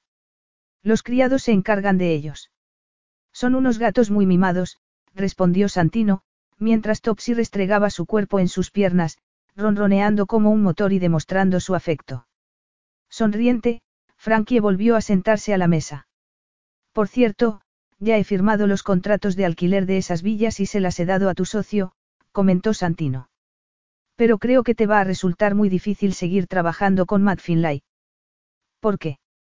Es un mal perdedor. Está muy resentido con tu actitud. Matt y yo somos muy buenos amigos. Los buenos amigos no dicen mentiras del otro, respondió Santino, con contundencia. La respuesta, la hizo sonrojarse. Hace un par de meses, él empezó a querer tener conmigo otra relación, confesó Frankie. De repente empezó a comportarse de forma diferente conmigo. Y un día me propuso que me casara con él. Una mujer con dinero es siempre muy apetecible para un hombre ambicioso, especialmente cuando los ingresos en la empresa han bajado tanto que es la hora de apretarse el cinturón. Ella abrió la boca para contestarle que era imposible que Matt supiera que tenía más dinero para invertir en el negocio, pero de pronto recordó que él había hecho varios comentarios sobre la vida de lujo que llevaba su madre. Seguro que se habría imaginado que casándose con la hija de Della, conseguiría dinero para el negocio. No me creo que Matt sea tan calculador, susurró Frankie. Santino la estaba mirando a los ojos, sin perderse la mínima expresión en su conmovido y herido rostro. Es muy triste pensar que alguien en el que yo confío me pueda ver como si fuera una hucha. Y más pensar que estaba haciendo el doble juego. Y yo preocupada por si podía herir sus sentimientos. Frankie miró a Santino, preguntándose en qué momento se había quedado tan tranquilo. Así es, comentó Santino. Frankie recordó que le había confesado que durante cinco años había tratado de sacarle hasta el último céntimo. De pronto no supo dónde meterse, o dónde mirar. Santino estiró una mano y le acarició los dedos. Hablemos de algo más entretenido, sugirió. ¿Cómo te gustaría que pasáramos las próximas semanas? Frankie se sintió más aliviada, al ver que Santino cambiaba de tema de conversación. Pues me gustaría ir a Roma, para ver el Coliseo, la Basílica y todos los edificios antiguos, pero al recordar la publicidad que habían dado los medios a su matrimonio, frunció el ceño. Claro, que a lo mejor no podemos ir por ahí libremente. Los paparazzi creen que estamos todavía en Cerdeña. Además, hay muchas formas de evitarlos, le informó Santino. Yo creo que lo mejor, en estas circunstancias, es que nos saquen una fotografía juntos. Eso es todo lo que quieren. Cuando la consigan y publiquen la foto, nos dejarán en paz. Esa tarde, Santino le enseñó la finca sobre la que estaba asentada su mansión. Santino le presentó a todos los criados que se cruzaron en su camino. No volvieron a la casa hasta la hora de la cena. Después de cenar, le enseñó la casa. Le contó historias muy interesantes de sus antiguos propietarios. Villa Fontana había sido mandada construir por una amante de un rico aristócrata. Tuvieron siete hijos, Santino señaló los frescos que había en la pared, en los que se podían ver imágenes de ellos. Se casó con ella cuando nació el primero. Él era un aristócrata y ella era la hija de un campesino. Eso me suena bastante, replicó Frankie, sin poder evitar recordar los comentarios de la madre de Santino al respecto. Tuvieran lo que tuvieran en común, estuvieron juntos más de 30 años. No es de extrañar, porque según se ve en ese cuadro, ella era muy guapa, opinó Frankie. No obstante pagó por ello, porque siete hijos son muchos hijos, sobre todo en aquel tiempo, cuando muchas mujeres morían al dar a luz. Nunca había pensado en ello antes, confesó Santino. ¿Por qué eres un hombre? Ella cambió sexo por seguridad. En aquel tiempo, si una mujer era pobre, era lo único que podía ofrecer. Apuesto a que su familia se la vendió a él. Aunque hay que admitir que él también era bastante guapo, concedió Frankie, fijándose en el caballero en cuestión. Un poco más viejo que ella, no. Diez años más viejo que ella, replicó Santino. Una diferencia generacional bastante considerable. ¿Es así como te sientes conmigo? Sorprendida por su comentario, Frankie contestó. Tú solo tienes 29 años, Santino. Dime la verdad, interrumpió Santino, apretando los dientes. ¿Crees que la diferencia de edad es un obstáculo entre nosotros? Un poco confusa, Frankie suspiró. Para mí, eso no tiene la menor importancia. Para mí eres Santino y nada más. Bueno, estoy cansada. Creo que será mejor que me vaya a la cama. Se produjo un tenso silencio y a continuación Santino se acercó a ella. Naturalmente no iban a compartir la cama más y Frankie quería sacar sus cosas de la habitación, antes de que él subiera. Cuanto menos contacto tuviera, más relajado se iba a sentir él. Y quería que estuviera relajado durante las dos semanas que iba a pasar con él. Frankie se acababa de acomodar en una habitación que había frente a la de Santino, cuando él entró. Llevaba solo una toalla de baño alrededor de su cintura y tenía una cara como de alguien extraviado. Sin decir una sola palabra, la levantó en sus brazos y se la llevó a su cama. ¿Qué estás haciendo? Le preguntó. Ahora somos amigos, no podemos dormir juntos. Yo no quiero otro amigo. Tengo muchos amigos. Te quiero en mi cama, que es donde tienes que estar, le dijo Santino, echándola en la cama y acostándose a su lado. Por el momento con eso será suficiente. Buena noche, cara. Pero si estamos a punto de divorciarnos. Con un poco de suerte, si muero, te convertirás en una viuda millonaria, contestó Santino con ironía. La verdad, no sé cómo se me ocurre darte ideas. Pues no lo digas ni en broma, porque yo me moriría, si te pasara algo. Nada más decirlo, Frankie se tapó la boca con las manos. Una respuesta un tanto extraña de una mujer que me ha estado mintiendo y robando durante cinco años, sin que le remordiera la conciencia. Yo no te robé nada, fue. De ella, mi suegra, finalizó Santino por ella, con tono de satisfacción. Santino se incorporó, encendió la luz de la mesilla y le preguntó. ¿No te sientes ahora mejor habiendo confesado todo? Siento mucho tener que haber sido desagradable, pero era la única forma de que contaras la verdad. Yo no, Frankie estaba tan horrorizada que no sabía qué decir. Te delataste cuando me contaste lo que te pasó con Matt. Está claro que tú no puedes comportarte así. No sabes mentir. Cualquier niño se daría cuenta cuando mientes. Si no hubiera estado tan enfadado aquel día, lo habría descubierto yo mismo. Yo, Frankie se sentía tan desorientada por su actitud, que no sabía qué responder. Tendrías que haberte imaginado que yo no tenía la menor intención de demandar a tu madre, le dijo Santino. ¿Crees que te habría hecho pasar por ese trago a ti o a mi familia, solo para castigarla a ella? ¿Quieres decir que no tenías pensado? Nunca. Pero yo creí que hablabas en serio. Me asustaste. Santino sonrió, como un gato cuando le acarician. ¿Cómo has podido hacerme eso a mí? Le recriminó, furiosa. En aquel momento, por placer, admitió Santino. Al fin y al cabo estabas protegiendo a una mujer que se puede meter en un río lleno de pirañas y salir viva de él. Nunca se te ha ocurrido pensar que yo. Tú. Repitió Frankie, furiosa por la referencia ofensiva que había hecho de su madre. Santino estiró un brazo y la abrazó, cuando ella se acercó a él. Piénsalo bien, le aconsejó, con ojos burlones que emitían destellos dorados cuando miraban su rostro.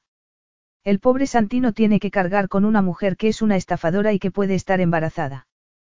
Toda una pesadilla. Pero yo no soy una estafadora, se defendió ella, aplastando sus pechos contra el cuerpo de Santino. Um, suspiró Santino, acercando su miembro a su cuerpo. No, Santino, nos vamos a divorciar, le recordó Frankie. Santino apoyó la cabeza en la almohada y se quedó mirándola fijamente. Esa fijación que tienes por el divorcio está empezando a preocuparme. Tan solo hemos gastado tres días de las tres semanas que hemos acordado estar juntos. Los amigos también se divierten de vez en cuando.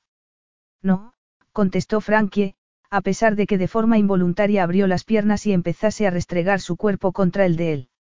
Tendrás que decirlo más fuerte y con más convicción, replicó Santino. Santino, por favor, suplicó Frankie. No, yo soy imparcial en este asunto, insistió Santino, subiéndole poco a poco el camisón. Solo un marido puede atreverse a hacer cosas sin ser invitado. Pero si eres mi marido. Santino la abrazó y le pasó la punta de la lengua por sus labios. Aprendes con mucha rapidez, eres capaz de quitarme la respiración. Piénsalo, estaba diciéndole Frankie dos semanas más tarde. Este era el lugar donde enterraban a la gente en el año 28 a.C. de Jesucristo. Santino observó el mausoleo situado en uno de los montículos cubiertos de maleza. Tienes que usar tu imaginación, le dijo Frankie. Tú ya tienes suficiente por los dos, le dijo Santino sonriendo. Tendrás que enseñarme a ver esta ciudad con nuevos ojos. Frankie apartó su mirada de él. Santino se acercó a ella y el corazón empezó a latirle con fuerza. Fingió estar concentrada en su guía turística. Era la única forma de protegerse de sus encantos durante el día. Las noches eran otra cosa. Las noches eran momentos eróticos y cargados de pasión. Era como si estuvieran de luna de miel. Santino le había demostrado su convencimiento de que estaba embarazada. No había mencionado ese tema, pero por su comportamiento estaba claro de que si lo estuviera, no se divorciarían. El problema era que si no estaba embarazada, no sabía cómo iba a reaccionar. Un fotógrafo amigo personal de Santino había ido a Villa Fontana a inmortalizarlos juntos para la posteridad. Enviaron una de las fotografías a una revista. Frankie aparecía con un nuevo anillo de boda, que él le había regalado días antes. Supongo que me lo tendré que poner, porque si no, no se lo van a creer, había manifestado en su momento. Te lo regalo porque eres mi esposa, le había contestado Santino. De vuelta al presente, Frankie continuó buscando en su guía turística una nueva ruina que visitar. Creo que ya no nos queda nada por ver, comentó Santino. No creo que nos quede nada más por hacer en Roma. Si te aburres, no tienes más que decirlo. Yo no me aburro contigo. Ese es un comentario bastante halagador. En el trayecto de vuelta a la villa, Frankie sintió una punzada en el bajo vientre. No tardó mucho en darse cuenta de lo que aquella sensación significaba. Miró a Santino, con la cara blanca como la cal. No estaba embarazada. Tenía que decírselo cuanto antes, por mucho que temiera que al enterarse no habría ningún impedimento para que se separaran. Al poco tiempo llegaron a la mansión y cuando se bajó del coche, Santino le preguntó. ¿Qué te pasa? Nada. Gritó ella, saliendo corriendo hacia su habitación. Cuando llegó, se metió en el cuarto de baño y echó la llave. Francesca. Gritó Santino, golpeando la puerta. Sandré en un minuto. Prometió ella, intentando reponerse de su frustración. Al cabo de un rato salió con los ojos arrasados de lágrimas. Todavía no había tenido el periodo, pero sabía que pronto lo iba a tener. ¿Te sientes mal? ¿Quieres que hagamos la prueba del embarazo? Le preguntó Santino, con una falta evidente de delicadeza. Frankie, interpretando que aquella había sido una pregunta bastante cruel, empezó a sollozar y respondió. Te odio. Márchate. Sin hacerle caso, Santino la levantó en sus brazos, como si fuera un objeto muy frágil de cristal y la puso con mucha delicadeza sobre la cama, quitándole los zapatos. Déjame en paz. Le gritó ella, entre sollozos, mientras él intentaba consolarla acariciándola el pelo. Nunca antes se había sentido Frankie tan avergonzada de su conducta. Ni siquiera podía mirarle a los ojos. El hecho de haber pensado en utilizar a un bebé para conseguir a Santino, la hacía sentirse egoísta y malvada. Habría sido lo más injusto para él, porque no la amaba. Y todo el amor que ella podía darle, no podía compensar la posibilidad de que él pudiera encontrar otra mujer a la que pudiera amar. ¿Quieres de verdad que te deje sola? Le preguntó Santino. Si me voy, me puedo convertir en el peor hombre del mundo. Eso me lo enseñaste tú, hace ya bastante tiempo. Necesito tiempo para pensar, le respondió, poniendo su cara contra la almohada. Santino se levantó y no dijo nada. Tardó bastante tiempo en salir de la habitación. Y Frankie no apartó la cara de la almohada hasta que no oyó cerrarse la puerta. Tenía que reunir fuerzas, antes de hablar de una posible separación. ¿Qué pensaría Santino, después de haberla visto ponerse tan histérica? Tendría que decirle que se había comportado de esa manera por la tensión premenstrual. Era capaz de decirle cualquier mentira, con tal de que no sospechara lo que le preocupaba en realidad.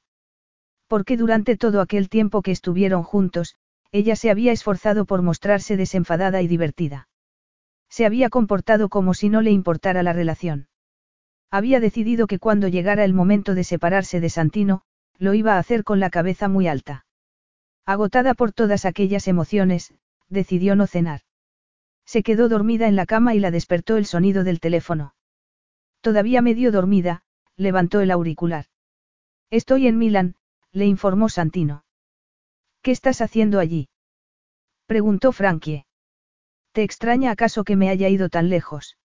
No, solo era una pregunta, replicó Frankie, pensando que no tenía sentido alguno echarle de menos, cuando dentro de poco tiempo le estaría echando de menos el resto de su vida. Estoy en una conferencia sobre banca. Debe ser emocionante. Estaré dos días, le informó Santino. Dos días.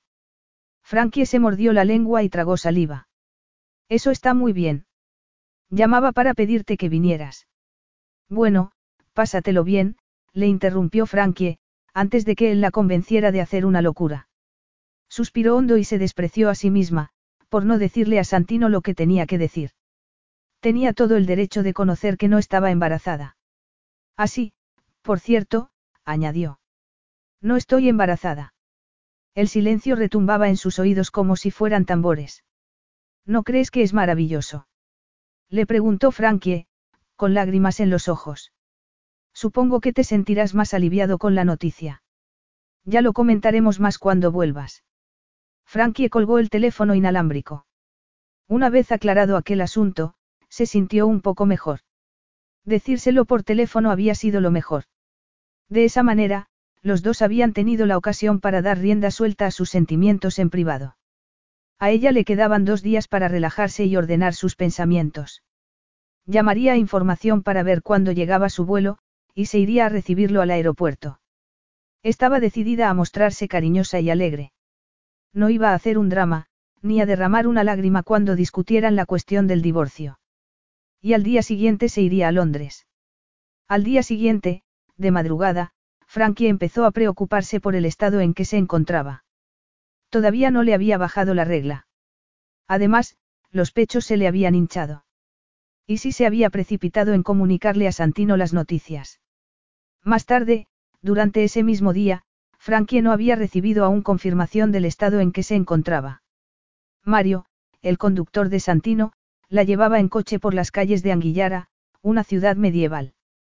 Frankie compró en una farmacia una prueba de embarazo. Cuando vio que la prueba daba positivo, se quedó conmocionada. ¿Cómo iba a decírselo a Santino? A la mañana siguiente, que era el día que tenía que regresar Santino, Frankie se empezó a preocupar por el dolor que empezó a sentir en el vientre. Preocupada por el niño que ya sentía que tenía en su vientre, se fue a ver a un médico en Braxiano. El médico le confirmó los resultados de la prueba del embarazo. El médico también la tranquilizó, diciéndole que durante los primeros meses de embarazo era normal que sintiese cosas extrañas en su cuerpo, porque todo su sistema hormonal se estaba transformando. Cuando salió de la consulta, Frankie se fue de compras.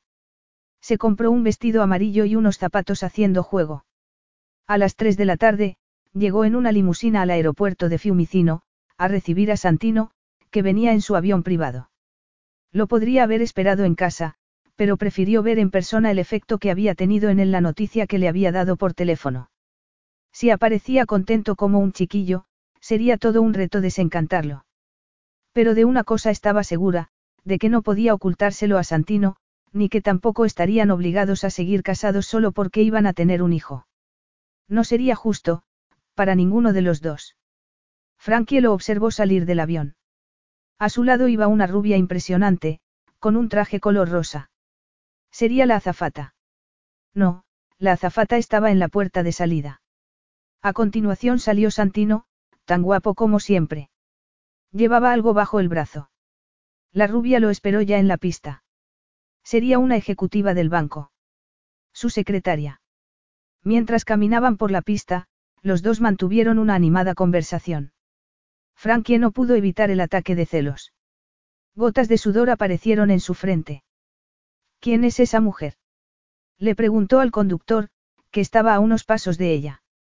Mellina Buceli, señora, respondió, sorprendido ante aquella pregunta. Frankie se quedó helada. De pronto aparecieron tres hombres en la pista, con cámaras de fotos en las manos. Los guardas de seguridad de Santino entraron en acción y no les dejaron sacar fotografías.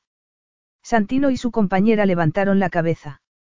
Frankie reconoció a la rubia, justo en el momento que Santino la vio a través de las cristaleras del aeropuerto. Una sonrisa se dibujó en sus labios, pero nada más darse cuenta de lo que ella estaba pensando, soltó su maletín y el paquete que llevaba bajo el brazo y se echó a correr por la pista, haciendo caso omiso de lo que le decían los guardas de seguridad. Pero Santino llegó demasiado tarde. Frankie ya había desaparecido entre la multitud.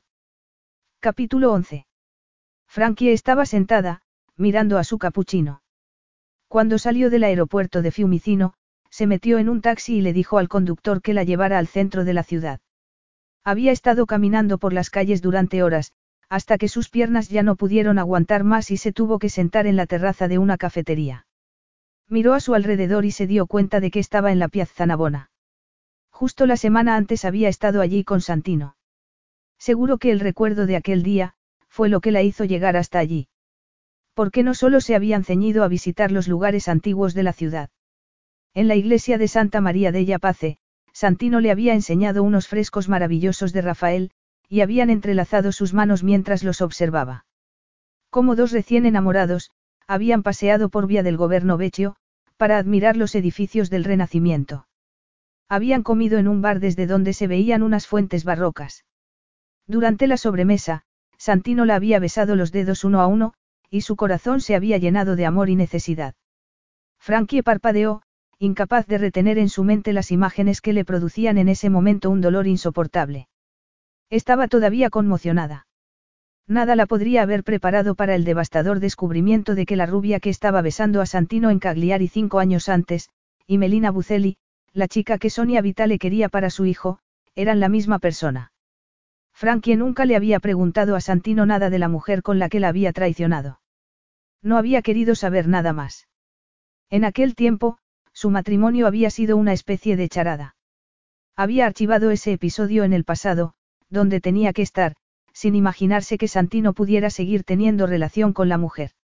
Había preferido pensar que aquella rubia despampanante era solo una aventura pasajera. Lo paradójico era que no se podía imaginar a Santino con una mujer de esa clase.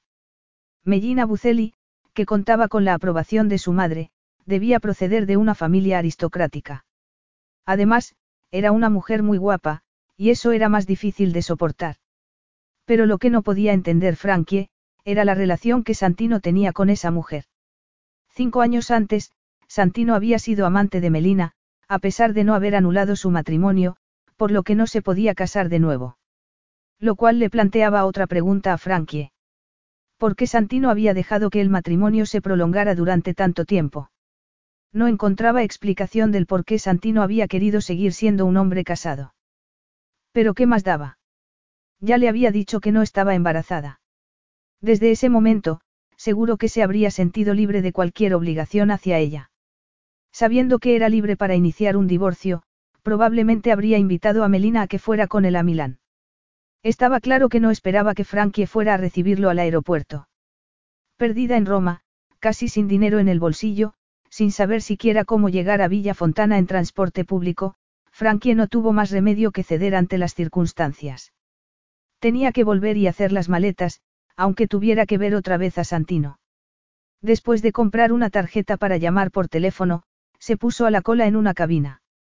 No esperaba que fuera Santino el que respondiera el teléfono. Pero en el momento que él escuchó su voz temblorosa, empezó a hablar en italiano, tan rápido que ella no podía seguirle.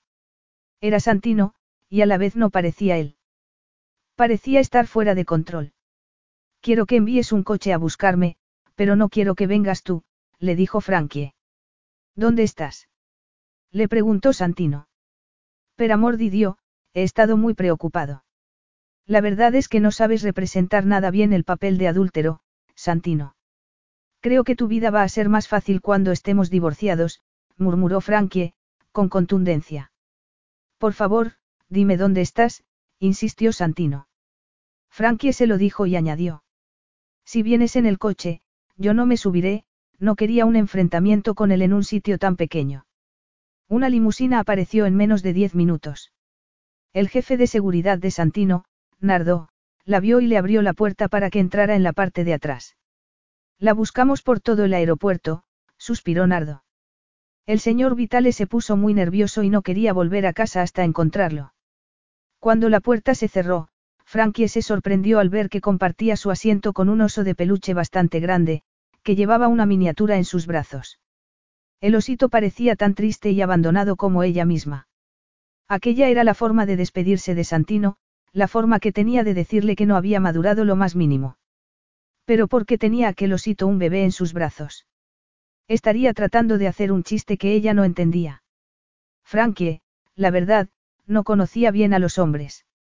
No entendía cómo Santino podía ser capaz de hacer el amor con ella de forma tan apasionada y después irse con Melina. Tampoco sabía cómo le iba a decir que llevaba un hijo suyo en sus entrañas. Se durmió en el coche. Cuando despertó, estaban en Villa Fontana y la llevaba Santino en brazos. Bájame. Pensé que te había perdido, nunca he estado tan asustado en mi vida, gruñó Santino, apretando sus brazos alrededor de ella. No me hagas esto nunca más. No estaré aquí para hacerlo, le recordó ella. Santino la dejó sobre un sillón muy cómodo que había en su dormitorio. Frankie se quedó mirándolo. Tenía un aspecto de lo más triste. Nunca antes había visto que una persona pudiera cambiar tanto en tan pocas horas. Tenía los botones de la camisa desabrochados, la corbata para un lado y no se había afeitado. Estaba pálido, como un cadáver, y tenía la mirada extraviada. Me mentiste, le dijo Frankie. ¿Cuándo te mentí?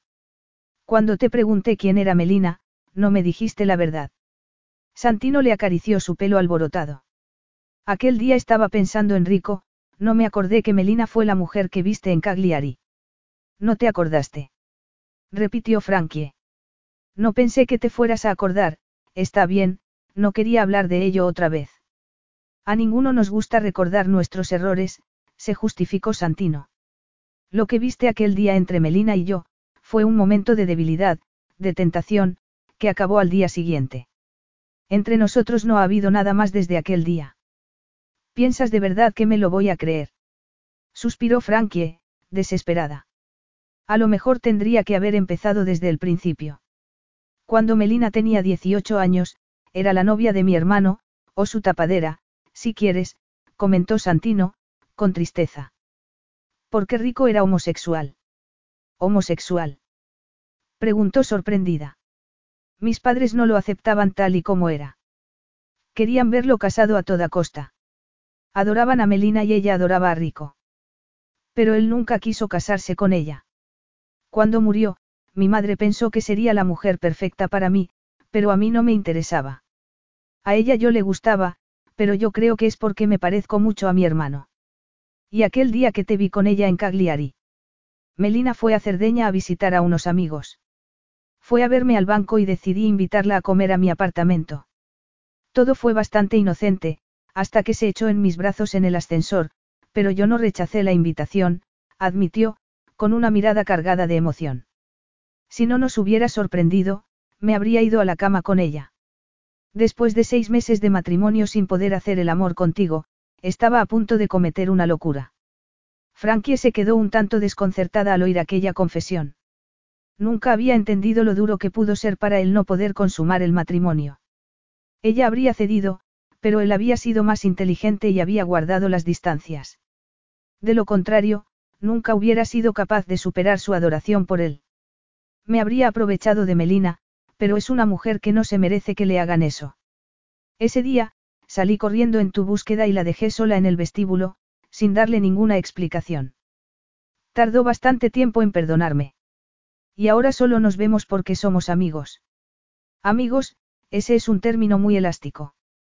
Melina y yo nos encontramos en la conferencia, le interrumpió Santino. Está saliendo con otro banquero. Se ha vuelto a Roma conmigo para celebrar una fiesta en la que va a anunciar su compromiso. Frankie no supo qué responder. Esa explicación tenía sentido. Se sintió un tanto incómoda y estúpida. Eso le va a romper el corazón a tu madre, fue todo lo que pudo responder. Muy pocos hombres se casan con las mujeres que eligen sus madres para ellos, replicó Santino. También he de comentarte que he recibido una llamada bastante sorprendente de la mía esta misma mañana. Sí. Frankie se puso tensa. Me llamó para decirme lo mucho que me quería, le dijo, mirándola a los ojos. Aunque no me lo haya demostrado en diez años, no me ha dicho nada que yo no supiera. No. Frankie no sabía qué responderle. No ha podido superar la muerte de mi hermano, pero hoy de pronto se ha dado cuenta de que es muy afortunada por tener todavía un hijo vivo. Dios. exclamó Frankie, apartando la mirada. Mi madre también se ha enterado de que Melina está comprometida con otro hombre, y me ha querido decir que es posible que se precipitara un poco al decir que nunca te iba a aceptar en la familia. El silencio se prolongó unos minutos. Frankie lo miró a los ojos. Melina no era su amante, nunca lo había sido, ni siquiera había pensado casarse con ella. ¿Y por qué no me explicaste todo esto hace cinco años? ¿Por qué me dejaste creer que era tu amante? ¿Por qué era mejor que nos separásemos? Tenías que crecer y lo tenías que hacer sin mí, le informó Satino.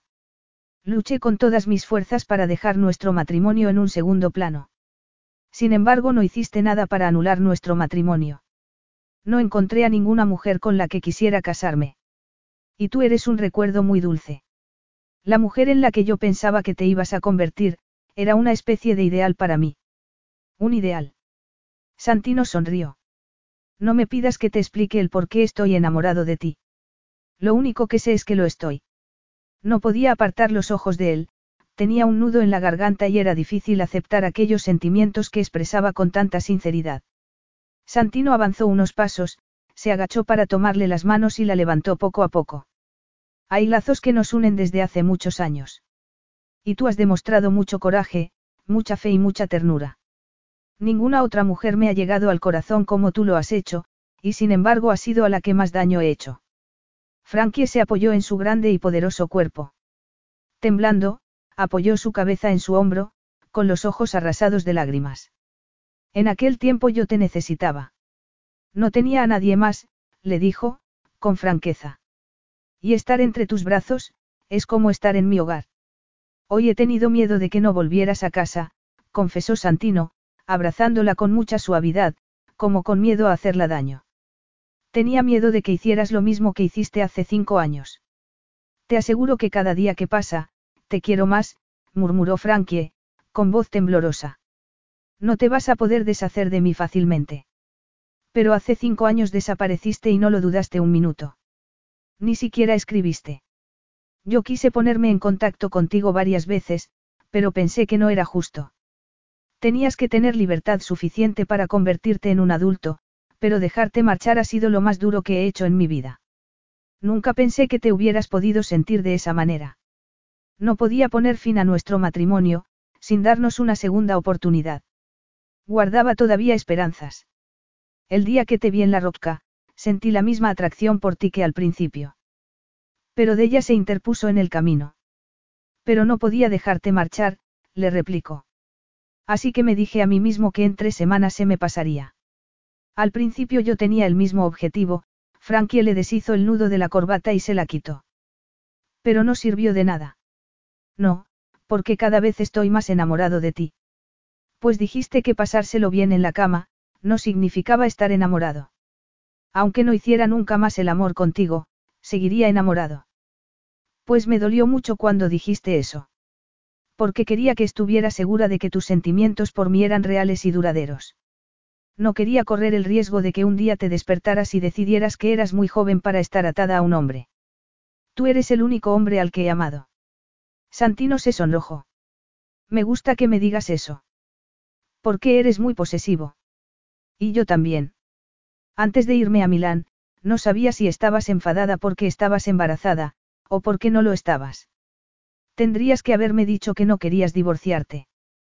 Quería que tú decidieras lo que querías hacer. Pero intenté demostrarte por todos los medios lo mucho que me importaba tu decisión.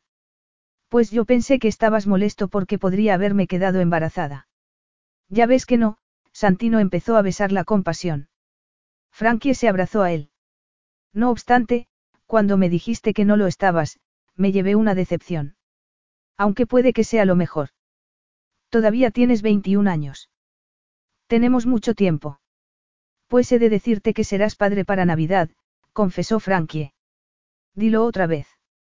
Frankie le explicó las pruebas que había hecho.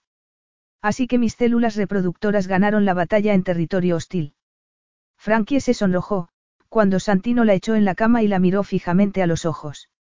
Me gustó mucho el oso de peluche que pusiste en la limusina. Le llamaremos Flora.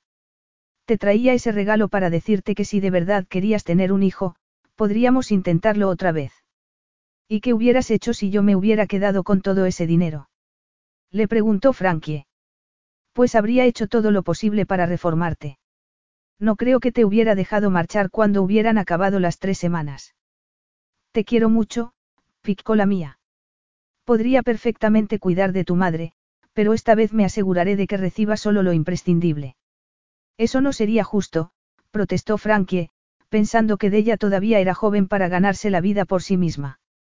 Déjame a mí que decida lo que es justo por una vez, murmuró Santino. Te prometo que me vengaré cuando vea la cara que de ella ponga cuando se entere de que va a ser abuela. A le gustan mucho los niños, le dijo de ella a su tercer marido, un ranchero de Texas, que tenía a su nieto en brazos, mientras trataba de hacerle reír. Incluso quiere que nosotros tengamos uno. Frankie se quedó con los ojos abiertos como platos. Su atractiva madre se sonrojó y la miró en tono dubitativo. Ya sé que contigo no me he portado nada bien, pero al cree que ahora soy una mujer mucho más madura. Holby era un hombre fuerte que de ella tenía todo el tiempo en los labios. Lo había conocido en una perfumería, en la que estaba trabajando. Se habían enamorado, a pesar de que ella pensaba que nunca más se iba a enamorar. Al tenía bastante dinero, pero era un hombre al que le gustaba llevar una vida muy sencilla. De ella había tenido que hacer muchos sacrificios para llevar su ritmo de vida, pero al final lo había conseguido. Frankie, al final, se había dado cuenta de que su madre había sido siempre muy infeliz, una mujer que había tratado de utilizar lo material para llenar el vacío que sentía por dentro. Un nuevo amor y un estilo de vida diferente con un hombre en el que podía confiar, le habían dado la ocasión de empezar de nuevo. Después de levantar en brazos a su hijo, Marco, Santino cruzó la habitación. Yo creo que hay que dejar a Marco un poco en paz por hoy. ¿Tú qué crees? Frankie estiró sus brazos para recibir al niño, mirando su cara soñolienta, con los ojos verdes, como los de ella. Sí, creo que habrá que dejarlo dormir un poco. Pero todavía tardaron media hora más en lograr escaparse de aquella reunión familiar. Gino Caparelli y Álvaro Vitale estaban conversando animadamente en una esquina. Las tías abuelas de Frankie, al principio estaban muy nerviosas por tener que abandonar su pueblo e ir al castillo donde Frankie y Santino habían decidido bautizar al niño, estaban conversando con dos señoras mayores de la familia de Santino. Es un niño precioso, estaba diciendo Sonia Vitale. Frankie sonrió. El niño había logrado romper el hielo entre su suegra y ella. Después de una década de pena y dolor por el hijo perdido, Sonia volvía a vivir de nuevo. Santino estaba observando a Della, que había ido a por algo de beber para Al. Cuando insististe en que tu madre dejara la casa y buscara un trabajo, eras tú la que me preocupaba, cara. Pensé que nunca te iba a perdonar que fueras tan dura con ella, pero le hiciste un gran favor. Es una mujer distinta ahora. Incluso está pensando tener un hijo, le confesó Frankie. Después de una pausa, Santino se echó a reír. Está claro que sigue una línea de pensamiento, señaló. Si tiene un hijo, Al la liberará de algunos trabajos en el rancho. Santino y Frankie pusieron al bebé en su cuna y echaron a andar, agarrados de la mano. Frankie rememoró su primer año de matrimonio. Matt había encontrado otro socio para la agencia de viajes. Ella había tenido un embarazo sin incidencias y Marco había nacido sin complicaciones. La felicidad de ser padres los había unido a Santino y a ella mucho más. Santino adoraba a su hijo. Pasaban muchos fines de semana en Cerdeña. Algún día Marco conocería la humilde familia que tenía en la Roca, como a Santino le había enseñado su abuelo. Te he hecho feliz. murmuró Santino, mientras caminaban por el pasillo. Muy feliz. Cuando me enamoré de ti a los 16 años, sabía que había hecho una buena elección. Y yo estoy muy feliz de que me eligieras, replicó Santino. Sus bocas se juntaron y tardaron bastante tiempo en volver a la reunión familiar. Fin.